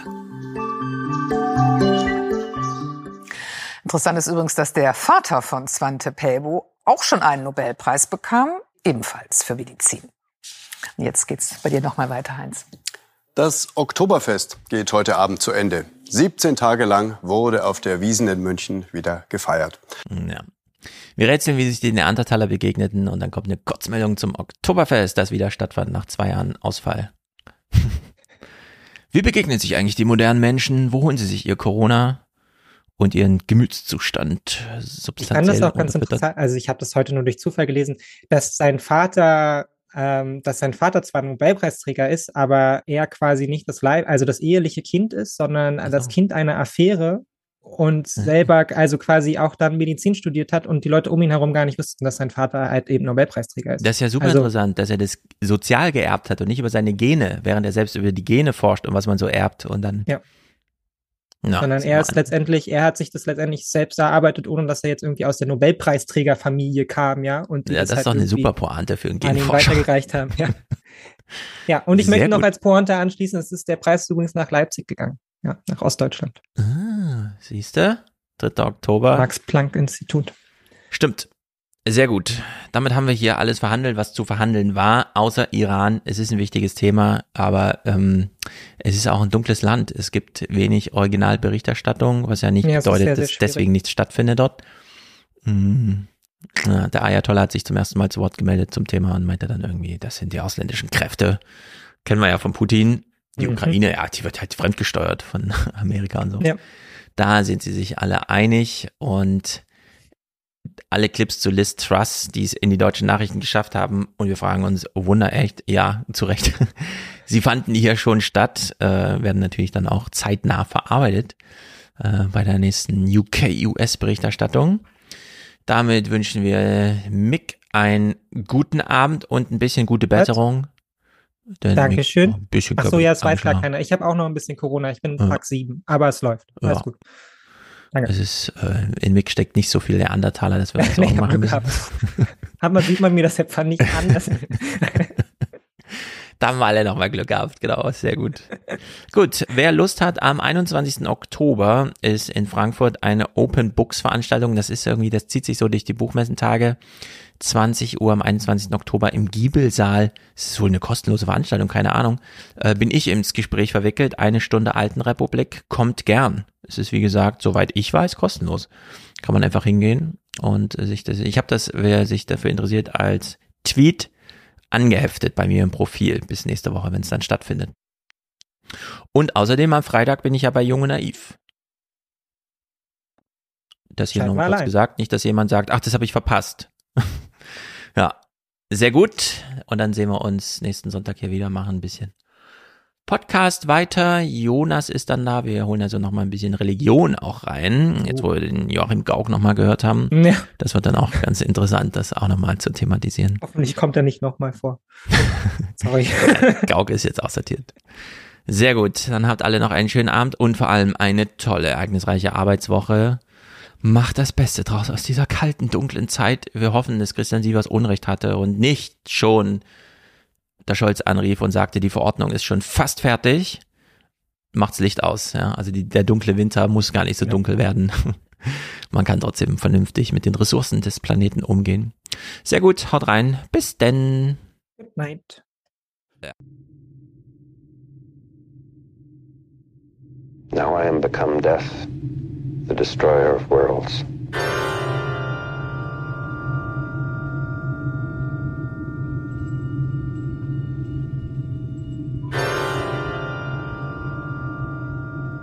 On the one hand, they hoped that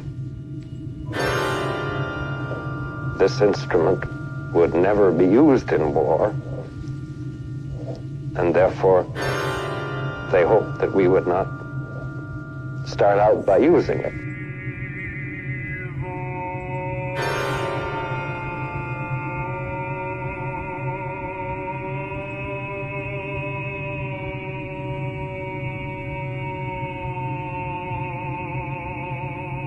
On the other hand, they hoped, or other people hoped, that it would put an end to this war, save countless lives, put an end to a a, a butchery that had been going on for many years and had been marked by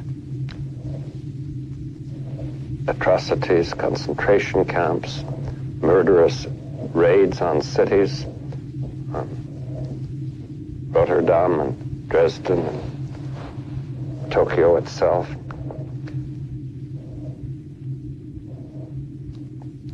And that on the whole we were inclined to think that if it was needed to put an end to the war and had a chance of so doing, we thought that was the right thing to do.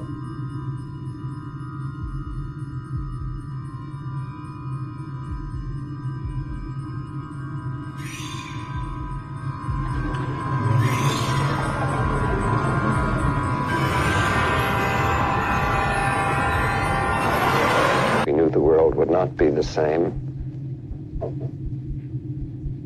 Few people laughed. Few people cried. Most people were silent. I remembered the line from the Hindu scripture, the Bhagavad Gita. Vishnu is trying to persuade the prince that he should do his duty and to impress him takes on his multi-armed form and says, Now I am become death, the destroyer of worlds.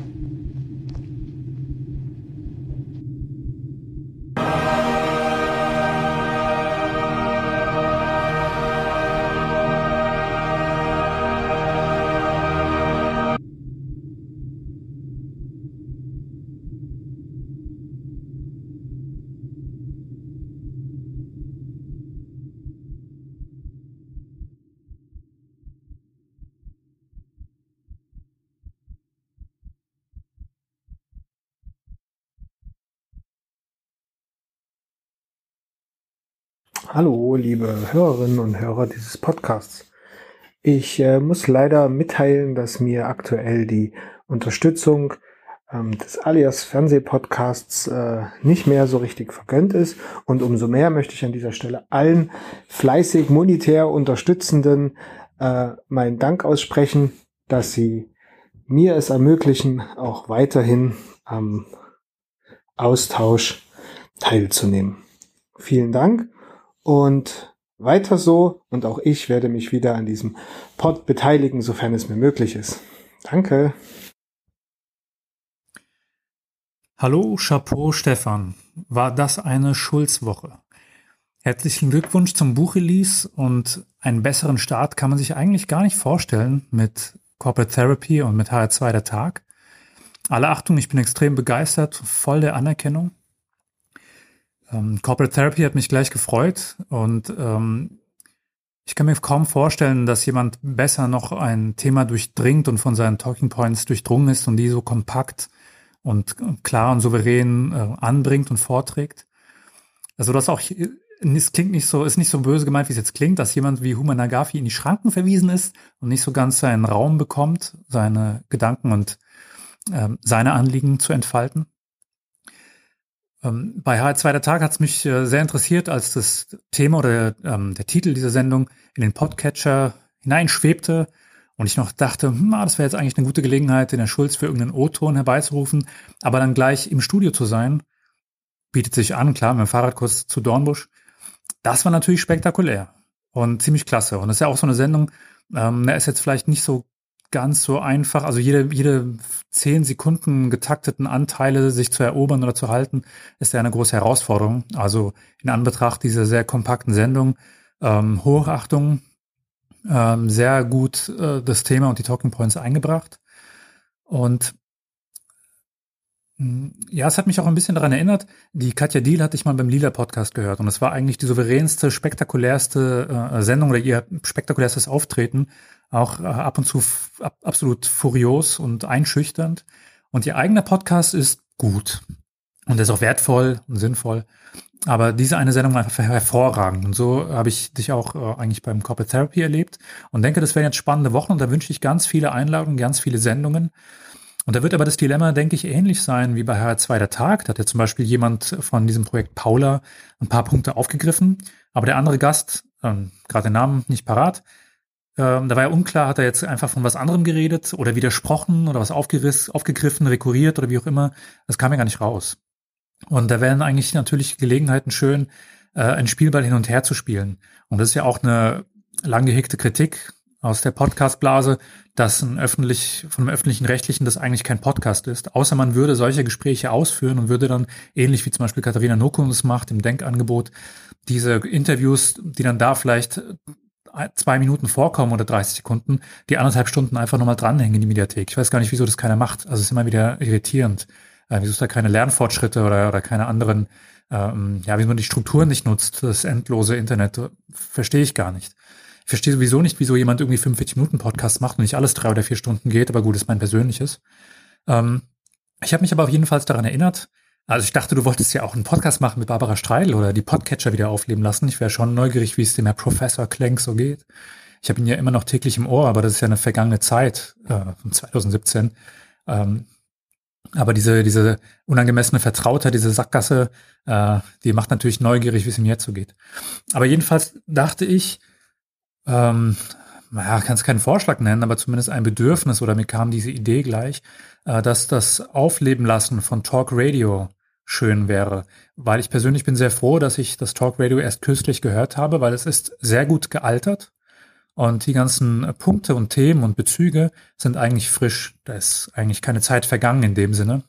Und die 1.1-Version jetzt nach dem Buch-Release fände ich eigentlich interessant, eben weil in vielen Gesprächen, Sendungen, Podcasts bestimmt einige Punkte zu kurz kommen, die Spielbälle nicht hin und her gehen können. Außerdem ist ja so, also ich schätze den Human sehr und freue mich über ihn und bin sehr bereichert und das geht mir bei dir ja auch so. Aber da, ihr braucht ja auch einen gewissen Raum. Und auch das Stichwort sprechendes Denken ähm, wäre ja angemessen, dass man ja manche Punkte auch entwickeln muss über ein paar Sätze. Da ist nicht einfach mal ein Argument gemacht oder ein Bezug hergestellt, sondern es braucht ein paar aufeinander aufbauenden Sätze, um zu einem gewissen Punkt zu kommen oder auch die, die Implikation, die Relevanz, die Heuristik wirklich auch dementsprechend darzustellen.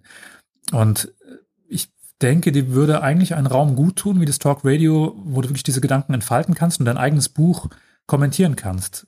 Vielleicht auch als Ergänzung ähm, zu dem, was hoffentlich jetzt ansteht, die vielen Einladungen und Besprechungen. Denn diese kompakte Form des Buches ist ja jetzt ein Teil in, in dieses, wie soll man das nennen, das ähm, Surrogat oder, oder äh, ähm, Destillat oder wie auch immer. Aber diese ganzen Entwicklungen, die das Ausführen, das Bezugnehmen von den einzelnen Aspekten, die dort äh, angesprochen sind im Buch, ist ja, denke ich, muss man sagen, willkommen, wertvoll, angemessen und also ist ja auch die Option, es auch hinter eine Paywall zu packen. Habt ja auch beim, bei dem Salon äh, klar gemacht, dass das Steady, äh, das über Steady zu buchen, das Steady-Account, äh, das Willkommen und Sinnvolle wäre. Dementsprechend auch die Frage, gibt es eigentlich eine bevorzugte Bezugsquelle des Buches oder ist das egal?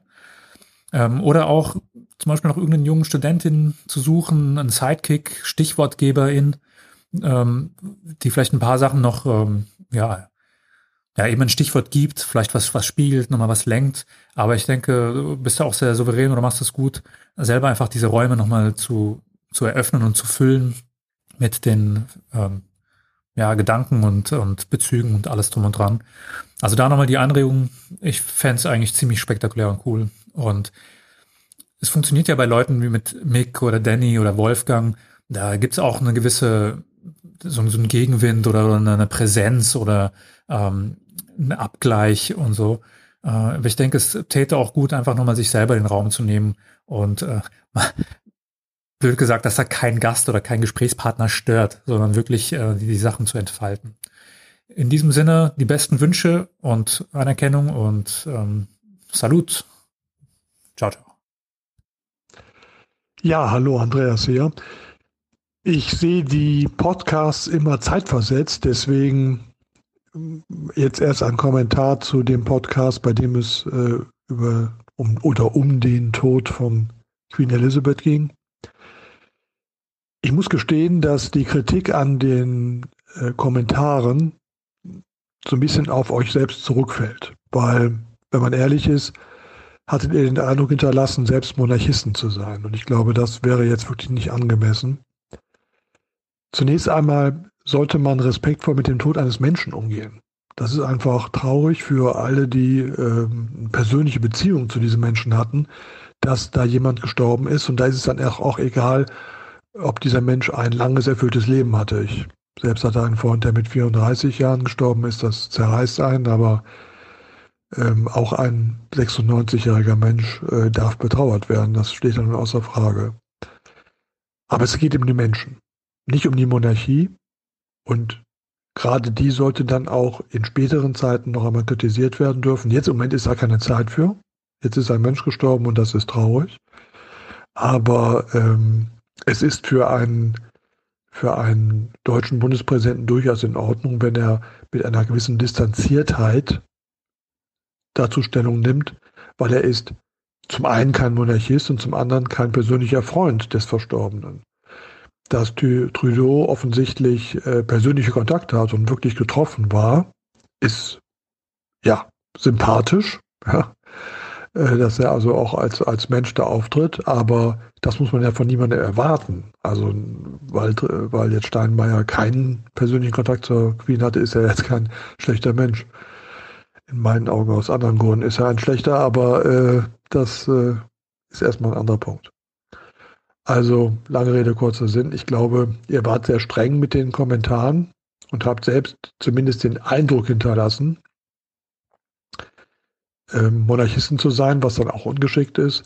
Aber ich glaube, das war nur durch ungeschickte Formulierung. Wenn ihr deutlicher gemacht hättet, dass ihr problematisiert, dass hier nicht ein, ein Mensch betrauert wird, wenn man schon eine Stellungnahme zu einem Tod gibt, dann weil ein Mensch gestorben ist und nicht eine Institution, dann wäre das in Ordnung. Aber der Monarchie als, als Institution sollten wir nicht nachtrauern und eher bestrebt sein, dass die irgendwann einmal überall Geschichte ist.